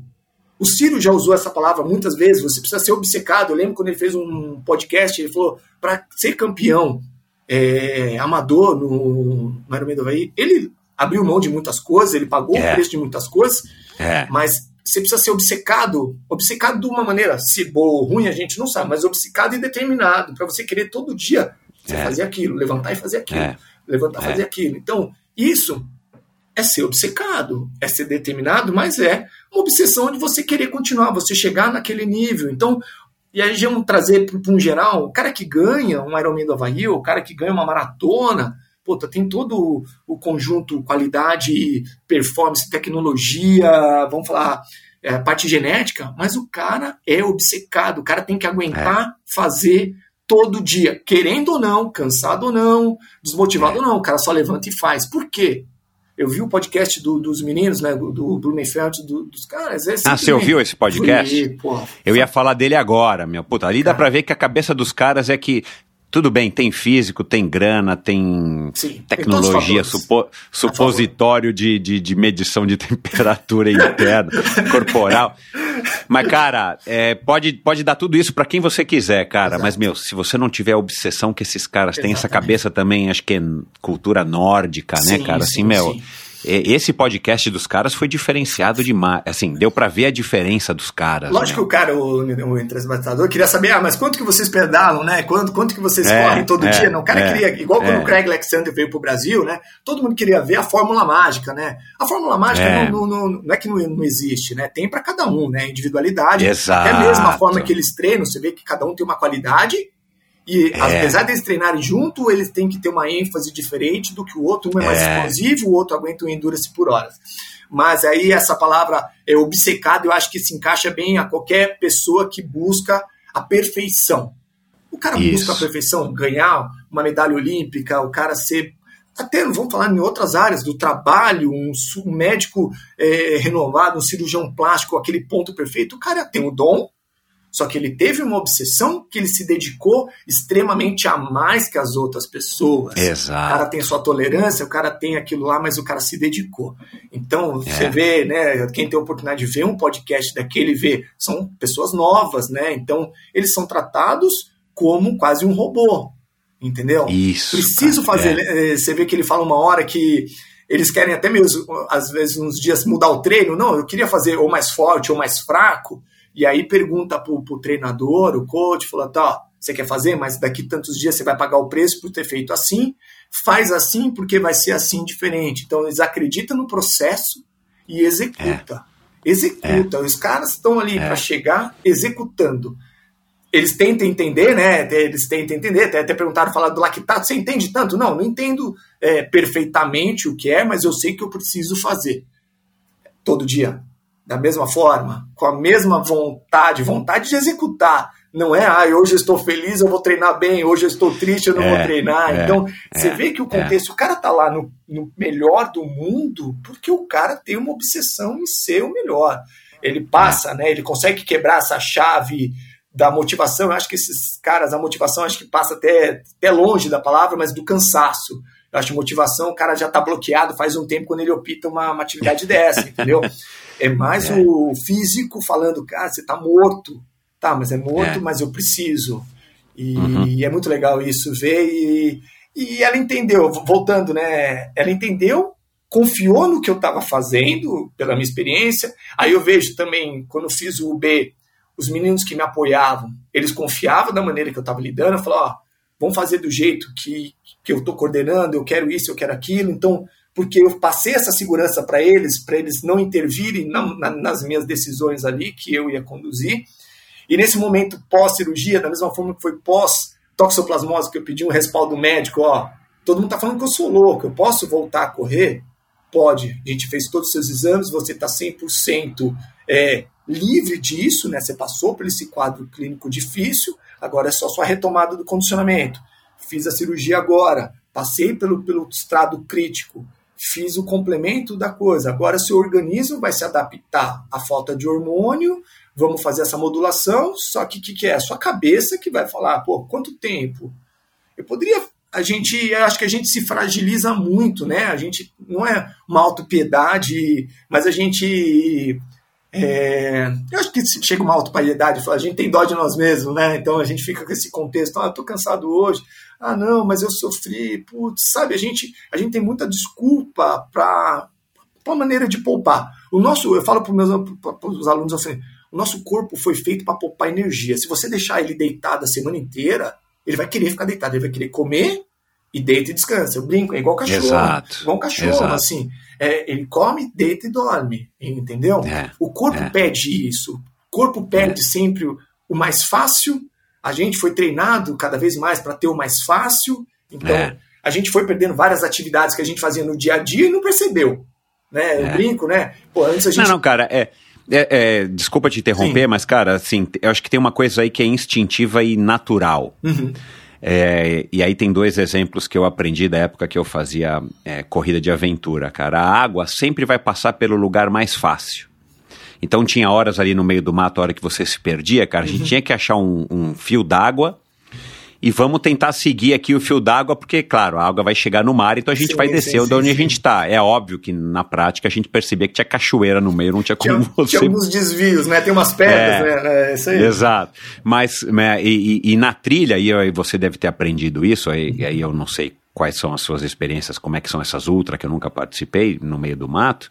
Mas, cara, assim, se você achar uma trilha de, de, de humanos, né, ou de, de vaca, a gente sabe que dá para passar, cara, Sim, porque sim, a, sim. a vaca vai passar pelo lugar que é que, que é passável, né, para uma vaca que tem limitação de movimento, né, cara?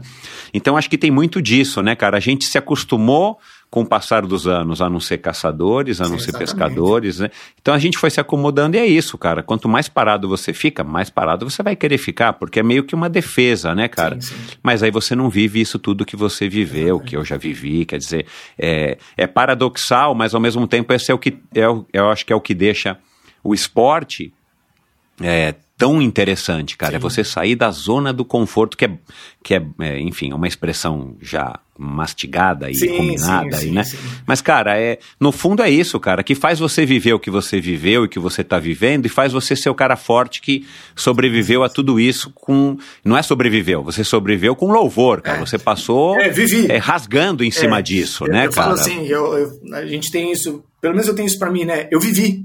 Eu vivi. Exato. Então, eu, eu, vivi, eu não só passei, né? A gente brinca, né? Tem gente que passa, né? Passa a vida, a pessoa Exato. sobreviveu, né? Então ela só seguiu o é. fluxo, né? E você é diferente de você conseguir viver, ter essas experiências, esses sentimentos que, que é tão forte de, de experiência, de, de, de gratidão. Então, é, eu falo que vale a pena. Até brinquei quando a gente voltou do, do Havaí. Eu falei, cara, eu fazia igualzinho, eu tomava o mesmo gel, eu, eu, eu agiria da mesma forma, eu faria tudo.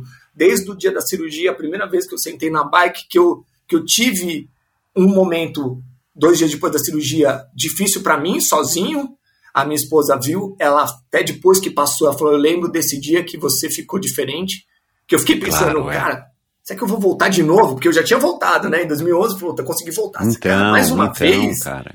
Aí, ao é. mesmo tempo, naquele dia, eu consegui virar a chave, pô, eu, eu consegui voltar. E eu brinco, em 2011, depois da Taxa eu voltei muito melhor. Eu consegui fazer coisas que eu não tinha feito até 2011, entendeu? E então. eu brinco, cara, hoje eu tenho um pedal, eu posso falar que minha bike, mesmo com essas, essas interrupções aí, eu tenho um pedal hoje melhor que eu tinha anos atrás, entendeu? Então, uhum. é e nada mais foi por causa de querer todo dia levantar, sem perguntar para quê, por quê, e eu me treino. Tem essa que eu queria fechar assim, eu me treino. Eu que me treino. Já há 10 anos, eu tenho pessoas que eu me espelho, eu estudo. Ontem eu estava no curso do Max Dalac, é, a gente vai se atualizando, vai vivendo, só que eu me treino já há 10 anos. Eu programo meu dia, minha semana em relação aos meus horários, só que eu sei o meu objetivo final. Então eu coloco a carga e eu brinco que eu gosto de falar para a Vivian todo dia, um dia antes do que eu vou fazer, para não ter desculpa do que eu ter falado e, e quebrar, né? Você fala assim, não, vou sair para pedalar 200, mas eu não falei para ninguém, eu não, não é a minha planilha, então eu posso fazer 150. Então eu saio sabendo o que eu vou fazer e eu fico realizado quando eu volto e entrego o que eu, eu me comprometi a fazer.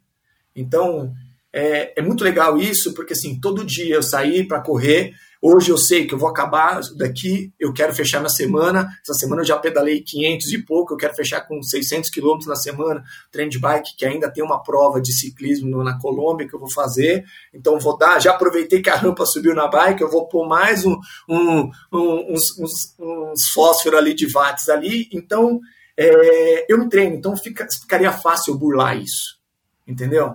Ah, vou sair para correr, puta, eu tô cansado, vou fazer 10 ah, é, hoje auto-sabotar. É, é, muito fácil. Então, é, essa vivência, esse dia a dia. Aí depois você assistir um podcast desses, desses meninos que são meninos, né? São bem novos, né? E com são novos, cara. Uma maturidade e uma consciência que, cara, eu, eu, sei o que eu preciso fazer e eu vou fazer e não vou questionar. Eu só preciso ser, quero ser o melhor. Então eu preciso fazer dessa forma. Não tem questionamento. Ah, mas por quê? Tudo bem. Ele pergunta, eles perguntam, entende absorve e executa, entendeu? É, é fora é, sério. É, é, cara, é, é, só, só para voltar no assunto deles, eu queria ouvir a sua opinião, já que você ouviu esse, esse podcast, que é recente, né, cara? Uhum. Inclusive falei dele agora na minha newsletter semanal, uhum. e eu fiquei, eu fiquei impressionado como você ficou, então...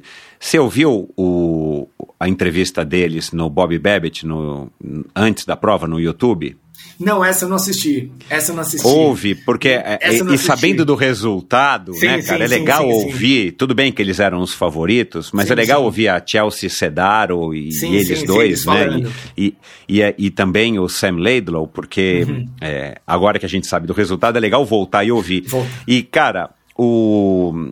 Eu acho que foi o Idem, não lembro se foi também o, o, o Blumenfeld, mas o, o Bob Babbitt, que é um né, Hall da Fama, para quem sim, não sabe, do sim. Iron Man, um cara que fez os primeiros Iron Man lá, sim, mas é um americano que a uhum. gente sabe, né, que carrega toda essa história e por ser americano também ele tem uma cultura que é diferente da dos noruegueses. Sim, sim, sim.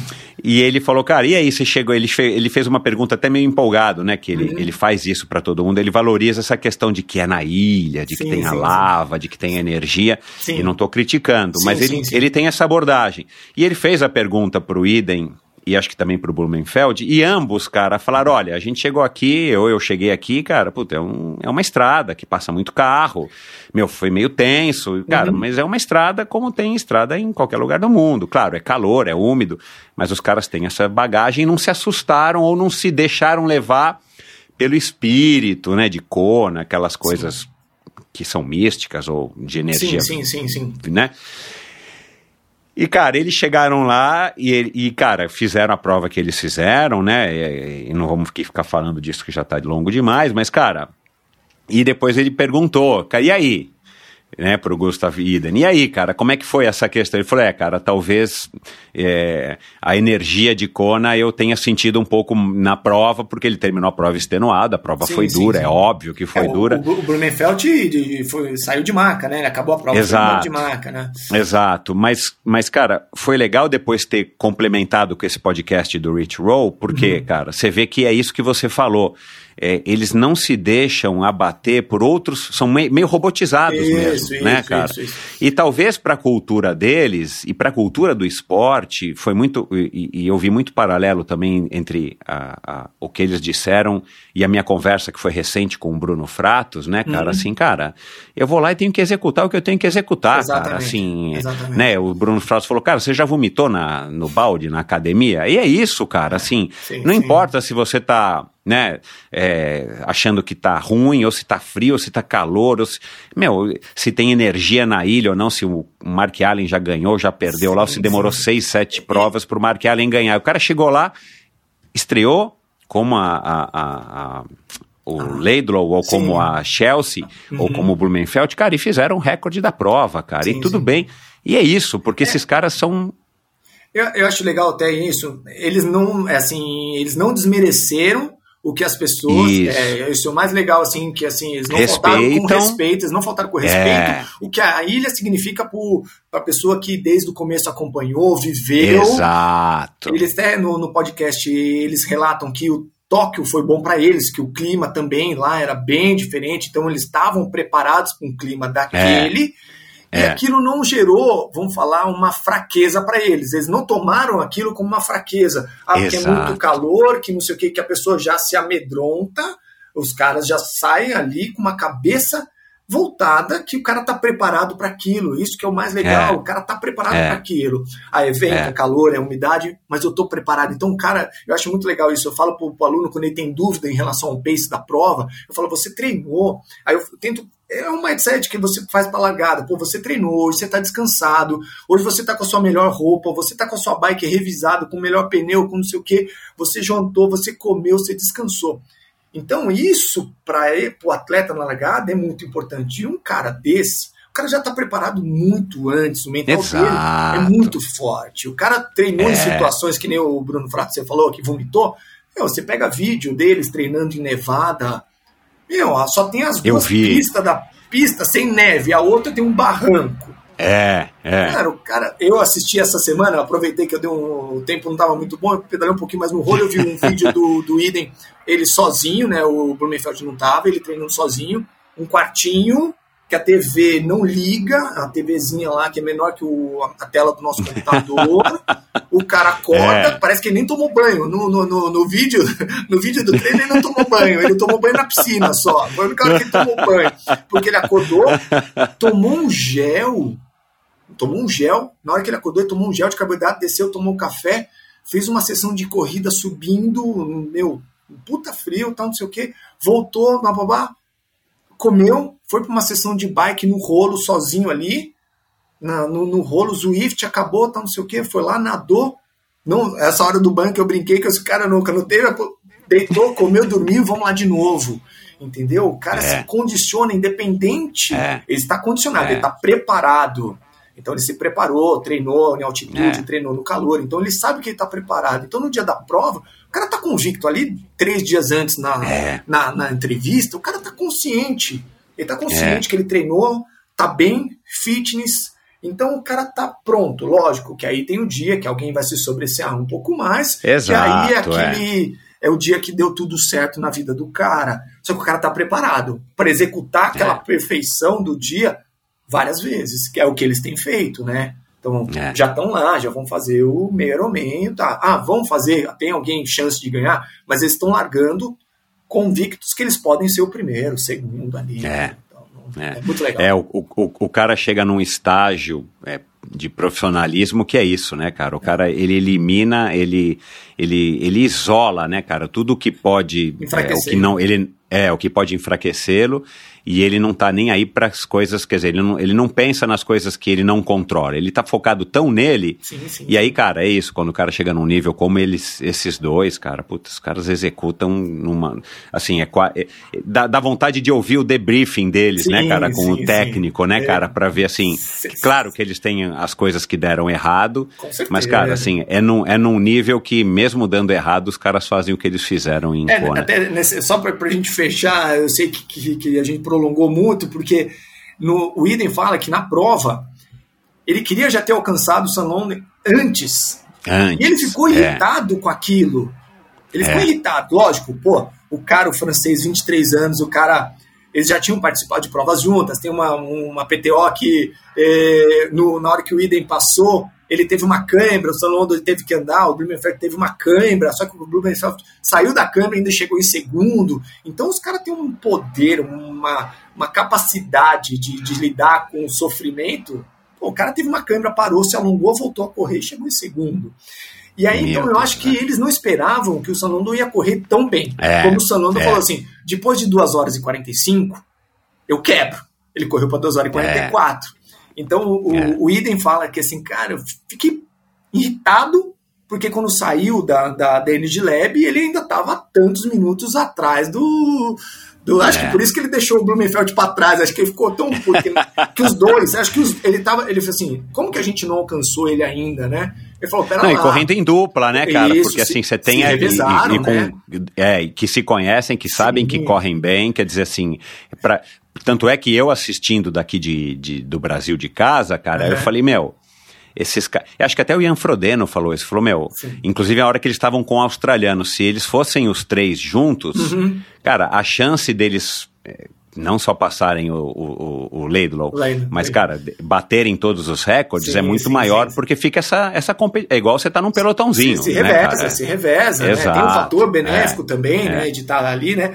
Mas eu acho que assim, o pensamento do Eden foi, cara, como que a gente não alcançou esse cara ainda? Não, pera um pouquinho. Aí ele É. falou, apertou, o Blumenfeld ficou, sentiu um pouco também, né? E É, ele foi, buscou, fez uma corrida, aí todo mundo. tem- sempre acho que assim, as pessoas nunca vê o mérito da pessoa, sempre quer desmerecer. Ah, não, porque ele tava com tênis fora.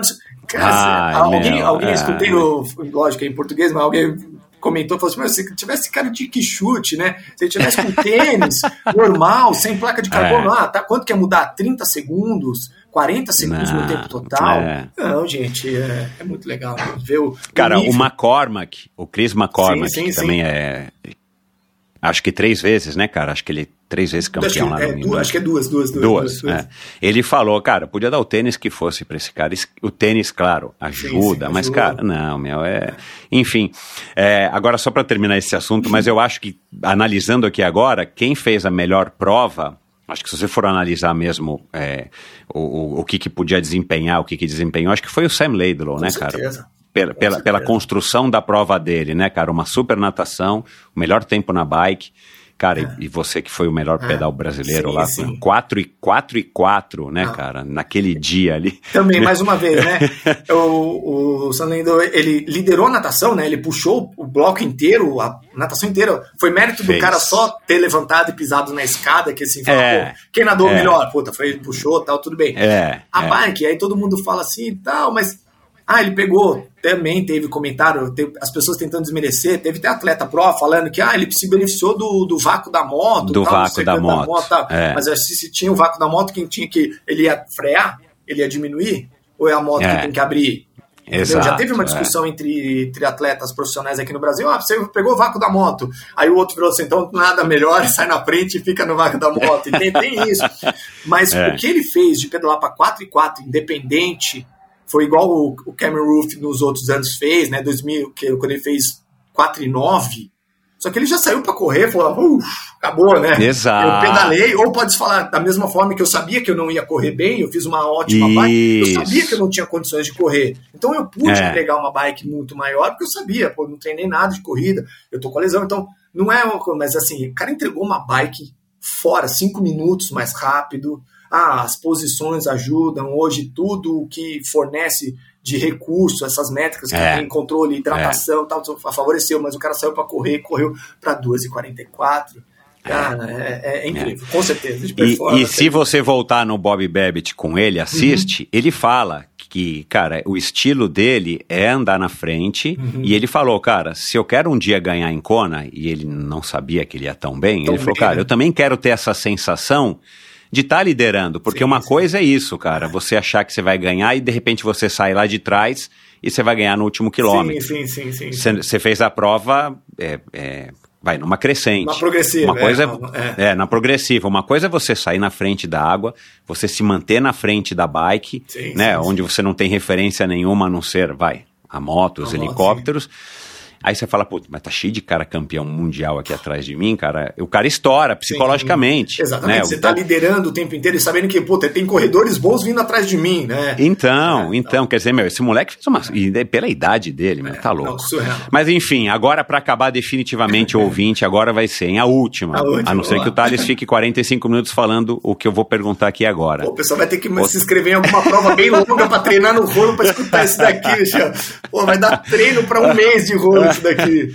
Ô, ô Thales, é, cara, é, meu, qual é a, a, a, lição, cara, que você passa aí agora, né, vamos, né, vamos supor aqui que você está é, querendo é, passar aqui a, o maior ensinamento da tua vida depois de tudo isso que você passou, que você contou, que você viveu aqui, e claro que daria para a gente se prolongar aqui por mais tantas horas, porque foram tantas provas e tantas sim, histórias. Sim, sim, cara, qual que é o aprendizado, cara, que você tira e que se você puder passar humildemente para mim e para quem estiver ouvindo aí do outro lado, é, qual é o aprendizado, cara, o resumão disso tudo, cara? Eu, eu acho assim, assim, não é nem a questão de ser coach ou alguma coisa nesse gênero, mas assim, eu acho que é, a vida, se você para e analisa, ela vai trazer momentos, a vida nunca é linear, né?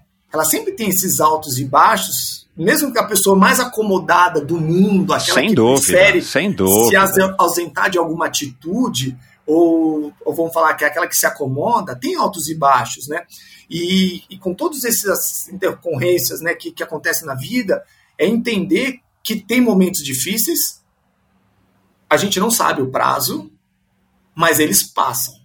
Entendeu? E isso eu comprovei na minha vida, ah, na questão tanto de saúde, de rotina, de relacionamento, de trabalho. Então, acho que em toda área tem esses momentos difíceis, todo mundo tem, ninguém consegue se ausentar disso na vida, e acho que até a gente trazer para a prova também acontece isso, né? Numa prova de longa duração você tem a sua oscilação, você não é 100% ali é, com o tanque cheio o tempo inteiro, né? Mesmo que você coloque hoje em dia 100 gramas de carboidrato por hora, então você não tem o tanque cheio, né? Então é, fica é. fácil falar isso. Então é, é saber que, assim, por mais difícil, coisas que a gente tem que passar e não entende por quê, passa, passa.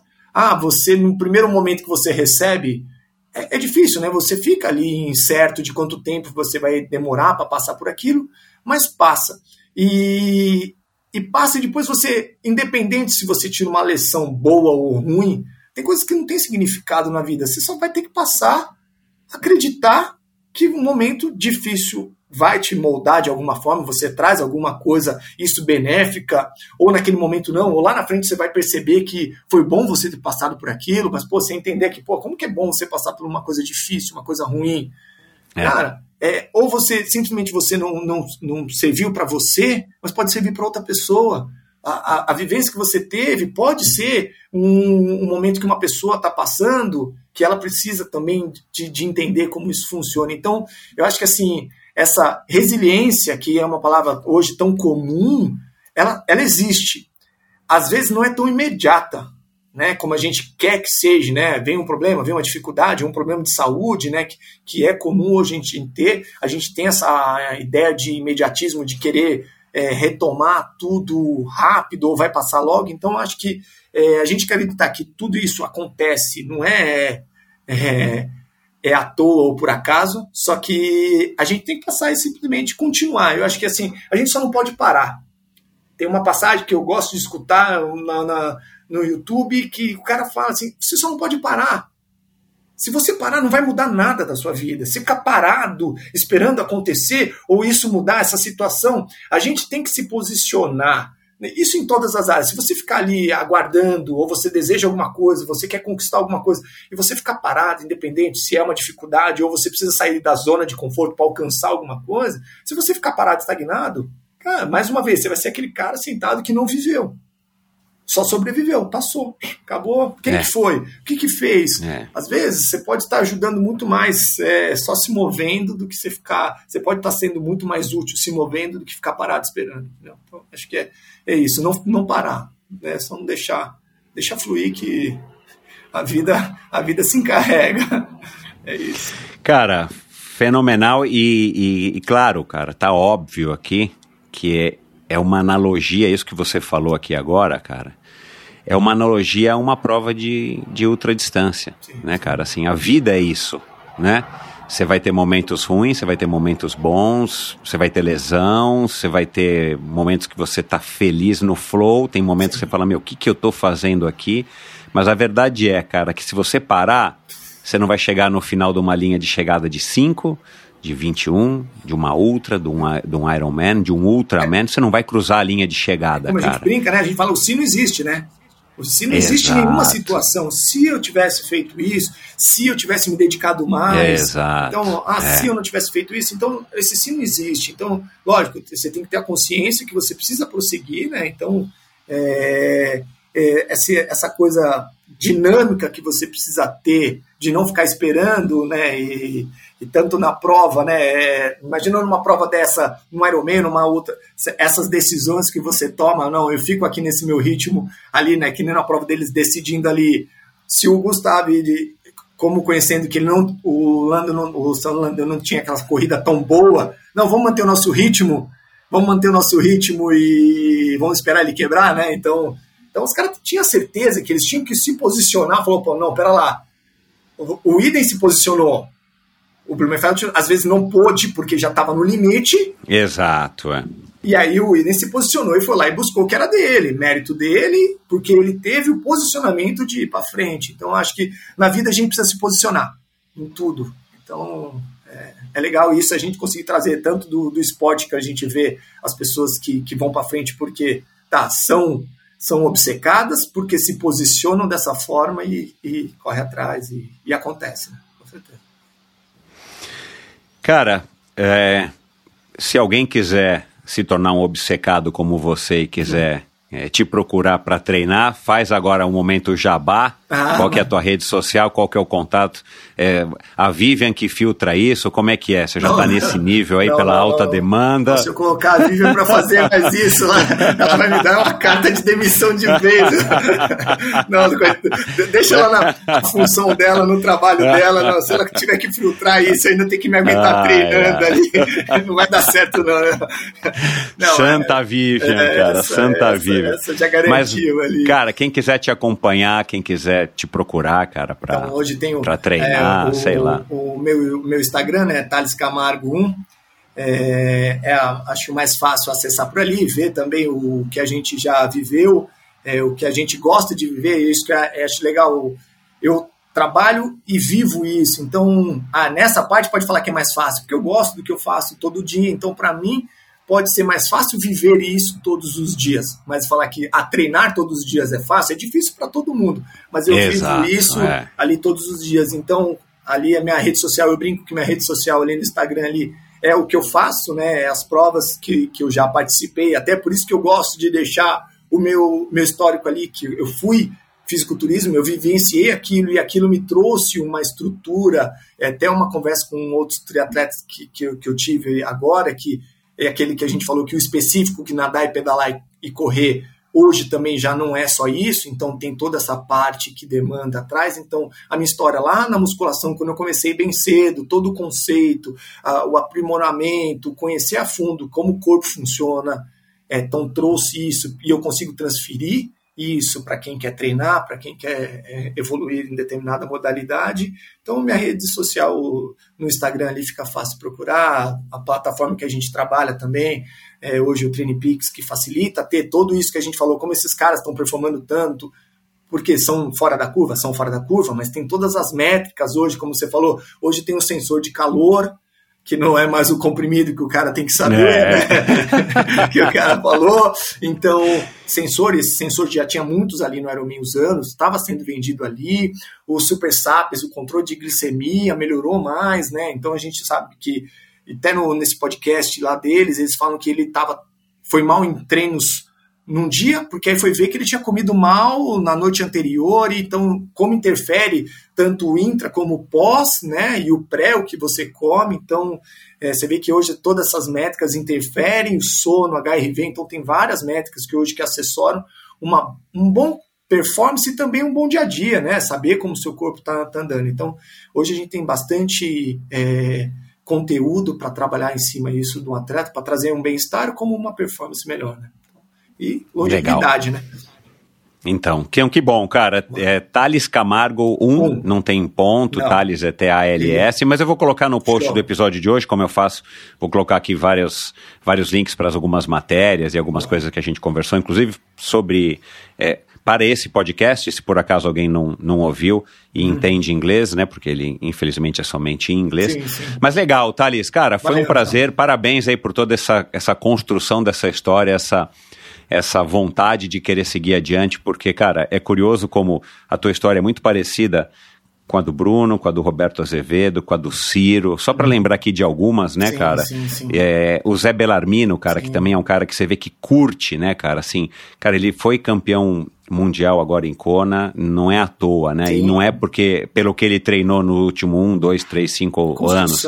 É a construção ali do Mirko, cara, na história dele. Quer dizer, então, assim, dá para perceber aí um padrão de comportamento que que, que dá para você desenvolver muito, mas muito vem disso que você falou, uma motivação intrínseca, uma vontade de você exceder, de sair do lugar, de se movimentar, para chegar em algum lugar que, cara, sabe-se lá aonde que a gente vai chegar com isso, mas a verdade é que esse processo, é, para você e para essas pessoas que eu citei, para tantas outras que passam aqui pela Rosália, sim, Eita, cara, sim. eu posso falar Nossa, N aqui, é. que, que, que, que, que, cara, que é um padrão de comportamento que a gente sabe que que só o esporte, cara, que proporciona. Não tem outra, ah, né? Não certeza. tem outra, não tem outra ferramenta, não tem um trabalho, não tem, cara. É o esporte e o esporte que faz a gente crescer e chegar nesse nível e quem sabe aonde que a gente vai chegar, como é que a gente vai estar daqui a 10, 20, 30 anos, que nível de, de crescimento e evolução pessoal. Então, cara, parabéns. Tenho certeza que você está no caminho certo. A Vivian com certeza está mais evoluída do que você para te aguentar, né? Depois, depois Nossa, de tudo certeza, isso. Com certeza. então, é, então você vê, né, cara, que privilegiado que você é por ter uma mulher como ela aí para te acompanhar, né? E, e claro, ela também é uma gente, mulher privilegiada. A gente brincou que hoje a gente inverteu, né? É aquele incentivo. Eu fiz a inscrição dela para a corrida de hoje Ontem eu voltei de Romeiros, eu parei, fui retirar o kit dela, que ela estava no congresso. Hoje a gente acordou cedo, hoje eu falei, você seu staff e seu pacer, né? Eu sei que até o 10 ela estava gostando, depois do 10 até o 14, ela mandou eu ficar quieto ali umas duas vezes para eu parar de falar, né? Mas assim, é, hoje foi legal para eu poder estar tá do outro lado, né? É, incentivando ela, foi, foi, foi, legal, foi legal. Até o 10, né? Mas depois ela não gostou muito, não. Mas fez RP na, em tudo, então no, depois ela agradeceu. Legal, cara. Isso aí, cara. Parceria também aí no, no relacionamento. Certeza. Cara, obrigado. Manda um abraço aí pra ela. E, cara, parabéns, meu. Foi um prazer. Então. Prazer é meu. E eu preciso te conhecer agora pessoalmente, né, cara? Agora que você me falou aí das tuas bikes, eu vou ficar mais atento lá na ciclovia. Meu, um abração para você e saúde sempre, cara. Pra nós. Valeu, Gê. Obrigado. Valeu. Obrigado. E é isso, espero que você tenha curtido essa conversa e depois agora eu desliguei e brinquei aqui com o com o com o Thales. Cara, para quem ficou um tempo aí sem falar e coitado, né, se assustou que de repente poderia não voltar a falar, cara fala, hein, meu? Tá louco. Falei, meu, a, a, a, a Vivian que, que o diga, cara, mas que bom, tô brincando, é claro. É, que bom o cara fala mesmo, é porque tem história e, e o principal, né? Assim, o que mais me chamou a atenção. Eu não conhecia o Thales, eu conheci aqui agora, a gente, é, como eu falei aqui no começo, né, cara? Só as pessoas me falavam muito bem, o, o Giovanni particularmente, o Luciano. E, e, cara, é um cara que tem uma energia e uma vontade e essa, essa, essa motivação, né? Essa coisa que ele falou agora no final de não parar, é, é nítido nele, não é à toa que o episódio rendeu tanto. E a gente não falou nem metade das histórias e das provas que ele participou, é o Cruz e todos os outros Ironman, os mundiais de Ironman de 70.3, perdão, que ele participou. Quer dizer, é um cara que tem, tem história, é um cara que tem é, um valor gigantesco como ser humano e esquece os feitos atléticos e esportivos dele. Mas é, eu acho que o, o que mais me marcou aqui nessa conversa, né, cara, e, e tá tudo muito, muito fresco aqui para mim agora e deve estar tá para você aí também. É exatamente isso, cara, essa, essa motivação, essa vontade dele de, de seguir adiante. Eu não tenho dúvida de que é isso que faz e que fez ele superar a toxoplasmose e agora esse, esse câncer.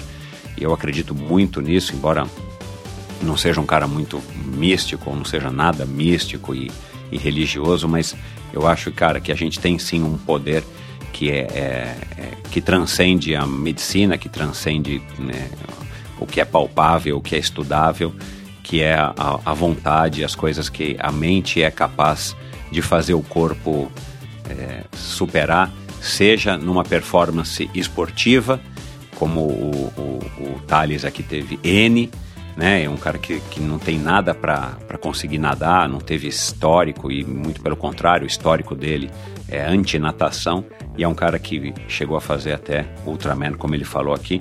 Enfim, cara, é...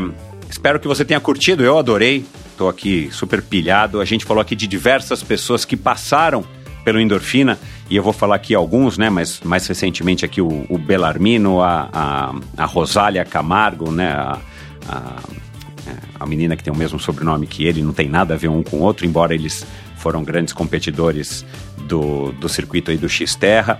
É, o próprio Bernardo, que trouxe o X-Terra para o Brasil, já passou por aqui. Aliás, um abraço aí para o Bernardo, acho que ele deve estar aqui ouvindo. A Roberta Estopa, o Ivan Albano, grande Albano. A gente falou aqui do Giovanni Caldas, que, foi o, o cara que me insistiu para trazer o Thales, o Luciano Burti, que é um amigo dele, treina com ele de vez em quando lá em Robernos. A, a gente falou aqui de culturismo da Michelle Lenhart, do Bruno Fratos, marido e mulher que já passaram por aqui. É, o Ciro Violim, o grande Ciro Roberto Azevedo. E para falar do Biking Man, nós não falamos, né? Mas o Vinícius Martins, que trouxe o Biking Man para o Brasil e é organizador do Biking Man, o Vinícius é, Martins, perdão, e o Fernando Zogaib, que, que ganhou a primeira edição do Bike Man, essa desse ano ele não participou. A Vicky de Sá, que já teve aqui, que ganhou essa edição do, do Bike Man, a edição primeira e a segunda edição do Biking Man. Enfim, eu sei que o, o, a nutricionista, a gente acabou não falando disso, eu ia perguntar, mas já, já, já, já tinha ficado muito longa a conversa.